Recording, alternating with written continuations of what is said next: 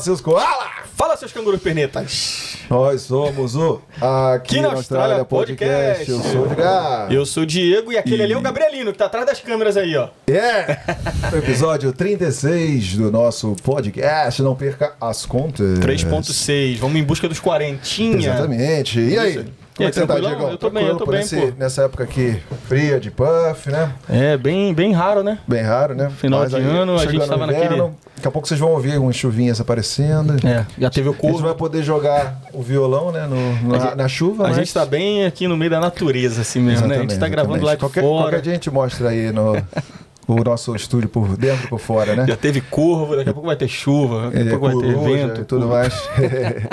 Obrigado, gente, aí, por mais um estar com a gente, estarem com a gente aqui mais um episódio, episódio 36. Estamos muito felizes aí. Engajamento top lá no Instagram. Chegamos a 124 mil contas atingidas. Muito obrigado mesmo. Continuem seguindo a gente. Eu fiz as continhas lá no outro dia, fiz as continhas, o algoritmo do Instagram que faz, né? Eu entrei lá, últimos três meses, 90 dias, 205 mil contas atingidas Que no isso, Instagram. hein? Então É o negócio tá, tá rolando. tá Valeu a rolando. galera que aceita sempre o nosso desafio, né? De mandar Pra tanto a nossa pessoinha. conta quanto o vídeo aqui pra mais uma pessoa, né? E também valeu a galera que, porra, tá chegando junto toda vez que eu lanço lá no Stories lá. Pô, perguntinha, convidado da semana, não sei o quê. Galera chega junto, manda várias perguntas e a gente vai tirar sua dúvida aqui, né, não é? Exatamente. Fiquem ligados aí que sempre convidados especiais para você. E queríamos agradecer aqui a West One Claro, por estar pô. com a gente. Parte do nosso time há muito tempo, desde o começo. Obrigado, West One. Se você quer fazer o seu intercâmbio ou mudar de agência aqui na Austrália, contacte a West One através deste QR Code aqui. Você pode acessar os links para as plataformas desta agência aqui. É top, top! É isso, porra. E lembrando sempre, galera, a gente tá aqui em Perth, o pessoal, o time da West One Perth, é top, top, como o Ed falou, né? Seleção, seleção. Seleção, seleção. Então entre em contato com eles lá, tanto pelo Instagram quanto pelo nosso QRzinho Code, né?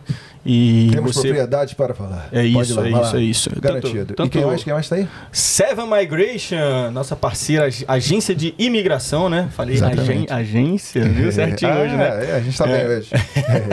Então, galera, pessoal que já tiver aqui, ou também tem a novidade, né? Que agora a Seven Migration tá no Brasil. Seven Brasil. o nosso querido Rafa Sobreira. Então, galera que estiver lá no Brasil, já quiser meio que mapear, saber como funcionam as coisas, né? De repente Uhum. tirar algumas dúvidas para encurtar o caminho até a residência permanente na Austrália, já Isso entra em contato com os caras lá, né? Fuso horário no Brasil, preços de Brasil, então ficou muito mais acessível. Contacte a Seven Brasil ou a Seven Migration se você está aqui na Austrália. Muito obrigado, Seven. É isso aí. É isso, e agora vamos apresentar a nossa convidada do dia. Exatamente, convidada, estava sendo esperada aí. Queria mandar um abraço para nossa seguidora Valéria. Esse aí a gente fez com muito carinho, uma psicóloga aqui e muito especial, está aqui em Perth há muito tempo e tem muitas histórias boas para contar, não só da vida dela, mas da profissão. Então, com vocês, Angélica Lopes, a Índia! É, palminhas, palminhas. E aí, Índia? Olá, meninos. Obrigada bem? pelo convite. Uma tamo honra junto. estar aqui com vocês. Não, obrigado você, porque, pô, a gente, de um dia pro outro, a gente já marcou e já tá fazendo acontecer, né? Pô, Isso aí, o negócio aqui é rápido. Exatamente, já vem. Ainda falei, pô, pode ser, de repente a gente pode deixar pro domingo. Não, não, amanhã, não sei o que. É que foi? Que já, isso? Já fui produtora de programa, então sei qual é a relação de Ah, trás, né? Top, De trazer top, gente, top. né? Isso aí, E valeu, esse- valeu. E esse programa a gente sempre comenta, porque foi muito importante aqui na história de Perth. Foi, tipo assim, o primeiro podcast aqui da Austrália foi o Farofa WA, e a Angel estava né, presente, ela está, como ela falou, estava sendo produtora. A gente vai falar um pouquinho disso também. O Marcos Tranjan estava aqui com a gente, o apresentador, ela fazia parte do time. E é isso aí. Ah, você fazia parte do time, mas era tipo uma, a produtora também?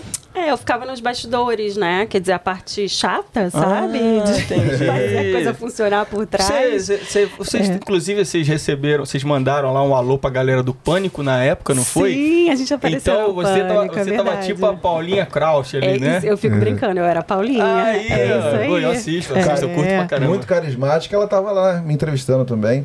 No, né? no seu dia, né? É, 2017, Isso. né? Então, quando a gente precisava de uma substituição, aí eu entrava ali. Mas a minha, minha ideia era sempre ficar nos Ah, bastidores entendi. ali. E o Ed, quando foi lá, mandou bem? Super bem, super Ah, bem. lá, Foi bem porra. legal. Lá foi era ao bem vivo, legal. né? Lá era ao vivo, né? Não é aqui editado, né? Então, Tem não existia, como a gente estava falando, não existia cancelamento, né?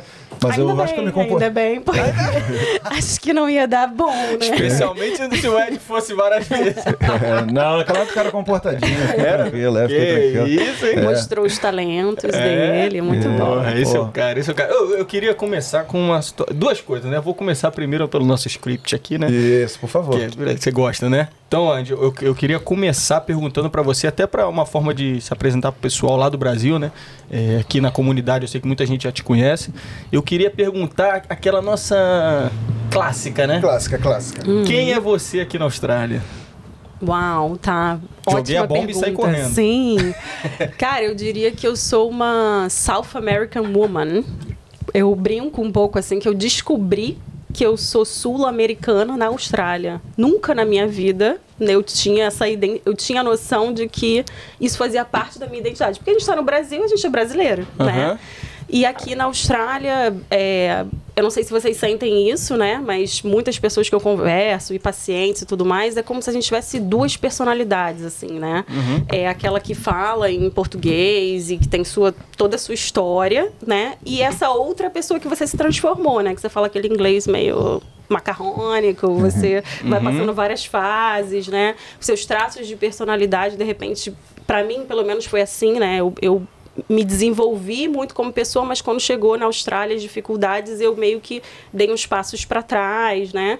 E comecei a ver que as pessoas é, me identificavam assim como ah, aquela menina sul-americana. E eu eu, sul-americana? Eu sou sul-americana? Como assim? Sul-americana? Gente, mas não sou eu, não me via dessa forma, né? Não, não como uma forma com preconceito, assim. Não, pejorativa, não. nada disso, né? Mas porque é, era muito nítido, assim, né? Que a, é, a minha feição, né? A, a minha cor da pele, os traços, o jeito que eu falava, esse jeito como, como meu filho que tem quatro anos fala Latinos, Latinos, calm down. Ele fala pra gente falar mais baixo, né? Ah, é? Ele fala em Ele casa fala isso? Ele fala, ele, Legal. ele acha Que que, figura. a gente, tá, gente tá conversando, né? Eu, Aham. eu e meu marido tal, conversando, aí começa a se empolgar e tal, não sei o que. Ele. Gente, gente, latinos, por favor. Sério? calma." Legal. É, é muito engraçado, né? Porque eu, eu expliquei pra ele que esse jeito de falar com as mãos, né? Falar um pouco mais alto, mais assim, intenso, era porque nós éramos latinos. Aham. Né? Então, que a gente não tava brigando, era Nossa, só ele o já nosso entendeu ali. jeitinho de Aham. ser, Pô. né? Aquele jeitinho. Então, eu acho que eu diria isso, né? Eu tenho, tenho uma história engraçada com isso sul-americana, e o meu sobrenome é Lopes, né? É, quando eu tava grávida, no finalzinho da gravidez, eu precisei induzir a gravidez, né? Meu filho passou ali do tempo, então a minha obstetra, a gente estava né, no consultório, a minha obstetra ligou pro hospital e falou: Ah, então, é, ok, vou passar os dados dela, tal, dia tal a gente vai fazer indução para fazer o parto e tudo mais. Aí daqui a pouco só vejo a, a minha obstetra rindo, rindo, rindo. Aí ela: Olha, o nome dela não é Jennifer Lopez, é Angélica Lopez. né? Então, porque as pessoas. E isso até do, do Angel, né? Por que, que eu uso. Eu uso muito Angel, né? Lopes também, porque as pessoas, ninguém conseguia pronunciar meu nome. E os brasileiros falam Angel. É, os brasileiros acabam falando Angel, né? Mas foi no sentido de facilitar, porque pra mim era assim cansativo, sabe?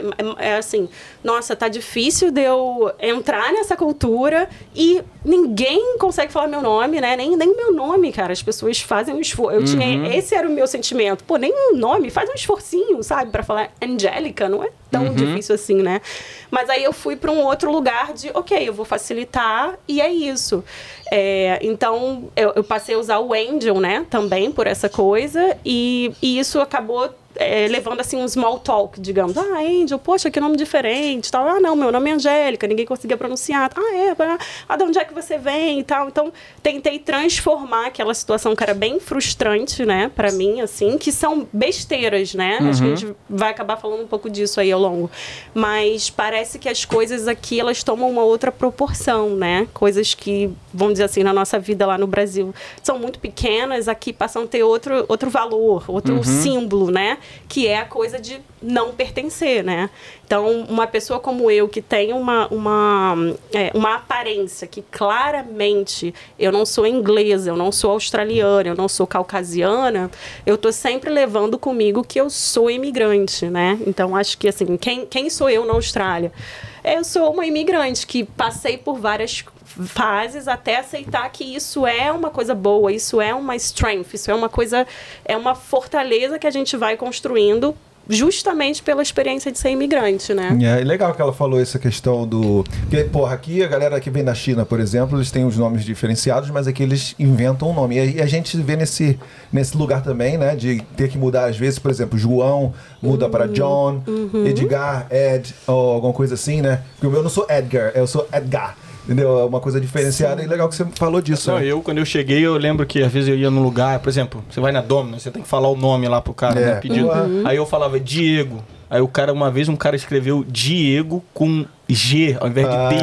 Ele botou olha. Diego. Não, Aí- essa semana eu falei Edgar, a mulher escreveu Edna. Tá ligado? Edna. Eu olhei assim, porra. Engraçado, né? Mas enfim, o que vai ser fácil hoje, né? A Não, desenvoltura não, da pessoa. bom, eu né? adoro. Quando convidado Porra. é assim, cara. Vai ser fácil isso, pra gente, muito né? bom, Gente, eu falo, hein? Eu falo. Pô, muito bom. Aí, vamos começar então a falar sobre a sua profissão, né? Você se formou aqui, foi no Brasil, como é que, como é que foi sua história lá? Não, não. Eu vim pra cá com 28 anos, né? Então, eu me formei no Brasil, eu fiz faculdade de psicologia no Brasil. Eu sou do Rio, vocês são do Rio também, né? Somos Sim. do Rio. Rio, cariocas. Vascaína. Ah, Vascaína. Não. Não, que Gente. Sai, Gabrielino. Pô. Flamenguista, por favor. Que- né? Por favor. Eu não sei nada de futebol, gente. Nada. Não É, dá pra eu assim, não assim. dá pra eu ir pra Ela é mais um exemplo só. Mas enfim, vamos, vamos mudar de assunto. Porque eu sempre falo assim, todo mundo fala, eu sou flamenguista, mas eu não ligo pra futebol, não sei de nada. Tipo assim, ah, vou Tipo, ser porque flamenguista. se eu soubesse, eu não seria é isso? Talvez não. Ah, Talvez não. Porque vai com a maioria, entendeu? Vai com a maioria. Ah, não. No meu caso, uma, uma herança do De meu família. pai.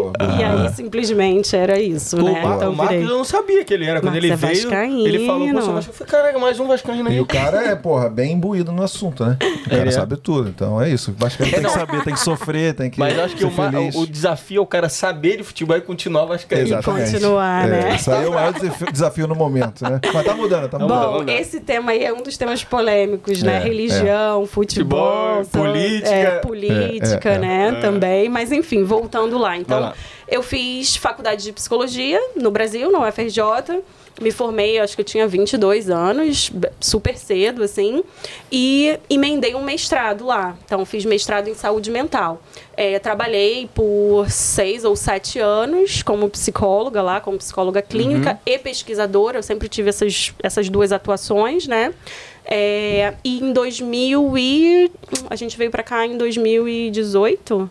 Já até, já até me perdi. Não, 2008. Desculpa, 2012. 12. Desculpa, 2012 a gente veio, né? Porque, então, o Marcos, meu marido, ele decidiu terminar a faculdade dele aqui de engenharia. Então, a gente veio a princípio para ficar um ano e meio. Ele fez aquele.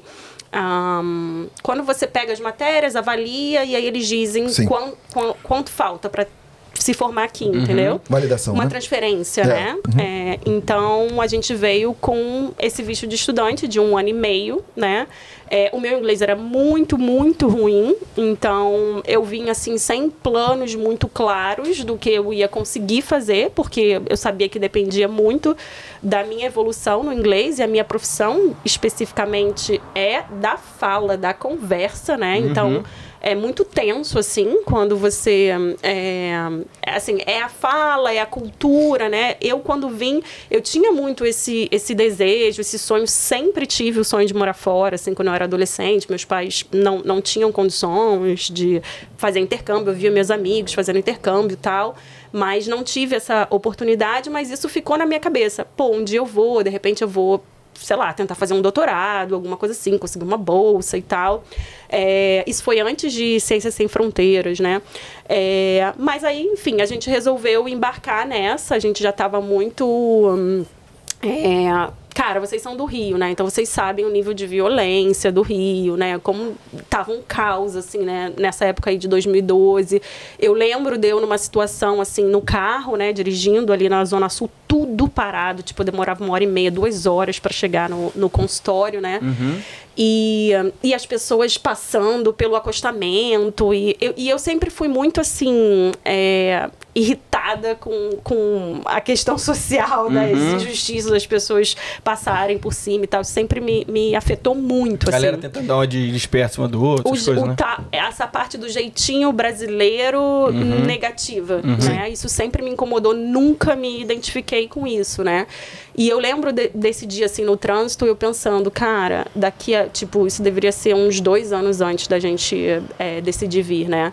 É, cara, daqui a 10 anos não tem como morar no Rio de Janeiro. É, Essa cidade tá um caos totalmente. Você demora duas horas para chegar no trabalho. É que você, né? não tinha, você não via nem assim expectativa de, de melhora em 10 anos. Você falava, isso aqui daqui a 10 anos vai. Tá falando do Rio, cara. Cara, eu só via, É, não, então- eu só via ladeira abaixo. É porque assim. eu, eu ficava sempre nessa, tipo assim, não, Ah, vai já- melhorar, vai melhorar. vai melhorar, Ah, é? tá ligado? Sim. Né, Mas é bom, é bom. É porque ele era novinho, novinho. Eu sou novo, então, jovem, jovem É, normalmente é pode idiota. ser. Jovem normalmente é idiota. né? Pode ser, mas é porque é, nessa época tava muito ruim, assim, a gente passou por situações de- do, do prefeito falar, não saia de casa, né, porque o negócio É. tá, tá difícil, assim, você pode morrer, entendeu?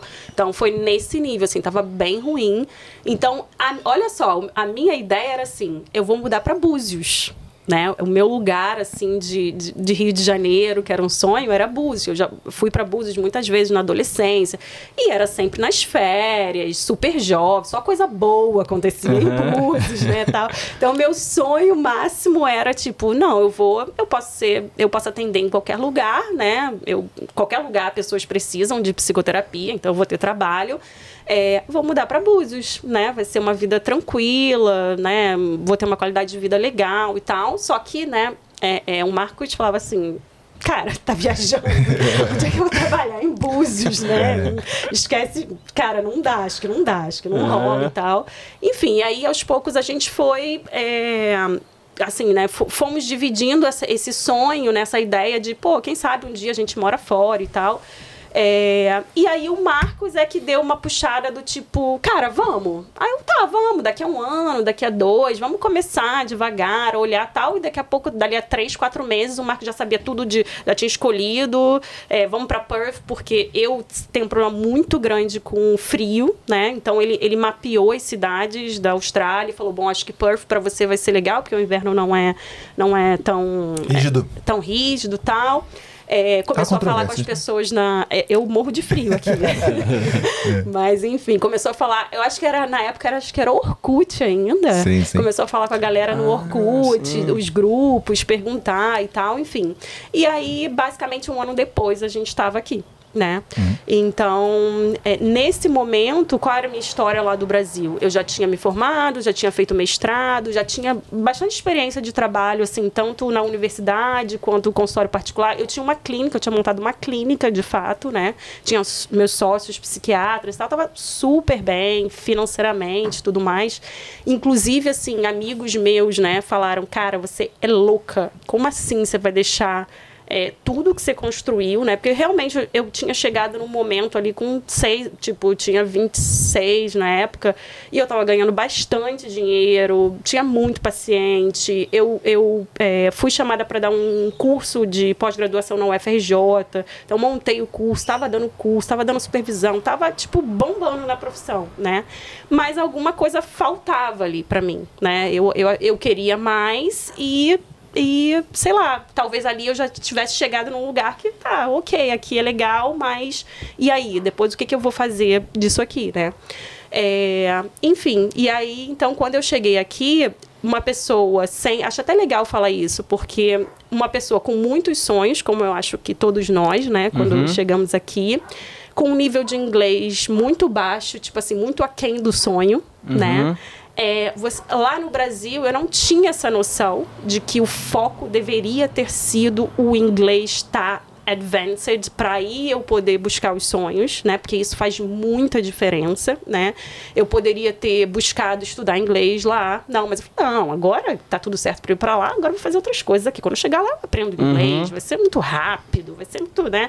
Aquela. É, é, acho que até uma arrogância de achar que. Ah, eu vou aprender muito rápido, né? Vai ser muito é, simples. E o pessoal né? tem muito essa impressão, né? Que, por exemplo, você, quando você estiver lá no campo mesmo de onde você tá, decidiu mudar e tudo mais, quando você tiver o contato com a língua no dia a dia, pô, você vai do dia pra noite você acorda falando inglês, né? Ou a língua, no caso, né? Não é, não é assim, né? É, eu não sei como é que foi para vocês, mas para mim foi bem difícil, assim. Eu acho que eu era já um pouco mais velha, né? Já tava com 28, então não era tão rápido para mim. Eu acho eu não tenho uma facilidade com línguas, mesmo que eu estudei lá no Brasil, assim, eu nunca fui boa em inglês, nunca falei com tranquilidade.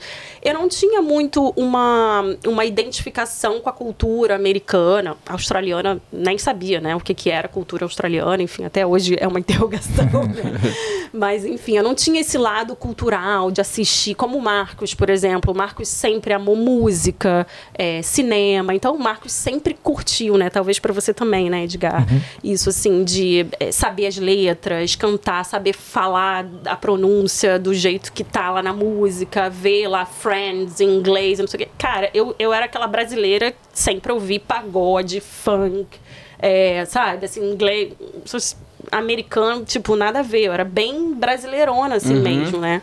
Então. O fato de você não aprender o inglês lá, então, é porque você não queria mesmo. É, é, não se importava, não, não queria não se interessava muito pelo fato de aprender inglês na assim você estava mais dedicado na sua profissão psicologia era tipo a prioridade não quero saber tenho uma, minhas prioridades eu vou vou, vou eu estudar só isso é, eu acho que eu não via o valor e realmente Entendi eu não precisava, né? Eu acho que quando eu fiz o, o, mestrado é que eu passei a precisar mais, porque é, toda, todo, toda a publicação de valor, digamos assim, ela é em inglês, né? Então, eu desenvolvi muito a minha escrita, né? Porque a gente tem que ler muito artigo científico, mas aí você tem um tradutor, você dá o teu jeito, né? Digamos assim. Uhum. É, mas não para falar, não para me apresentar, nada disso. E eu tinha uma clareza, quando eu fiz o mestrado, eu tive uma clareza que, bom, se eu quiser continuar na área acadêmica, não vai ter jeito. Eu vou precisar do inglês, né? Porque a gente começou a, a receber gente de fora, então para você falar com os pesquisadores e tal, ou até mandar um e-mail, trocar uma, uma, um grupo de pesquisa, alguma coisa, não ia ter muito jeito. Mas eu não gostava, tá? Uma coisa, é, uma coisa ridícula, também... digamos não, assim. Não, porque antigamente também no nosso tempo tempo, é, era só o curso de inglês, aquele curso de inglês burocrático que você te, tinha que ir toda semana e tal. Exato. Hoje em dia as ferramentas são muito mais interessantes, né? Então, uhum. é uma desculpa que poderia ser pra gente lá no passado, pra galera de agora já não é mais, entendeu? Porque é você consegue aprender de, de inúmeras outras maneiras, né? Uhum. Então, eu, eu, entendo, assim, eu também não gostava muito, também comecei a fazer alguns cursos de inglês, eram chatos pra caramba, na uhum. escola e tal. Mas eu fazia isso como o Marcos, né? Eu via música e alguns é, seriados e tal. E aí minha. E também morei nos Estados Unidos, né? Três, três meses. Uhum, mas isso ajudou bastante. Uhum. Acho que o intercâmbio para a pessoa que quer aprender inglês é Muito. crucial, né? Uhum. Mas eu te entendo perfeitamente uhum. nessa questão de é. não gostar, né? Mas eu acho que, que é assim, né? Hoje eu diria, né? E até falo assim para as pessoas que, né? Para os psicoterapeutas, enfim, que me perguntam lá do Brasil mesmo, né? Mesmo que você não vá morar fora, é, cara, estude inglês. Isso vai mudar a sua profissão, né? Você vai ter acesso a um tipo de informação que demora 5, 6, 10 anos para chegar no uhum. Brasil em termos de ciência, né? Então eu acho que é essencial. Eu mudei totalmente a minha visão. Era uma, uma sei lá, uma besteira minha e eu realmente consegui fazer a minha vida sem isso, né? Porque aí, de novo, psicoterapia um a um até eu tinha eu cheguei até a atender pessoas que eram de fora, né? Mas elas falavam português. Sim. Então, uhum. assim, eu não precisava disso para a minha profissão específica, né? E, e eu gosto muito da língua portuguesa, sabe? Eu, eu sempre amei, assim, a coisa do, do o cultural que tem na língua e tudo mais. Sim. E isso é um obstáculo, né? Para uhum. quem quer ser, né? Quem quer trabalhar com psicoterapia aqui, com certeza, a língua, ela é um obstáculo, né? Então eu vim nessa, nessa ideia de, ok, tem muita coisa pra gente fazer, para conquistar. É, o meu nível de inglês está muito aquém desses sonhos, dessas conquistas, né? Vambora, vou fazer um curso de inglês. Eu fui para a UWA para fazer. Eu já vim, né, com, com a possibilidade, é, no visto do meu marido, eu podia estudar três meses, eu acho, né? É de graça, não? Ou você não, teve que pagar, a gente, né? A, a gente teve que pagar absolutamente tudo. É, assim, é. Acho que todo o nosso dinheiro foi. Tudo que a gente tinha juntado, assim, realmente, nos primeiros anos de, de Austrália, a gente investiu, né? Eu vejo como um investimento, realmente. É, então, eu quis estudar um pouco mais de três meses, então eu tive que vir num visto separado. Isso era uma coisa que eu não, não sabia muito bem, assim. É, que aqui tem possibilidade de você estudar sem ser numa escola, tipo, sei lá, tem igrejas, tem. O online ele não estava tão né, aquecido. Então, hoje em dia, se você vier como partner, é, eu poderia ter vindo como partner com ele, né? A gente já era casado, e aí ter estudado três meses e depois, por conta própria, ter conseguido estudar, mas naquela época eu não sabia direito, não fui muito bem orientada. Então eu vim num visto, e ele, eu vim num visto de inglês, e ele veio no visto da universidade. Aí quando eu terminei o meu curso, eu entrei pro visto dele como partner. Né? Então. Aí foi bem carinho, né? Dois, dois cursos, né? Na- entre vocês dois. Exato. Como é que foi isso aí? Exato, Como é que foi a exato. dificuldade? Quais as dificuldades, as maiores dificuldades que você passou com a questão do inglês e como vocês fizeram para conseguir graninha para pagar Cara, dois a cursos? gente, no meu caso, assim, né, eu já tava, como, eu tinha falado, assim, eu já tava seis anos trabalhando, eu tava Ah, ganhando bastante dinheiro, eu nunca gastei muito dinheiro, sempre guardei muito dinheiro, então... Um dólar um pouquinho mais baixo. o dólar um pouquinho mais baixo, mas realmente é bem, é bem triste, né? Na hora que você converte, assim, é um pouco triste, né? Você vê. É, mas eu vim capitalizada, né? A gente veio capitalizado, assim, a gente tinha dinheiro para fazer isso, né? Não, não todo o dinheiro que a gente precisava, porque a gente nem tinha noção, mas você aqui, você faz dinheiro, né? É, mas a gente veio numa de, ok, vamos investir. É, isso é um investimento de vida, né? A gente queria mudar a nossa vida, então a gente achou que valia a pena pegar aquela grana que a gente fez a partir do nosso trabalho para poder investir nisso, né? E foi o que a gente fez. E chegando aqui, cara, como vocês sabem, né? A gente traba foi trabalhar de tudo, né? Então, é, garçonete, fazer café. é, eu, não- eu não cheguei, a gente não chegou a trabalhar com cleaning, a gente já foi direto pro hospitality. Eu odiei, odiei com todas as minhas forças, assim, Diego, trabalhar em hospitality. Não, eu, le- eu lembrei Marco- agora, eu lembrei que o Marco falou. O Marco mencionou lá. Que ele entrou lá, do- vocês entraram no, no restaurante, aí vocês falaram, ó, vamos- você vai lá e eu vou fazer isso aqui. Aí o cara inverteu. Isso, o cara lá falou, cara. não, você vai lá e ele vai para... Exato, Aí os dois exato. odiaram. Foi acho que um, um primeiro, um dos primeiros empregos, assim, eu tava. Eu passei muito perrengue com o inglês, assim, no sentido de que. É, eu acho que é muito mais da personalidade, assim, de, de ter uma autocrítica muito grande. Então eu ficava. Sabe quando você fala e você se ouve falando, aí você ouve os erros, mas você não sabe consertar. Então é, é desesperador esse momento, assim, porque quando você tá falando e você não sabe que você tá errando, você vai falando. Vai falando e vai aprendendo, né? Numa Sim. boa. Ou quando você não é tão é, é, é, autocrítica, né? Com, com você. Mas eu não, eu falava, parecia que vinha um eco de eu falando tudo errado. Os verbos, tal, a pronúncia. E, caramba, que. Cara, eu vou calar minha boca, tá muito ruim, né? Então você fica muito assim, consciente, né? É, e aí isso vai te travando pra, pra você evoluir, né? Então Perde a tava- confiança, né? Você não tem Perde- confiança no modo de falar. Cara, é isso, é exatamente isso. Você perde a confiança, né? E aí você para de falar, você para de evoluir, né? E então eu tava bem nessa fase, Uhum. aí, aí a gente combinou assim, beleza, vamos lá, vamos botar currículo, tal, não sei o que. Foi até uma amiga nossa japonesa que tava, trabalhava nesse restaurante, falou, estão precisando, já falei de vocês, tal, vamos lá. Aí a gente foi, foi no Hans Café, que é um café bem busy, né? Um restaurante e tal. Aí eu falei, ó, eu vou lavar louça. Tipo assim, nem conte comigo pra fazer outra coisa, que eu vou chegar lá, vou lavar minha louça, tá tudo Você não ótimo, queria ter, tem você problema. queria fugir de contato com as pessoas, Eu tava né? nisso, né? Que, é, Aham. que é muito ruim, né? Porque deveria ser o contrário, né? Eu deveria estar querendo falar pra evoluir, mas eu tava tão travada que eu falei, não, cara, não, não quero nem encontrar com as pessoas. E aí a gente chegou lá e o cara falou, não, você vai, É. vai ser garçonete, você vai lavar louça. O Marcos odeia lavar louça. Odeia, tipo assim, o Marcos não lava uma louça lá em casa. Uhum. Eu que fico com essa parte. Aí a gente, cacete, gente, que droga tal. Fomos, tipo, ah, sei lá, durou dois dias, três dias tal. A gente desistiu, enfim.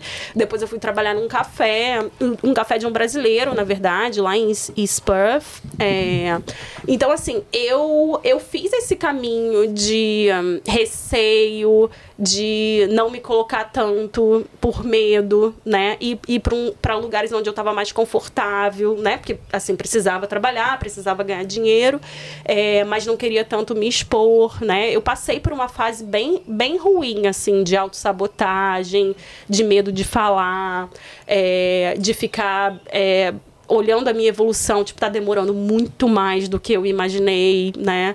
É, mas ao mesmo tempo, depois, é, quando a gente. É, a gente passou, assim, eu comecei a dar aula de português, foi uma coisa que eu comecei a fazer. Bom, eu sei português, não tudo bem, não sei muito bem inglês, vou falar as preposições erradas e tal, não sei o que, mas vamos embora. Eu, eu, eu acho que, que isso é uma coisa legal de se fazer, porque eu já estava de saco cheio de fazer hospitality e tal.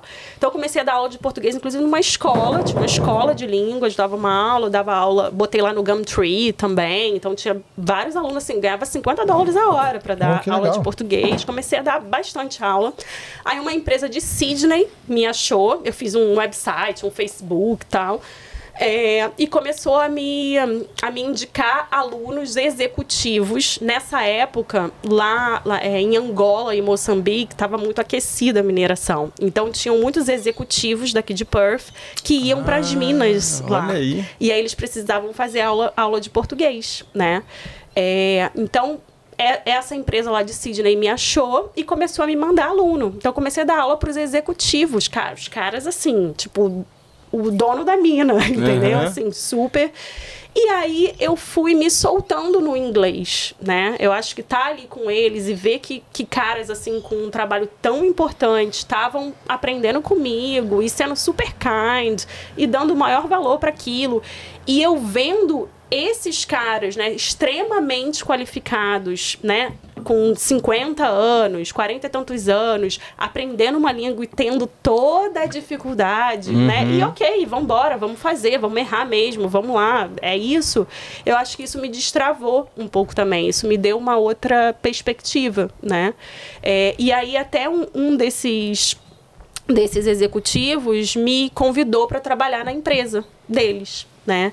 É, ser como se fosse assistente pessoal administrativa ali, ali dele, né?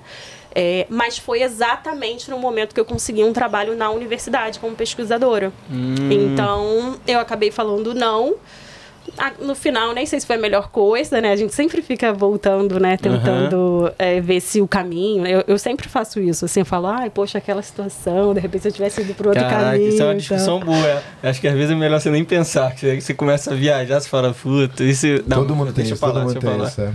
Melhor nem pensar, né? é uma jornada de erros e acertos, né? Eu acho que, que isso é legal, que as pessoas entendam, assim. A gente precisa estar tá aberto a errar para eventualmente a gente acertar na Austrália, uhum. né? Então acho que é natural a gente voltar e falar, pô, aquela situação, se eu tivesse feito uma outra escolha, eu teria ido para um outro caminho. Mas na, no momento que a gente está vivendo, não tem como, né? É, eu sempre penso lá do que dá errado, entendeu? Isso que o meu. Ah essa é a minha proteção para uhum. esses momentos aí, né? Por exemplo, eu tive essa oportunidade de fazer essa coisa, mas falar, ah, se eu tivesse feito isso ia dar tudo errado, ia acontecer ah. isso, isso, isso, isso, ah, e já abandona. Entendi, entendi, é uma forma que eu, que eu encontrei para tipo não pensar nisso, entendeu? Entendi, entendi. Não, eu volto assim do tipo, pô, se eu tivesse aceitado esse trabalho administrativo, é, cara, eu teria aprendido várias outras coisas que eu não tive oportunidade de aprender. Mas, ok, eu tava dentro da, da universidade, sendo uhum. pesquisadora, tava maravilhosa. A outra opção era maravilhosa, foi por isso que eu disse não, né? É, mas eu, eu fico assim, missing out, né? Poxa, poderia, poderia ter sido uma, uma experiência bem diferente, trabalhar numa empresa de mining, né? Uhum. É, pô, ser assistente de um executivo e tal. Eu sou muito aberta, assim. Eu não sei se vocês conhecem. É, gente, tô falando demais? Não, não. Não? Por favor, tá ótimo. Nossa, é, isso é até bom. Tá muito legal. Sério mesmo. Vai, vai, vai, Eu não sei se vocês fé. conhecem, tem um teste de personalidade que se chama Big Five. É, hoje é o teste mais aceito, assim, pra gente poder é, investigar os traços de personalidade, né, ah, da tenho, pessoa. Eu tenho ouvido bastante o, de, o teste de Rochá? Rochá. Rochá. Ah, Rochá. que é o dos desenhos. Esse é o do, tá. do psicopata. Eu vi os caras falando sobre o- aquele cara que. Você bota as podcast. imagens lá, não? o cara que fez o. o- que escreveu os livros da, da menina lá, que. Da Suzane von Stoff. Ah, sim, sim, Ah, sim. Elise. Matos, esse pessoal, aí ele agora tá falando daquela flor de lis, né? E ele, Ah. esse cara, eles estavam eles estavam conversando num, num dos podcasts, eles estavam conversando sobre esse teste aí, né? Ah, se você bota uma Analisa imagem o e o cara fala uma desenho. coisa bizarra, você tem os traços É, de eles, eles fazem um cálculo lá muito. Isso me faz lembrar do Patrulha das Crianças, do Visão Caiologia. Vocês conhecem? Não? Muito bom. Vai lá, vai lá. Ficou aí, ó. Não, não? Nunca ouviu, não? Não sei da onde você galera tirou sabe, galera sabe. Nunca viu? Galera sabe, galera sabe. pô, sabe, Fala nos comentários aí. Pô, Visão Caiologia, não? Você não vê também? Você viu também, Anjo? Não? Não. Pô, melhor coisa, cara. Depois eu mando pra você Beleza, a cena. vai mandar, manda Mas lá, tem a ver com lá. essa questão, eu entendi. Tá bom, vai lá. Os desenhozinhos pra ver o traço, né? Qual é o nome? Rochá. É, Rochá, É, Rochá, Rochá. sim. Esse do Big Five, como é que é isso aí? Esse big, é assim, porque de- dentro da, da, vamos dizer assim, da psicologia como ciência, digamos assim, que toda uma discussão, enfim, é, a gente trabalha um pouco com o que tem mais evidência científica, né? Então, esse Big Five, o Rochá, ele não tem muita evidência científica, né, de que aquilo ali é, é accurate, que é, Ah, sim, sim, ah, sim. como é que fala? Certo, sei lá. Que é, é, né, realmente o que você respondeu ali Certo, né? significa, né? Sim, sim. É, mas é divertido, é super Sim. divertido, né? Eu É, das- os caras até, eles até falam que esse aí, você, ele te leva pra um caminho, mas no final das contas, não é nada que você pode certificar, falar, ó, isso aqui, Uhum. o resultado deu isso, a pessoa é isso. Às vezes, tá ligado? A pessoa tá sujeita a ver uma coisa que, de repente... meio subjetivo, assim, também. É, né? tipo é- isso, é, um, isso é um teste projetivo que a gente fala, né? Tem uma subjetividade muito Esse Big grande. Five é, um, é pra um negócio mais leve, só pra tra- traçar a Os personalidade. traços de personalidade, Ah, né? É entendi, falar que você entendi. é isso ou aquilo, mas quais são os traços, Uhum. né? Quais são a- alguns jeitos, assim, que você tem uma tendência maior, né? Então fala lá de extroversão, introversão,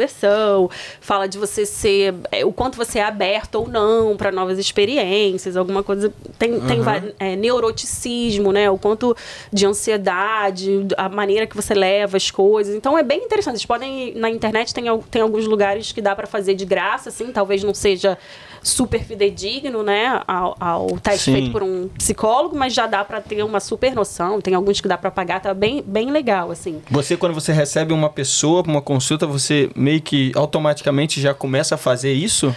Ou precisa Não- de Não mais... necessariamente. A gente, como psicoterapeuta, tem outras ferramentas que não sejam os testes para poder, junto ali com o cliente, identificar essas coisas. Mas, Uhum. sem dúvida, é uma coisa bem legal, assim, de autoconhecimento, né? Você já saber que você tem aquela, aquela tendência ali, né? Isso é eu nem sei mais tava- por que eu tô falando isso, mas tudo bem. É, pois é.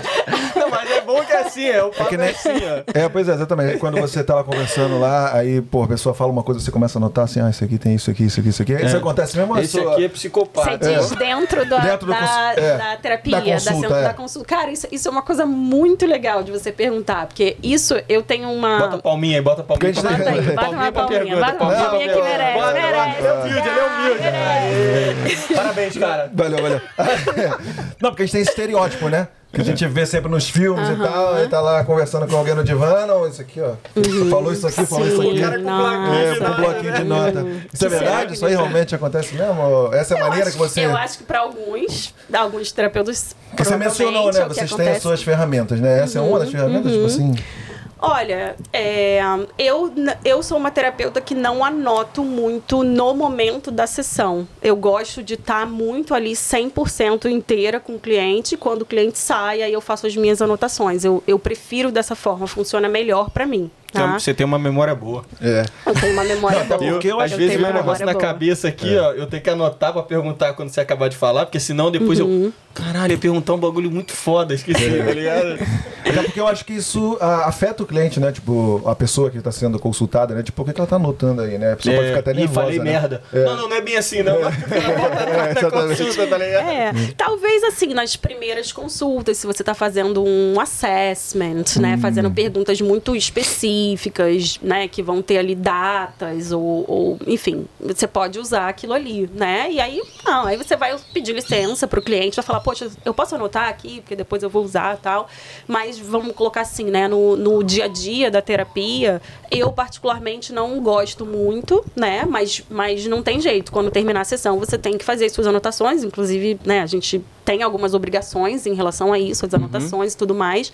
Mas, é, tentando voltar lá à história do Big Five, eu acho que eu estava falando isso, uhum. porque é, quando você faz lá, né, o, o teste, né, é, assim, né, eu já tinha feito um tempo atrás, depois recentemente eu fiz, e uma coisa que eu percebi, assim, que é, eu lá no Brasil, me encontrei muito profissionalmente. E aí eu consegui desenvolver as minhas, vamos dizer assim, os meus traços, né? Dentro, dentro desse lugar, né? Então, assim, eu acho que quando você é psicoterapeuta, o seu trabalho é muito um a um, né? Numa sala fechada, sigilo.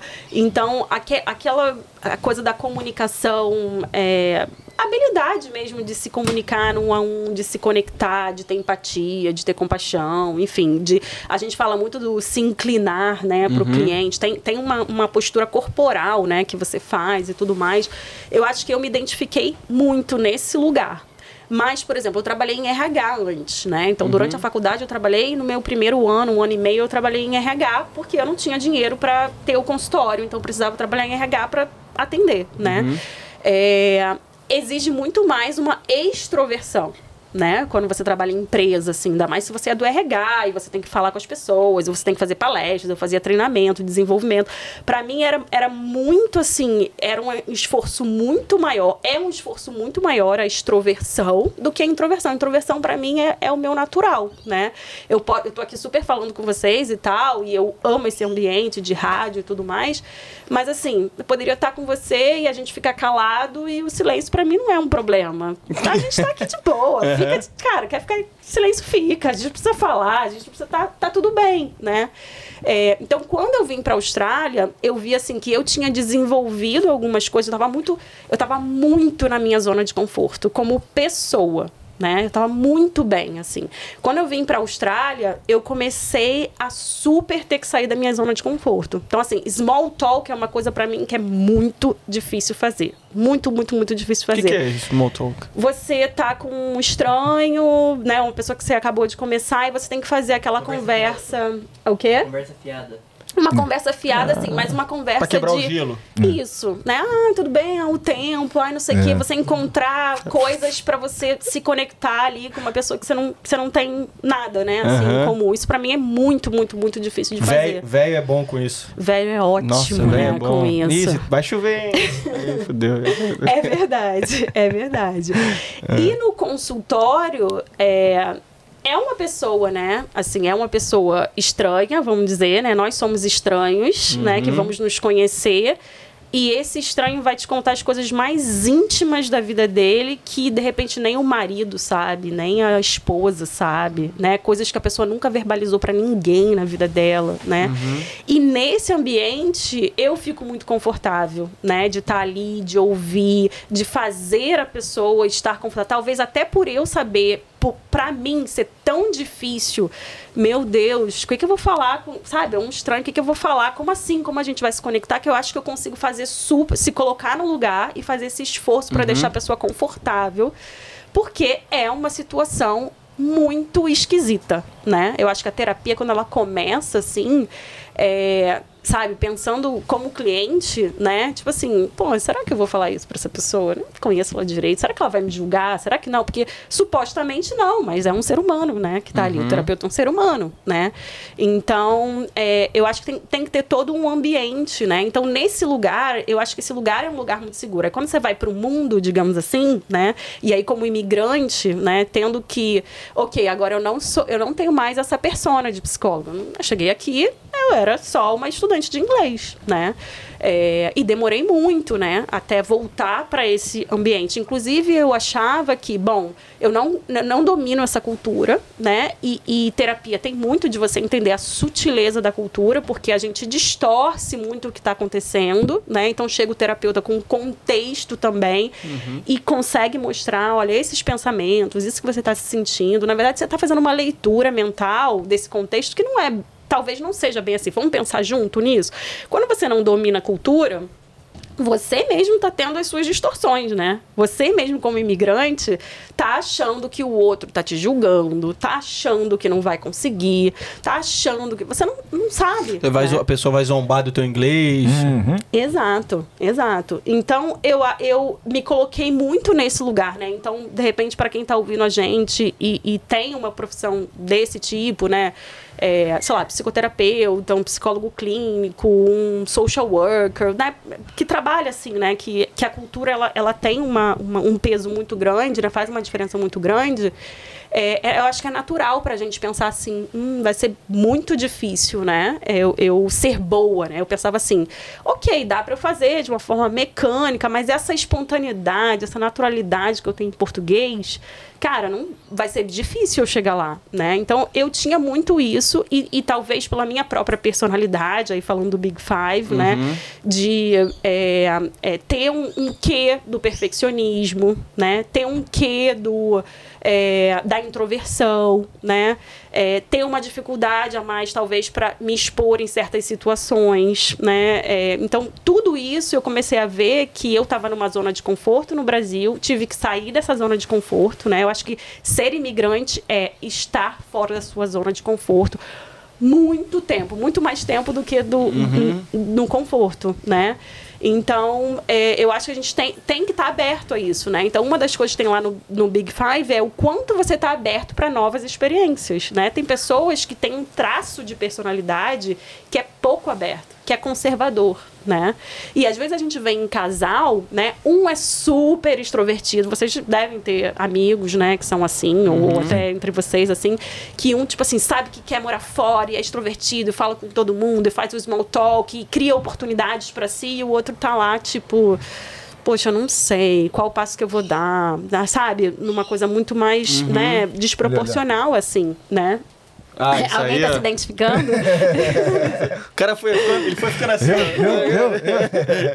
E isso vai dificultando a nossa jornada, né? Então, assim, eu acho que é legal é, a gente é, estar aberto para se conhecer mais, porque isso vai facilitar a nossa jornada. Se você entende que você é uma pessoa, talvez, né, menos aberta a novas experiências, né? Você é uma pessoa que tem uma tendência maior, talvez, à ansiedade. Não é o meu caso, mas eh, tem muitas pessoas que passam a experimentar a ansiedade patológica mesmo, né? Ter crise de ansiedade, ataque de pânico, depois que migrou. Né? É, não se via como uma pessoa ansiosa, né? Mas pelas situações daqui, a pessoa se vê nesse lugar e não se reconhece, né? Porque ela nunca foi assim. Uhum. É o contexto, são as dificuldades que faz, né? Ela tá, tá nesse lugar ali.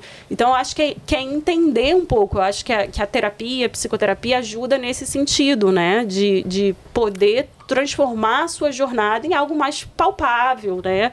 Em algo mais, assim, é, que você consiga digerir, né? Autoconhecimento, né? Do De se entender. autoconhecimento também. Pô, então, então nesse caso aí, você diria que a- as pessoas que de repente elas já, já têm uma, um autoconhecimento, assim, elas falam assim, ah, eu sou desse tipo, eu sou assim, eu sou assado. Quando a pessoa ela se propõe a fazer um intercâmbio, mudar de país, sair da zona de conforto, ela, ela tem que estar tem que tá ligada que ela de repente vai se colocar numa situação que ela vai estar realmente conhecendo um outro lado. Que Eu ela não acho. sabia, né? Eu acho, eu acho. É, eu acho que seria. Eu, eu, eu dava palestras, né? Dei muitas palestras, inclusive para o West One, fiz muita live lá para o West One, lá de Sydney, Melbourne. Já dei é, é, palestra, workshop aqui em Perth também, lá para galera da Vivi e tudo mais, e para outras agências. É, e aí eu fazia uma palestra que eu, que eu chamava de Os Desafios Emocionais do Imigrante, né? É, e aí eu colocava muito isso, né? Que a gente faz o planejamento. Muitas vezes a gente faz o planejamento financeiro para vir. Né? Que é, lógico, é essencial. É, a gente faz o planejamento de aonde eu vou morar, né? É, às vezes a gente até faz um planejamento assim, né? Eu vou, eu vou junto, né? Eu mantenho esse relacionamento e vou, vou sozinho, termino esse relacionamento, vou, ou né, eu tenho filhos, vou, não vou a gente se planeja em várias áreas da nossa vida, né, para o intercâmbio, mas raramente as pessoas se planejam emocionalmente para o intercâmbio, se vocês pararem para pensar. Porque, na verdade, a primeira fase né, dessa, dessa mudança é uma fase de encantamento. Então, nessa fase de encantamento, a gente acha que tudo vai dar certo, né? A gente está com um nível de... espe- e O que é maravilhoso. A gente está com um nível de esperança muito alto, né? É, e a gente tende a anular um pouco as dificuldades, porque a gente está... Pô, cara, Austrália, né? Nossa, esse lugar maravilhoso. Vou fazer isso, vou fazer aquilo, vou mudar minha vida. Aquilo que eu sempre quis fazer, agora eu vou fazer, né? E tem uma energia muito grande, né? Que eu acho que, que faz realmente as coisas darem certo, né? Mas aí a gente esquece de olhar para aquelas coisas que já estão com a gente e elas não vão sumir, né? Não é porque você foi morar na Austrália que os seus problemas emocionais vão sumir, né? Não vão, infelizmente, né? A Teria gente que tem ter. exemplos ainda com aqui mesmo, no um dos, no- dos nossos episódios, né? Alguns convidados nossos. Acho que, tipo, muitos deles falaram que quanto foi difícil o começo, né? Quanto foi difícil a adaptação ao novo país, quanto foi difícil ficar longe da família. Então, de repente, inclusive eu, né? Inclusive, é, então, essa preparação psicológica, emocional, antes de vir para cá, seria, é muito importante, né? Como você está falando. Eu, porra, é, concordo 100%, né?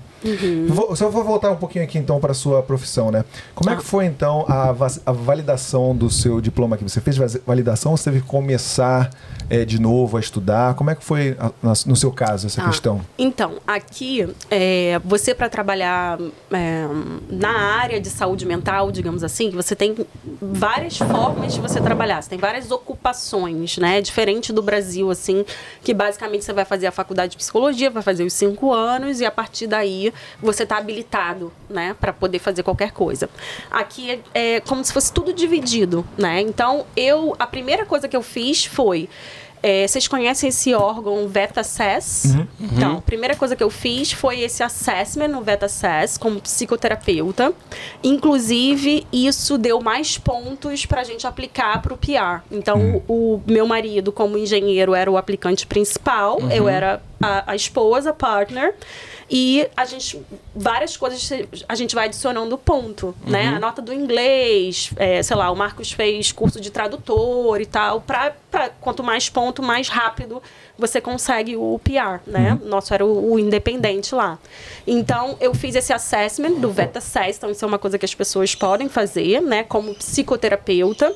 Na época, eu acho que psicoterapeuta estava na lista lá de alguma regional, né?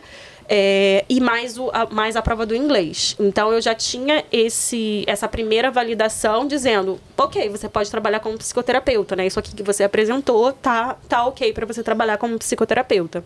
É, mas eu não fui trabalhar, eu fui para a universidade. É, só Então- lembrando rapidinho, são duas coisas diferentes pro pessoal, né? O, o skill assessment, no caso, eles, já, eles não estão avaliando o seu inglês. Eles estão, mas na verdade você precisa da nota mesmo na prova. No caso, foi o IELTS você fez, Foi né? o IELTS. É, isso. Na verdade, pelo que eu entendo, no visto, é, quanto. Eu acho que tem vistos que tem um- uma nota mínima, né? Eu lembro que o Marcos tinha que tirar uma nota alta lá, e se ti- tirar sete em tudo, oito em tudo, não tinha assim, Aí vai você ganha, aumentando, sim, né? aumenta a pontuação. Vai aumentando a pontuação. Eu, como partner, tinha lá um, um mínimo para tirar Sim, também, para 4,5, poder. né? Cinco. Não, já era seis, seis Seis e também? pouco. Ah. Era, já era, já era bem mais alto. Teve uma Que aí galera. você né? ajuda, você ajuda com pontos também. É, ganha mais 5 pontos, É. ganha mais 10 pontos. Foi, Sim. foi mais ou menos isso que a gente fez. É, e foi ótimo, porque a gente foi lá pra cima na pontuação e, e a gente aplicou três meses depois, a gente estava com, com o PR, né? Legal. Demorou três anos, né? Até que a gente pudesse aplicar. É, que foi um ano e meio de faculdade, depois a gente teve o Graduate Visa, com mais um ano e meio, enquanto a gente estava tentando conseguir as coisas para aplicar. E a engenharia saiu da lista, só voltou seis meses depois, não sei aqueles perrengues né, que a gente passa aqui. Mas foram três anos, né? Então eu, eu fiz esse primeiro assessment do VetaSES, só que como eu tinha um background muito. Ó a ventania, ó a ventania. Chegou o vento aí. Comentei no começo, tá aí. O primeiro furacãozinho aí chegou. Dá um, dá um ventinho aqui é, é forte para os cariocas, né? É, e aí, como eu tinha um background já no Brasil de pesquisadora, eu fui por esse caminho, né? Eu achei que seria mais seguro para mim, né? Tentar trabalhar numa instituição, digamos assim, aprender com as pessoas, estar num lugar mais seguro no sentido que eu ia ter uma chefe, né? Uma supervisora e tal. É, e como eu tinha um, um, um bom currículo, né? Como é que é o currículo da, do pesquisador, né? Lógico, além dos lugares que você trabalhou como pesquisadora, que no meu caso foi dentro da UFRJ, é, publicação científica, né? Então tinha bastante publicação científica. Então é uma coisa mais fácil, talvez, quando você tem, que você vai apresentar um currículo, independente de eu conseguir falar bem inglês ou não, é, tá lá a minha publicação em inglês em, nos melhores jornais que tem de Sim. psicologia, né? Porque lá no, no Brasil, o que, que a gente fazia? Escrevia o artigo em português e pagava alguém para fazer em inglês e publicar. Então a gente Ah, conseguia sim. publicar em jornais que a gente chama de jornais qualizar, né, que são jornais internacionais excelentes. Então eu tinha bastante publicação. Então era como se o meu currículo ele era tipo, tá, tá aqui, você fez, né? Uhum. Não, não tem, é incontestável que você é, sabe fazer isso. Você Sim. sabe fazer, isso, você sabe ser pesquisadora, né? Por mais que o meu inglês não fosse no nível de estar trabalhando como pesquisadora na universidade. Ainda né? mais sendo pela UFRJ, né? Que é uma instituição bastante renomada e a Austrália vê como bem importante, ou não? Cara, sabe que quando eu fui, a primeira vez que eu fui para a universidade, eu sempre tive essa visão, né? É, assim, sempre tive muito orgulho de ter conseguido passar para a UFRJ e tudo mais, né? A gente que é carioca, assim, tem essa coisa, Sim. nossa, UFRJ e tal. Cara, a, a, a pessoa lá chegou pra mim, eu falei, né? Mostrei meu diploma tudo traduzido e tal, ela olhou, não, tipo assim, não reconheceu o nome da universidade. Ela falou assim: hum, deixa eu ver se essa universidade tem o curso aprovado. Aí, eu, É. como assim aprovado? Tipo, é óbvio que o UFRJ tem o curso aprovado, né? Ela foi lá, procurou na lista e falou: Ah, sim, sim, o, o- o- essa universidade é ok, aprovado. Uhum. é ok, é aprovada. Depois eu fui entender lá dentro, né, que as pessoas conheciam muito a USP. É, as outras universidades do Brasil, ninguém nunca tinha ouvido falar. Nem as federais, nada. Só USP. Quando fala ah, do Brasil, ah, USP e tal, porque a USP publica muito. Né? Então é um ambiente muito específico, Ah, digamos sim, assim, sim, né? sim, de sim, sim, pesquisa. sim. É, e a USP realmente, né? Eu não eu mencionei isso porque eu também queria validar meu diploma. Eu, sou, eu fiz faculdade no IBMEC. Para mim, o IBMEC era muito bom, assim, que aqui ia ser muito renomada, que o pessoal ia reconhecer, mas acho que é nível B, entendeu? Aqui, para a Austrália. tá então, o meu diploma. É, para validar aqui é um pouco mais difícil do que o UFRJ, entendeu? Aí você Hum. falou que o UFRJ, tipo, eles não conheciam pelo nome, mas é bem reconhecida, né? No É, final das tá contas, lá, reconheceram, né? Sim, sim, reconheceram. Então, Eu isso. acho que é, se, se é reconhecido pelo MEC, eles reconhecem, assim. Depois vai fazer aquela, hum, aquela comparação das matérias, Sim. né? Nesse sentido. É, então, então, enfim, eu fui para a universidade, né? Então, para isso, eu validei o meu diploma, então, num órgão específico para validar o meu diploma. E, e aí fui contratada para trabalhar na, na universidade, né? Então, assim, é, eu fui, busquei uma, uma, uma pesquisadora que trabalhava com a mesma temática que eu sempre trabalhei no Brasil. Então, foi muito simples, assim, né? Ela olhar e ver que eu era especialista naquela área e me convidar para participar dos projetos dela, né? Eu trabalhei durante um ano em dois projetos de pesquisa, assim, projetos muito grandes com transtorno obsessivo compulsivo, né? É, enfim, e, e um outro projeto com mindfulness, não sei se vocês conhecem, assim, são técnicas de mindfulness para pessoas que é, se autolesionam, né? Então, é, fazem coisas com seu corpo Sim. a ponto de sentir dor e, e- e se machucar, mas eram pessoas não né? Porque esse comportamento ele, é- ele, ele é bem frequente quando você tá com alguma ideação suicida, alguma coisa assim, mas era um- um- pessoas bem específicas, né? Então eram dois projetos do governo, com grants do governo e tudo mais. É, então trabalhava ali como assistente de pesquisa, né? É, que é um trabalho mais ahn, mais burocrático, assim, no sentido, como se você fosse um Assistente ou.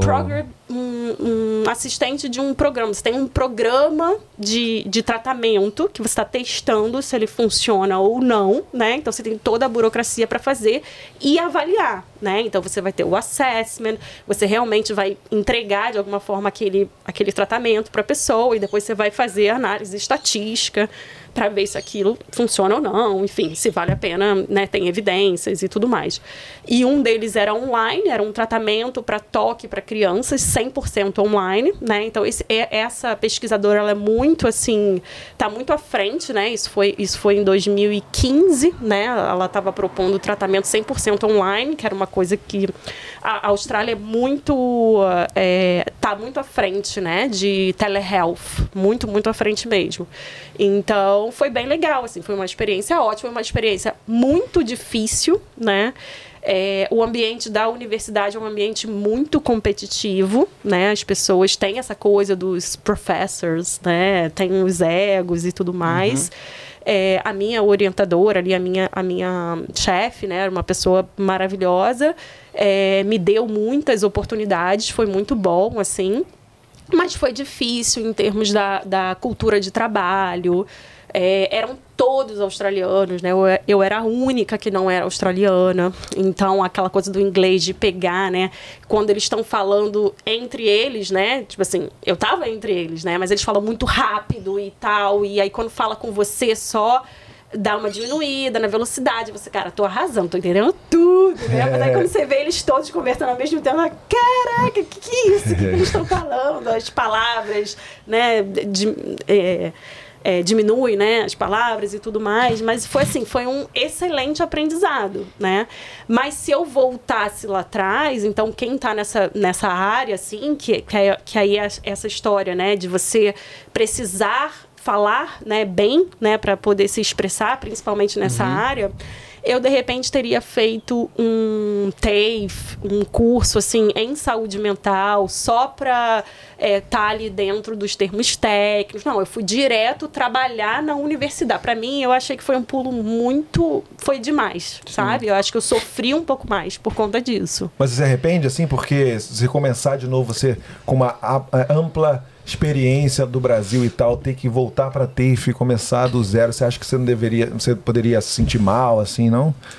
Ah, é, eu acho que, que é, exige humildade, né? Sim. Eu acho que isso é um dos aprendizados. A Austrália é, nos ensina a ser humilde, assim. Eu acho que é, eu achei aquele negócio do inglês, eu achei que não. Então agora que eu vou estar com a galera, vai ser muito rápido. Eu vou e foi rápido, tá? Assim, uhum. não, não é que tenha demorado, mas foi é, doloroso. A velocidade não tem nada a ver com o teu sentimento, né? uhum. né? Digamos assim. Então foi rápido, mas foi, foi um sacrifício, né? Não, total, porque é. assim, você, tá, você começou a falar que você chegou aqui, não sabia nada de inglês, né?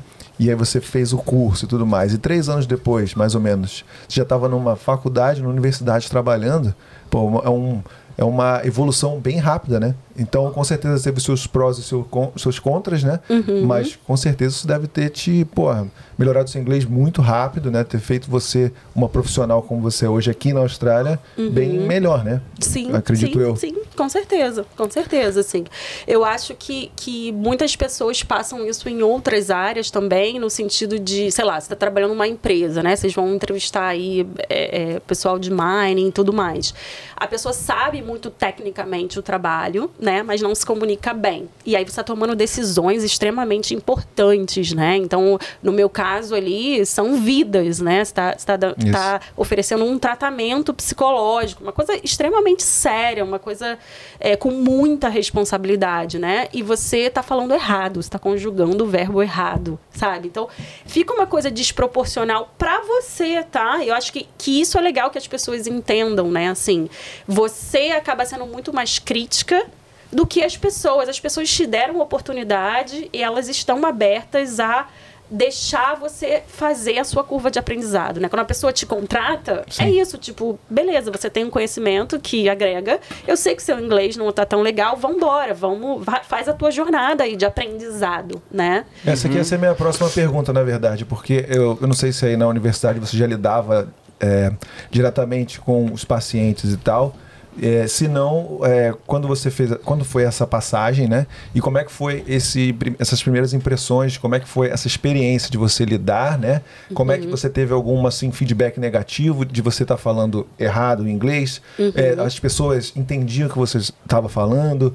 É, como é que era essa comunicação? Você entendia tudo que eles falavam? Isso, com, como isso afetava o resultado final? Ou ajudava, não sei como. Ah, como é. Então, na pesquisa, a gente chama assim de participantes, né? Não são pacientes, digamos, né? Então, sim, a gente. Um, um não, um era totalmente online, então as trocas ali não eram verbais, né? Era pelo. Tinha um software, né, ali. E o outro, que era esse, né, que era um programa de mindfulness, é, a gente é, realmente tinha um programa de oito semanas de mindfulness, né? Só que o que, que é o mindfulness, né? A gente tem algumas técnicas de, como se fossem técnicas de meditação muito específicas, né, para ansiedade. Então, é muito ativo. Então, sim, eu tinha que falar, mas grande parte daquilo era fazendo a respiração, fazendo o mindfulness em si, ensinando a fazer aquilo. Então tinha outros recursos que eu não precisava ficar duas horas falando direto, né? Então foi até um ótimo, uma ótima maneira de ir no passo a passo, né? Eu tinha que ligar para as pessoas para poder falar para elas que elas tinham que vir, confirmar. A gente fazia teste de sangue, né, para ver nível de cortisol e tudo mais. Então eu tinha que o telefone era uma coisa tensa, ligar, falar no telefone, confirmar coisas do dia a dia, né? E falar com os outros pesquisadores, porque essa pesquisa, por exemplo, a gente faz- fazia junto com o departamento de bioquímica. Então eu tinha que pegar todos o, todos, todas as amostras, ir lá pro, pro laboratório e explicar para a pessoa, para a pesquisadora lá. É, eu acho que para mim, na verdade, foi, foi muito bom, mas ao mesmo tempo, assim, eu estava lidando com pessoas. Vamos, vamos pensar aqui junto, né? É, o australiano, ele não precisa fazer faculdade para ele ter uma vida boa, né? Vocês concordam? Uhum, concordamos. Sim, 100%. tem necessidade nenhuma. Tanto que na universidade a gente vê muitos estrangeiros, né? Somos os, os imigrantes é que sustentam, né? As universidades, na verdade. É, então, eu estava lidando é, basicamente com doutores e pós-doutores australianos, né? Então, tipo assim, pessoas que elas ho- hoje eu consigo ver essas pessoas realmente são muito diferenciadas. Elas são uma parcela da população muito diferenciada. Elas não precisavam fazer universidade elas fizeram universidade elas fizeram mestrado elas fizeram doutorado fizeram pós-doutorado.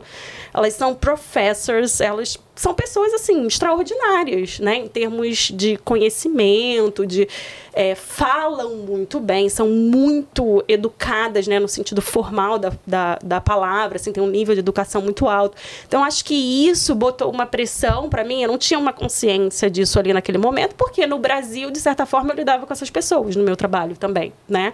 É, mas depois é que eu entendi foi caramba tem é, realmente essas pessoas aqui elas são elas são muito boas então o fato de eu estar aqui com elas né me faz muito boa também, né? Porque eu fui aceita nesse ambiente, né?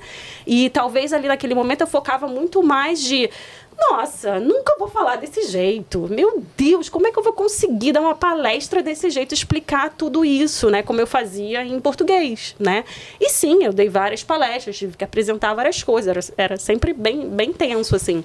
É, mas sim, isso me fez evoluir, né? Então eu acho que um aprendizado que eu tive, é, e isso é engraçado, né? Porque assim, sendo, tendo todo o background de psicologia, né? Lógico que eu é, você sabe que isso tudo acontece, mas se você não estiver fazendo terapia, se você não tiver alguém para falar para você, ó, tem uma síndrome do impostor aí acontecendo, hein? É, você não, não percebe, você tá vivendo, você, mesmo eu sabendo teoricamente todas as coisas, na hora que você tá vivendo, você só sente aquilo.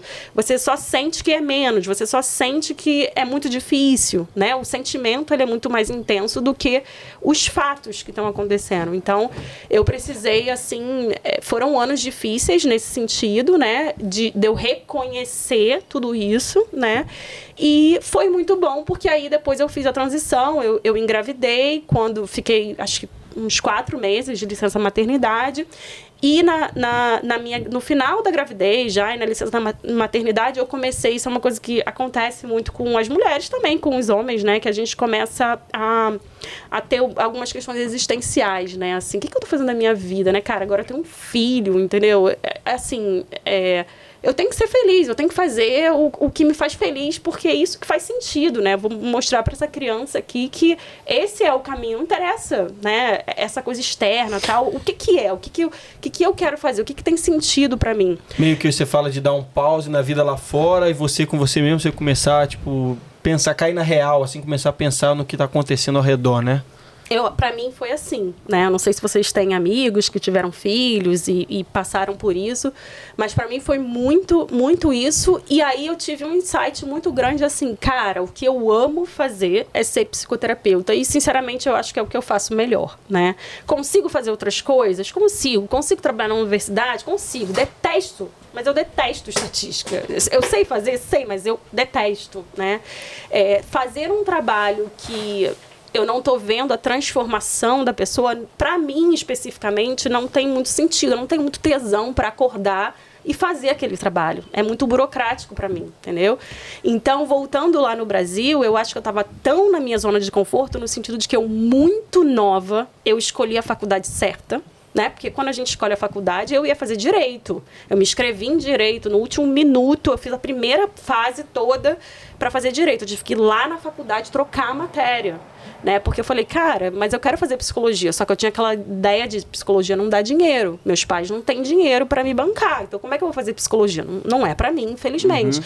E aí eu tive um, cara, não, eu vou fazer isso acontecer. Então, eu tive que trocar a matéria e tudo mais, enfim. Então, eu fiz, eu fiz uma escolha certa por sorte, digamos assim. Eu realmente acho que é por sorte, porque a gente não tem ferramenta suficiente com 17 anos de idade para escolher a profissão certa.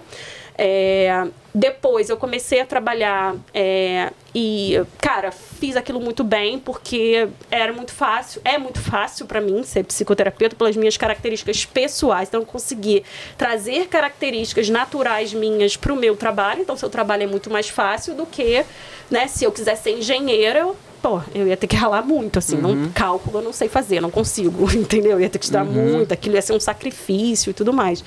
Então eu saí de uma situação que, nossa, que, que how lucky, né? Eu, eu escolhi uma profissão, sei fazer bem, as pessoas veem valor, me pagam caro pelo que eu faço, veem valor é, se beneficiam disso, os meus colegas, os, né, os meus amigos também e tal. E aí eu vim para uma situação de, ok, agora eu tenho que aprender o inglês, eu tenho que fazer coisas que façam a vida na Austrália funcionar, né? Então vamos, vamos para a universidade, vamos. A universidade para mim também tinha um pouco um selo de hum, validação. Porque o consultório particular é, é você é empreendedora né? E o, o que é uma super coisa você conseguir viver de um consultório particular ou de um negócio que seja, uhum. né? Você tem que fazer tudo do zero, fazer acontecer e, e, e a grana tem que entrar, né? É, é isso, realmente exige muito. Mas quando você trabalha numa empresa, aquela empresa, ainda mais uma empresa como né, eu fazia na Curtin, uma, uma, uma empresa gigantesca, né? É, é um selo até para o imigrante, digamos assim, de você foi aceita, você está dentro. Você uhum. faz parte. Né? Essa empresa está dizendo para você que você é bom o suficiente para estar tá aqui e ela vai te pagar. Né? Você tem valor. É diferente de você ter aberto seu business e você está dizendo que você tem valor e está tentando vender para as pessoas que você tem valor. E lógico, as pessoas vão uhum. achar ou não. Sim, né? Sim.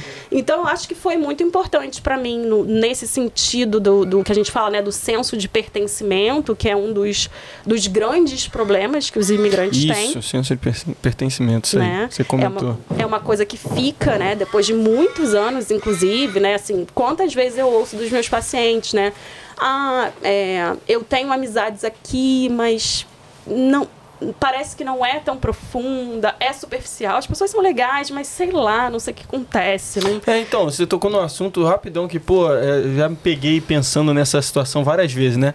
Assim, durante muito tempo, eu já tem quase nove anos que eu tô aqui, né? Durante muito tempo eu me peguei numa situação assim.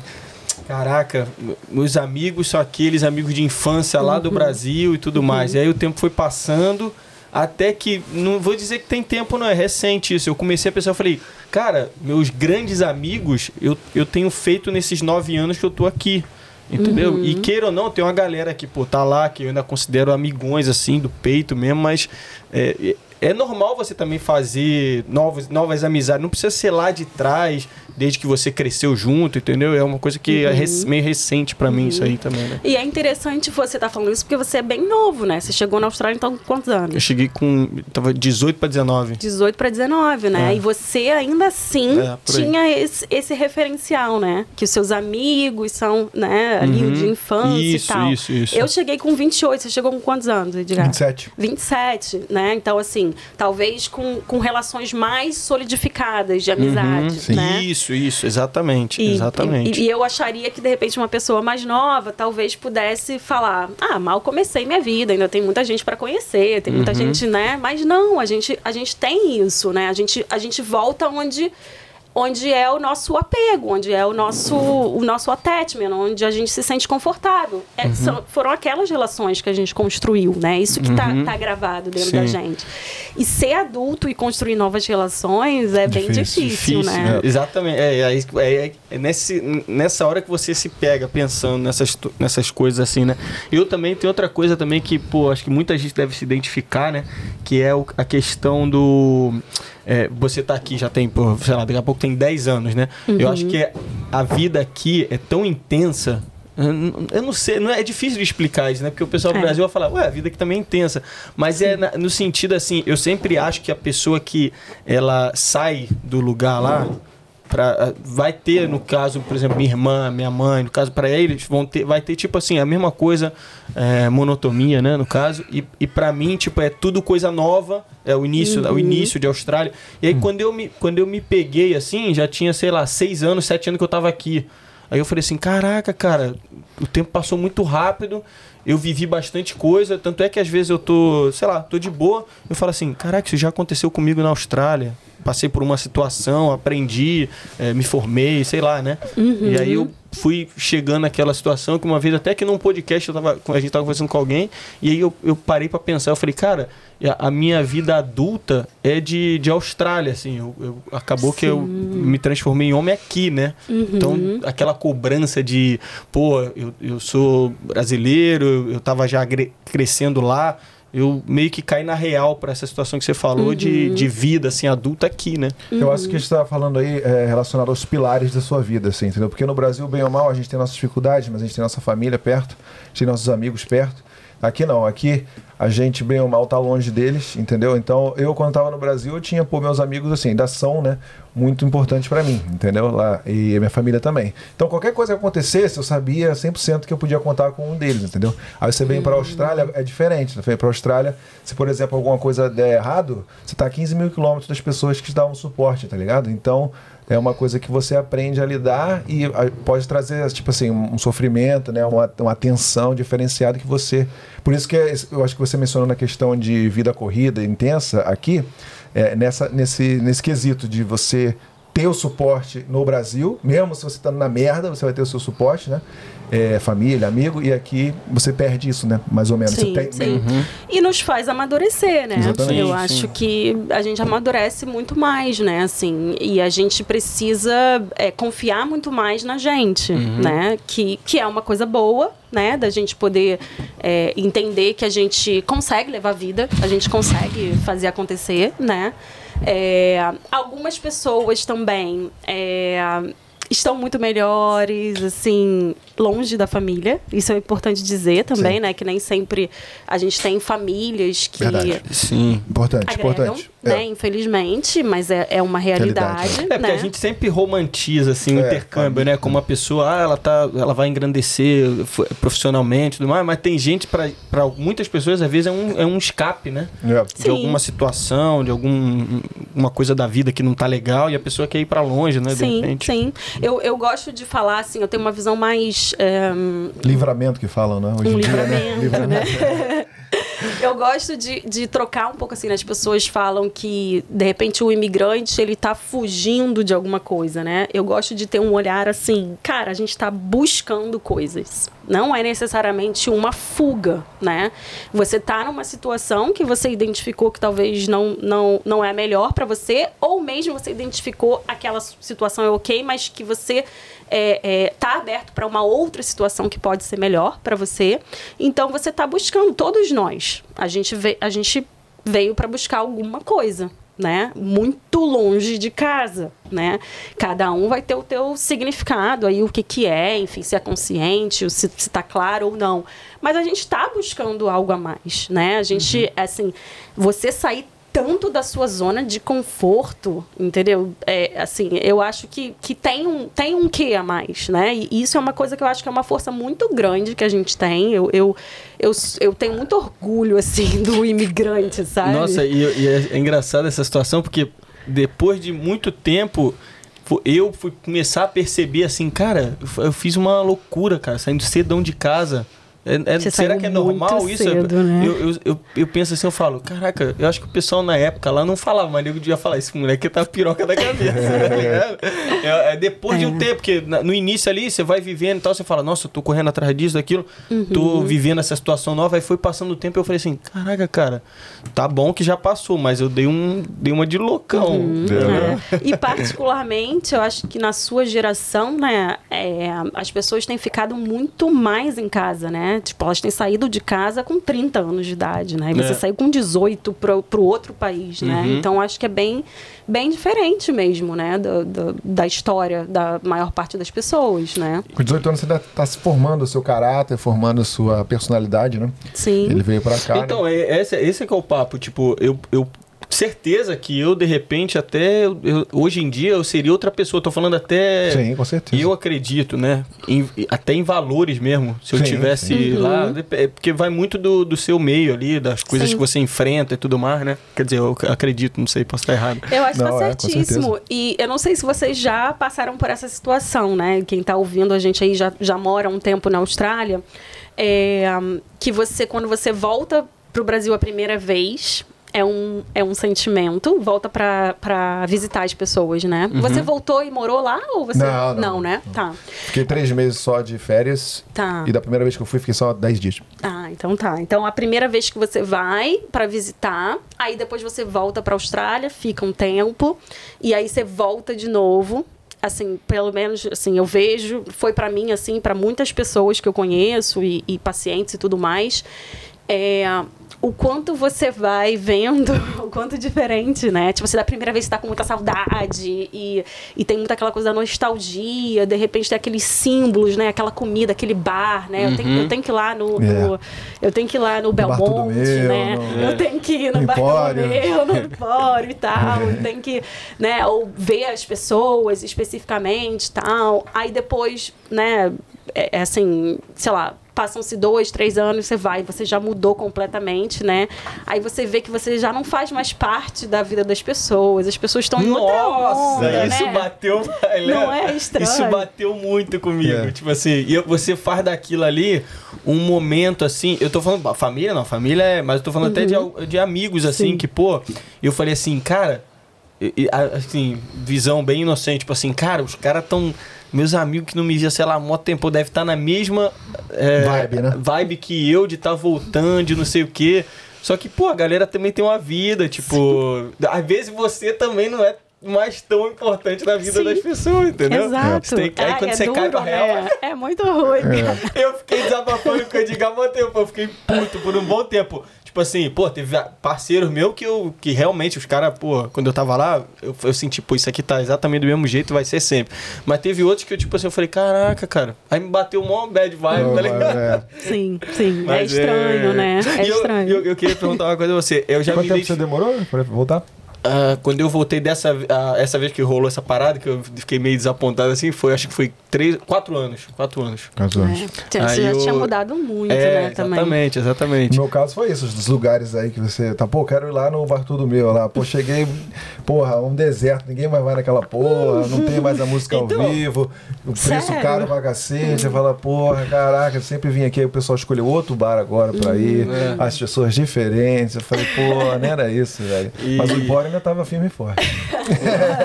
Não, e, e já eu identifiquei já com muita gente aqui que é aquelas são aquelas pessoas assim que é, eles estão aqui, mas estão sempre com aquele pensamento assim, pô, tá tudo dando certo, você tá fazendo o máximo pra tua vida funcionar e dar certo aqui na Austrália, mas bem lá no fundo rola aquele. Rafa fica até bolada comigo quando eu, quando eu falo sobre isso.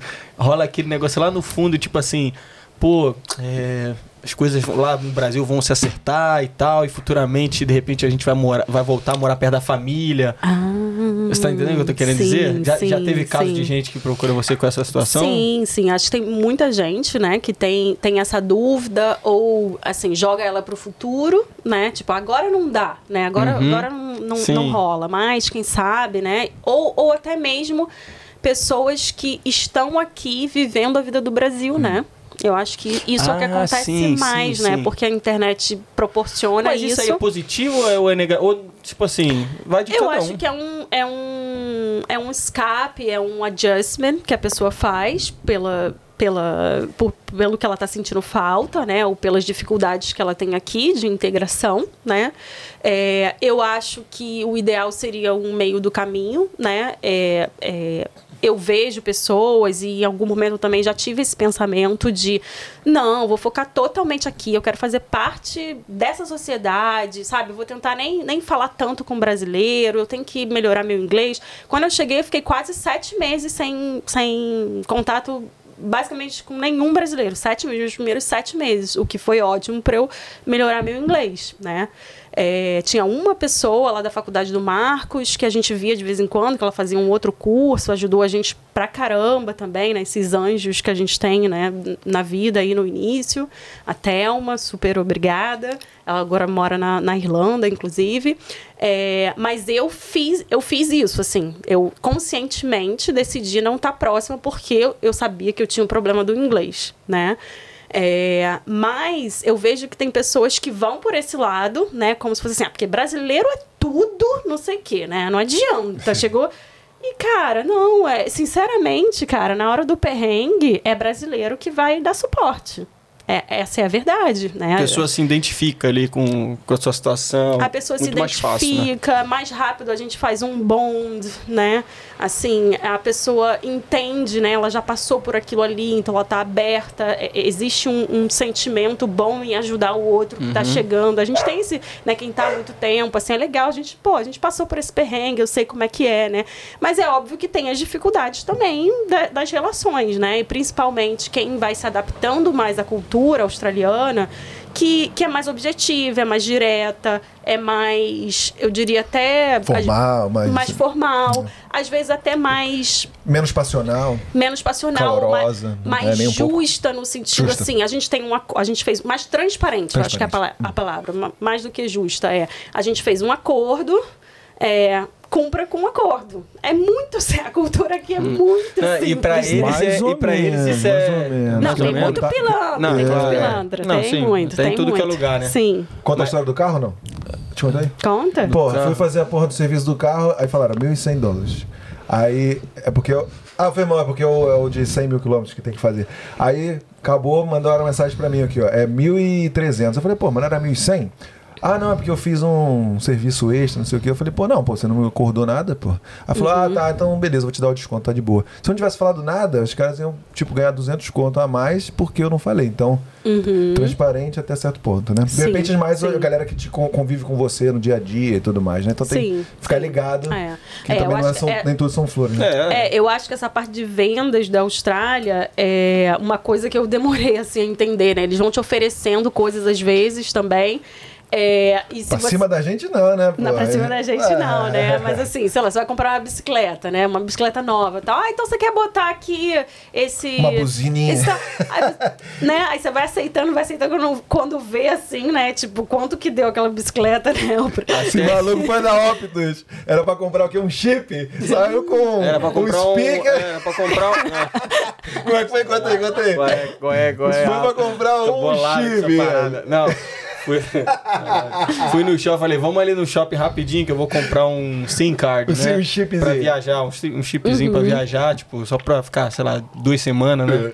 Aí, beleza. Quem me. Aí tá. Não, aí a Rafa falou assim: ah, eu vou ali comprar um cooler, um negócio no mercado, né?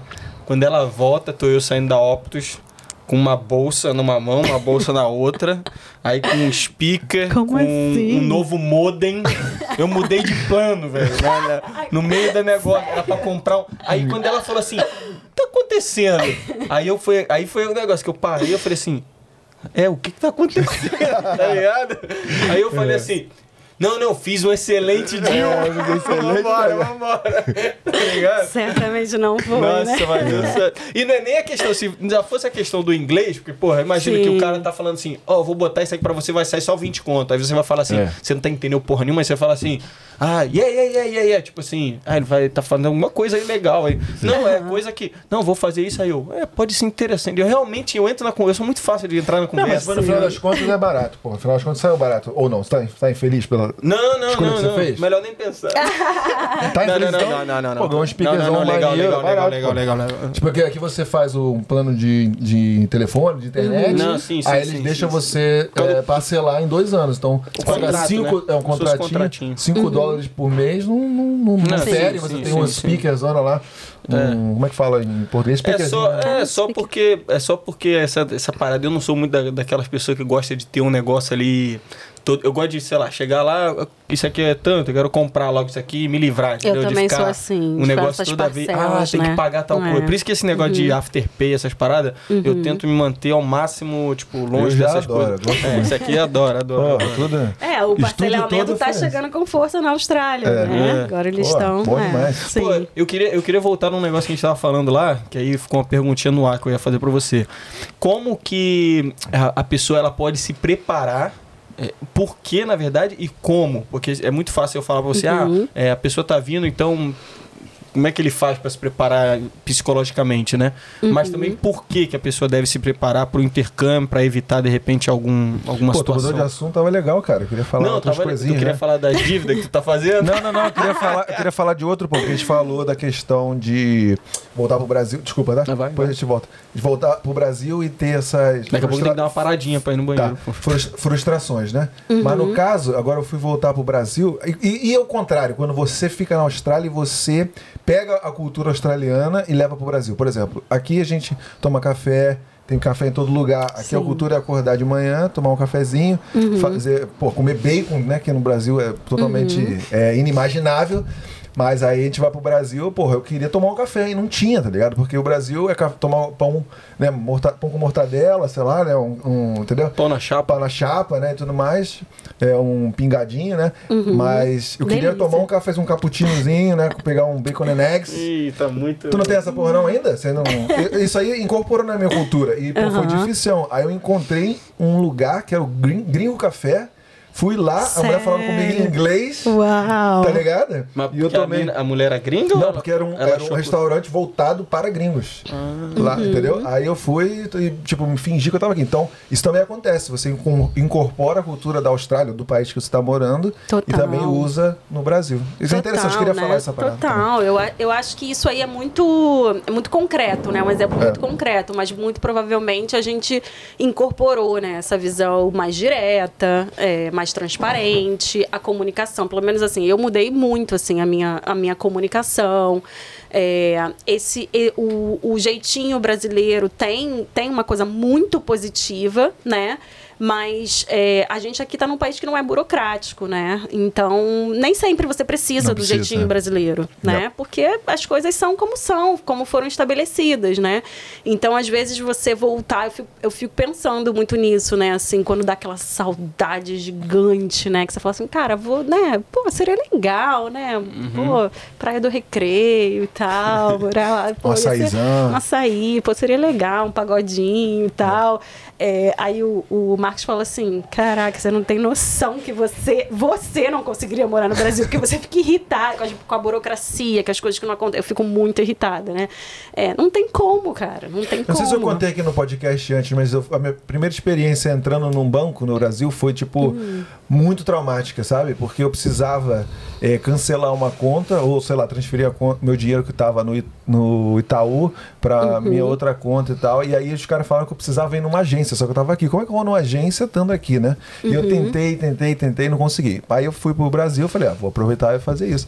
Cara, eu entrei de mochila, aí na porta giratória começou a apitar lá, alarme, tá ligado? Eu fiquei assim, cara, Uhum. o que, que tá acontecendo? Caraca, não sei o que, não sei o que. Fiquei muito perdido. Aí os caras falaram, ó, seu. Caraca, é verdade. Mano, eu nunca parei pra pensar nisso. Então, porra, Aqui mano, não tem porta mano, giratória. Não tem, porra. Aí, aí eu entrei assim, o pessoal ficou olhando, eu falei, ah, você tá aí com, com metal, bota o metal aí no bagulho. Aí a gente botava lá e o negócio não, não, não destravava de jeito nenhum. Eu falei, caraca, o que tá acontecendo aqui? Fiquei tipo desesperado, tá ligado? Aí eu entrei e falei, ah, não, você pode deixar sua mochila aí no cofre, aí você vai, atende, você fala lá o que você tem pra falar, depois volta e pega a sua mochila e vai embora. Aí tá, ah, eu só quero cancelar a minha conta. Ah, não, você tem que esperar quatro dias úteis, a pessoa vai desbloquear, que não sei o que, não sei o que. Tipo, foi um negócio É que eu não tava difícil. preparado, fiquei per- parecendo um alien, tá ligado? Tipo, Sim. onde eu estou, o que está acontecendo aqui. É. Então, Eu acho que a burocracia e isso que a gente estava falando aí do poder de compra, né? O, o- você tem uma qualidade de vida muito melhor porque a gente tem um poder de compra muito maior aqui, né? O, o trabalho ele tem muito mais valor, né? O que como deve ser, né? Assim, é, e aí a gente tem uma vida muito melhor, né? Nesse sentido. Então eu acho que é muito difícil você abrir mão disso, né? Assim, eu acho que é, para mim a chave virou quando eu fiquei grávida até eu já eu tava o que há seis anos na Austrália, né? Até então eu de vez em quando tinha o será que a gente deveria voltar, né?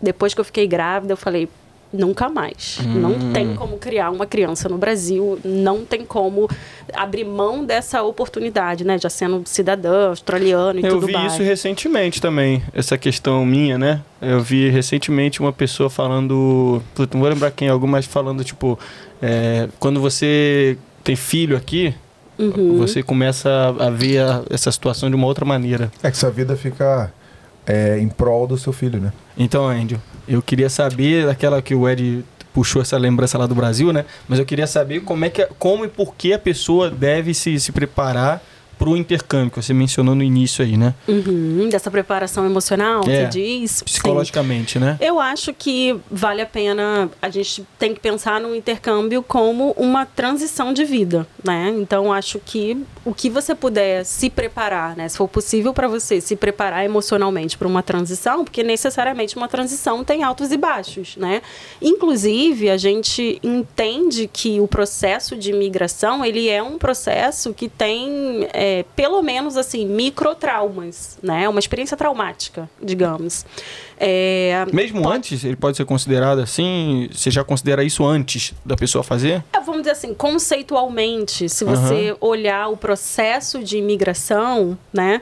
É, há uma transição muito grande, há uma oscilação de humor muito grande, né? Você muitas vezes está numa situação é, que ela é mais extrema, né? Então por isso que a gente vê é, é bem comum, né? A gente vê imigrantes com com um nível de ansiedade muito alto, né? Às vezes até depressão, alguma coisa assim, mas acho que ansiedade principalmente, né? Porque o que, que é a ansiedade? A ansiedade é o teu corpo se preparando para lutar ou para fugir, entendi. Né? Então, organicamente, a gente tem um sistema dentro da gente que quando a gente interpreta que a gente está em perigo, o nosso corpo fisiológico, tem lá sistema simpático, parasimpático, coisa que a gente aprendeu lá no segundo grau, nem, sei, não- nem se chama mais segundo grau, nem sei mais, gente. É, o teu corpo, ele começa a se preparar, né, para isso. Isso é ansiedade. A ansiedade é uma coisa é, funcional, é, essencial e a gente precisa sentir ansiedade. Ela não é ruim. Ela é ruim quando ela tá desfocada, quando ela tá exagerada, né? Então, se você na, no teu processo de imigração muitas vezes se vê num lugar de ameaça, insegurança, é, falta de apoio, muito provavelmente o teu, o teu sistema natural vai o alarme vai tocar. O que Opa. pode acontecer no sentido, no caso da pessoa que está indo pro Brasil, por exemplo, depois de muito tempo, aí tem até uma crise de ansiedade. Uhum. Isso é, é, de repente, a insegurança ou não saber como as pessoas vão receber lá, pode ser isso também? Sim, pode ser, ou, ou mesmo, né? é, eu, eu. Uma experiência pessoal, né? Quando, eu, quando meu filho nasceu, quando ele tinha nove meses, a gente foi pro Brasil. Eu tava super, né? Tipo, ai, cara, né? Minha família vai ver meu filho e tal. Tava, tava muito feliz nesse sentido.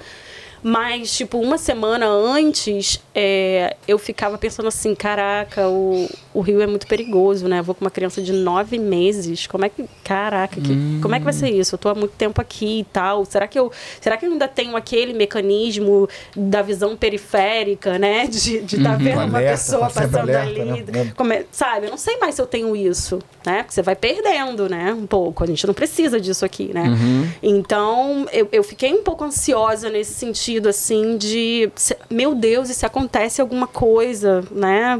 Então, fica um desconhecido também ali. Então, acho que tem isso, mas estou falando até mais no, no processo do, do nosso dia a dia aqui, né? Como, como imigrante. As coisas que a gente tem que é, passar, se colocar, né? E essa ansiedade, ela pode ser uma força também, no sentido de, de assim, né? Se for, se for algo que te dá energia para você seguir, conquistar aquela coisa, né? Que eu acho que também faz parte isso, uma, uma ansiedade, assim, que é mais controlável, né? Que faz você, não, vambora, eu tenho que acordar mais cedo, vambora, eu tenho que trabalhar 12 horas, vambora, vamos, vamos fazer acontecer, né? Então tem esse lado, mas tem o outro lado, né? Das frustrações, é, das decepções, de você.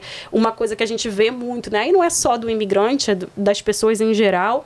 É a solidão, né? A solidão como algo patológico. Não a solidão como, ah, eu tô aqui sozinho e tal. Não, mas a aquela solidão que, que rasga, sabe? De você achar que você tá sozinho na vida, que você não tem, é, é, por exemplo, aqui nós todos estamos é, temos parceiros né temos pessoas vivendo construindo a vida né mas imagina um imigrante que vem vem solteiro e não, não tem um- uma pessoa, né? Tá sozinha, tá sem a família e tal, e tá aqui há muitos anos sem ninguém. Essa pessoa muito provavelmente se sente muito mais sozinha, né? Se a gente já, já tá, como o Edgar falou, pô, não tem a família e tal, né? Imagina você completamente sozinho, né? Quanto mais velho você fica, isso talvez tenha um peso diferente, né? É, que talvez você manejasse isso diferente no Brasil, né? Porque você tem outros pontos ali de apoio social, né? Então tem, tem muitas coisas que acontecem, né? é, particularmente pela experiência, né? Do, do imigrante que, que na minha na minha concepção ela tem muito esse fundo do esse senso de pertencimento, ele muda muita coisa, né? Então por isso que eu, que eu falo, né? esse pensamento que muitas pessoas têm, inclusive eu tive, né, de não, eu vou andar só com australiano e tal, babá, é, não é, talvez não seja a melhor opção, né, porque é, você vai estar ali é, 100% do tempo é, tentando passar aquela barreira de eu não faço parte. Você está conquistando fazer parte, né? O que, o que é interessante. Mas você precisa de um lugar emocional que você faz parte e pronto. Você não tem que fazer esforço para fazer parte, né? Porque isso é um desgaste emocional muito grande. E muitas vezes isso vai ser alguém da tua cultura, né? Não todas as vezes, mas muitas vezes. Acho que para a maioria de nós, né? A gente ter ali alguns pontos, né? É, então, nesse sentido, não, não no sentido de trauma, de evento traumático, né? Tipo um abuso sexual. Não, não é esse tipo de trauma. Trauma no sentido de pequenas, pequenas alfinetadas que você vai levando da vida e aquilo ali vai te, te deixando um pouquinho mais vulnerável, né? Você, a gente está numa maior vulnerabilidade, digamos assim, né? Tanto que a gente tem estudos específicos, né, da saúde mental do imigrante, né? O que que tem em característico, né, que vai para além de ser uma pessoa. É, é esse contexto faz com que você tenha questões na sua saúde mental, É né? tipo, é tipo assim, perder o controle da situação, né? Tipo assim, no Brasil você sabe o que vai acontecer, né? Pelo menos tem uma visão do que, né? Uhum. uma, um- é, consegue projetar o que pode acontecer em determinadas situações. Mas Ah, aqui projeta você, melhor, né? Projeta melhor. Aqui não, aqui você fica sem controle, você não sabe o que vai acontecer. Dep- Uhum. Ou senão você acha que vai acontecer de uma maneira e acontece de outra, aí acontece a frustração, Sim. entendeu? Um efeito dominó, né? Sim, Então- você está muito tempo na incerteza, né? Isso. Muito tempo. A gente, pô, por muito tempo, principalmente no início, né? A É, gente é. lidar com incerteza, né? É, os primeiros meses são cruciais, assim, né? Uhum. Eu, eu fui um exemplo de que pensei em voltar, entendeu? No- nos Estados Unidos eu tinha um intercâmbio de três meses, não me adaptei, em- no segundo mês eu estava querendo voltar, entendeu? Olha, então tá. é uma coisa que é, realmente acontece, você tem, você que está aí tem que estar preparado Uhum. para isso, né? Então, O legal, o legal também da tua área é que é aquilo que você comentou também, tipo, você vai todo dia ou toda consulta com uma pessoa nova, você vai ter aquele negócio de de conhecer a história, sabe? Então você não sabe o que, que pode estar tá vindo ali. Pode uhum. vir uma pessoa que está só com um probleminha casual ali, uma coisa do dia a dia, de repente uma coisa financeira, o cara uhum. gastou mais do que devia, ou então tá uhum. não está performando bem por causa disso, nem que você comentou, Sim. né? Uhum. Mas também pode ser uma história que você Caraca, Desencadeia cara. ali é, na hora, né? Aí eu queria te perguntar, você consegue desligar bem depois da consulta? Hum. Ou ou você tá. fica, é daquelas pessoas que fica matutando ali depois do, uhum. do encontro? Isso eu tive que aprender, né? Acho que é uma, uma habilidade que o psicoterapeuta tem que aprender. Então, no início, não, né? Acho que quando eu comecei a minha profissão, não. Acho que eu ficava muito, muito impactada e pensando muito. E, e você sente, né, junto com o cliente, não só na hora da sessão, mas você leva isso, né, também. No Brasil, eu, eu trabalhava muito com clientes, assim, com, com transtorno mental diagnosticado, de fato, moderados ou graves, né? Então, é um perfil é, é, de situação bem diferente do que eu trabalho na Austrália. Mas o que, que isso quer dizer, né? Eram pessoas que tinham sofrimento real, diário, né? Pessoas que é, enfim, pre precisavam necessariamente de medicação, além da terapia, pessoas que não conseguiam trabalhar por conta né, desse transtorno mental. Então era muito mais pesado, era muito mais pesado, era um trabalho muito mais pesado que, que eu amo, né? Eu gosto muito, assim, fico muito feliz de poder é, fazer parte da vida dessas pessoas e, e promover mais qualidade de vida, mas tinha um impacto muito maior, né? Assim, eu não, eu não tinha a noção, né? Aquela, aquela coisa de você estar tá na batida da vida, trabalhando, estudando, fazendo curso e atendendo pra caramba e tal. Quando eu cheguei na Austrália, eu tinha uma impressão assim, né? Eu fiquei sem, sem trabalhar, né? Quando eu cheguei na Austrália, né? É, eu falava assim, caraca, tá leve, meu, meus ombros estão leves. que, que que é isso, sabe? Tipo, eu achava estranho, assim, porque eu não sabia, mas eu, eu tava num, num estado sempre de alerta, né? Assim, é, eu não era médica, mas eu tinha situações, né, de pacientes graves me ligarem para poder resolver. Enfim, eu tive uma situação muito traumática de uma paciente que, que faleceu, né? Ela, uhum. ela se matou, Chegou né? Então, muito, muito tenso, né? Isso. E a gente se vincula com as pessoas, né? Não é um trabalho, é um trabalho que tem essa característica, né? Você tem uma, uma relação ali com a pessoa que vai além dessa prestação de, de serviço, né? Você uhum. quer realmente, né? Eu sou esse, esse, tipo de terapeuta que, cara, eu torço pelos meus pacientes, sabe? Eu quero que as coisas realmente deem você quer certo, ter um impacto sabe? positivo, eu quero ter né? um impacto positivo, eu quero que eles conquistem, sabe? Assim, você se envolve emocionalmente e você usa o afeto como, como ferramenta, né? Então, é, você vai aprendendo, né? A gente tem técnicas e também, por exemplo, você faz supervisão, você tem que fazer supervisão no Brasil não é obrigatório, né? Que é uma coisa absurda, mas aqui sim, é, você precisa fazer supervisão. Inclusive, eu sou supervisora clínica, né? Então, agora, mais recentemente, desde o ano passado, eu comecei a ter. É, é, é, é como se fosse uma outra profissão, né? Eu tive que fazer uma certificação, é, um registro. Então, hoje eu dou supervisão para outros é, psicoterapeutas, né? Uhum. e a gente precisa disso para ter uma segurança profissional, porque aí eu vou levar, né, o caso, como a gente diz, porque a gente, a gente não leva a pessoa a gente leva as informações uhum. pontuais que a gente precisa discutir com outro profissional, né? Para a gente poder ver é, coisas que você não está vendo, justamente porque você está vinculada também aquilo ali, ou até técnicas, né? Que você poderia sugerir, estratégias que de repente você não pensou, ter um profissional junto com você para fazer. Eu acho que isso é uma coisa super relevante. Então você tem um lugar também para botar para fora, né, as suas questões como terapeuta também. Eu acho que ajuda muito, né, é, fazer terapia ou autoterapia, né? A gente tem algumas técnicas de, de autoterapia é, para poder Caraca, fazer essa. Essa aí, isso aí é macete, isso aí. Macete. É, é, tem que fazer, tem que fazer para poder, né, é, é, separar assim. É, mas acho que tem uma coisa muito prática, né? Hoje em dia eu já faço, eu, eu já consigo, né? Tem, eu tenho mais de 15 anos que eu trabalho com isso, então naturalmente você vai se conhecendo, também desenvolvendo. Mas é, por exemplo, eu tenho ali uns horários, né? A coisa do, do WhatsApp, de você estar acessível, né? Também fora da sessão, isso, isso vai te levando num lugar de burnout também, né? Então, tem um contrato muito claro com os, os meus pacientes, né? Eles entendem também isso. É, mas essa, eu que, tenho... essa que era a pergunta da gente, a próxima, né? Como é que é esse é, o pós-consulta, né? Pós Você continua con conversando uhum. assim ou é só não, a o sessão? ideal é, é que, que é? seja só na sessão, até porque né, você, você tem muito menos controle se você ficar ali trocando é, mensagem no WhatsApp. Você não, tem, você não tem como usar as suas ferramentas terapêuticas, é, são só mensagens trocadas, né? Então, nem é o, o ideal, nem é o adequado, né? É, e eu acho que para o profissional, né, para o profissional de saúde é importante é, sair, separar, né? separar, né? Então assim, hoje, hoje eu tenho muito, muito cuidado em relação, por exemplo, meu WhatsApp, eu tenho os horários, meu WhatsApp ele não, ele não, ele, eu só vejo quando eu abro. Se eu não abrir, eu não, não recebo mensagem, hum. né? Então, eu tenho, eu tenho meu horário de trabalho, né? Eu tenho o horário que eu trabalho ali.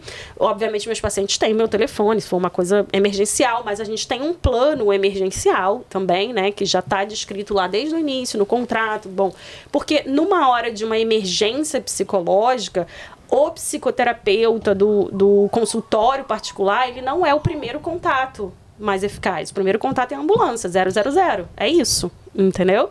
Então é isso que a pessoa tem que fazer. Ela não tem que ligar para o terapeuta dela, digamos assim, ou, ou familiar, ou o que seja, né? Tem coisas que são mais eficazes nesse momento, uhum. né? É, então, o trabalho do consultório, ele é um trabalho mais lento. Sim, ele não é um trabalho emergencial. Então, tudo isso pessoa, você vai comunicando no seu trabalho e você vai conseguindo né, ter algumas boundaries ali. É, fazer, né? A gente falou o negócio da, da, de anotar durante a consulta tal. Então, a gente também tem esse momento, né? De fazer as anotações, que é um momento que você, bom, coloca as coisas no papel, então você tira um pouco da sua cabeça, né?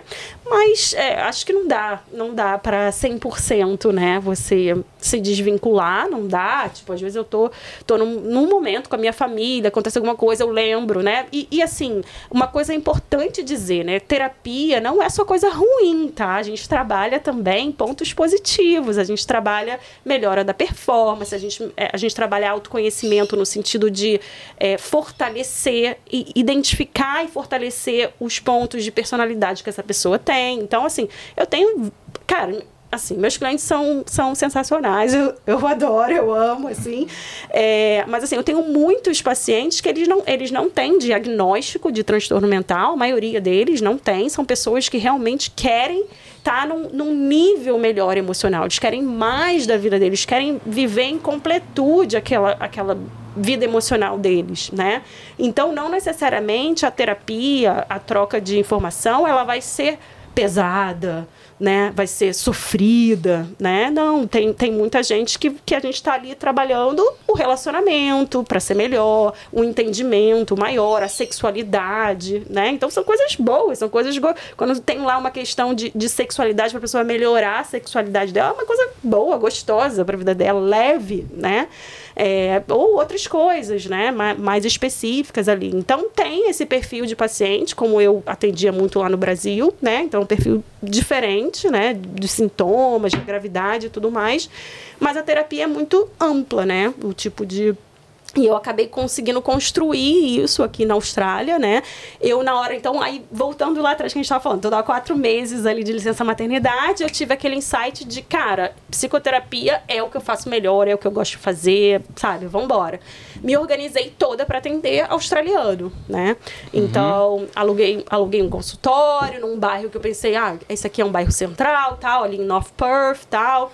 É, comecei, né, meu networking com o pessoal da faculdade, com o pessoal. Eu tinha trabalhado, tinha feito um, um, um treinamento lá, um curso participado, né, dando treinamento no hospital de Fremantle para autistas. É, então, assim, fui tentando, ok, vamos embora, vamos, para esse lugar aí de atender australiano, né?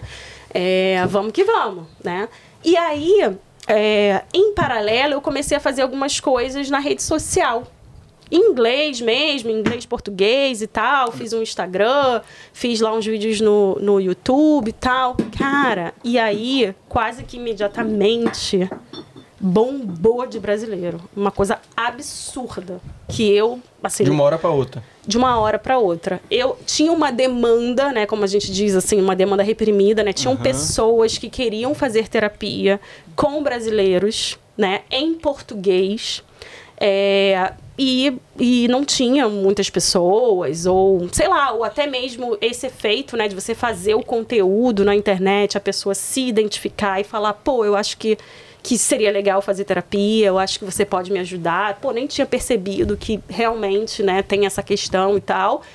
E, cara, começou assim, absurdo, absurdo o, volume de pessoas querendo fazer terapia. Então, meu, meu consultório encheu muito mais rápido que o meu planejamento, né? Tinha todo, todo um planejamento, tipo assim, um modelo de negócios, um planejamento de consultório e tal, que não tinha a ver com os brasileiros. Meu, meu cliente-alvo não eram os brasileiros, né? E aí foi para lá e aí eu fui me, me adaptando a isso, né? Então fui me, me reposicionando assim como é, com foco no processo de imigração, fui estudar muito mais, né? O que que é o processo de imigração, quais são as fases que a gente tem emocionais, usei muito do, da minha própria experiência também, né, para entender o processo. Então isso eu acabei é, começando a ter outros pacientes, por exemplo, hoje eu tenho, eu atendo vários, eu atendo australiano também, mas eu atendo vários imigrantes, né?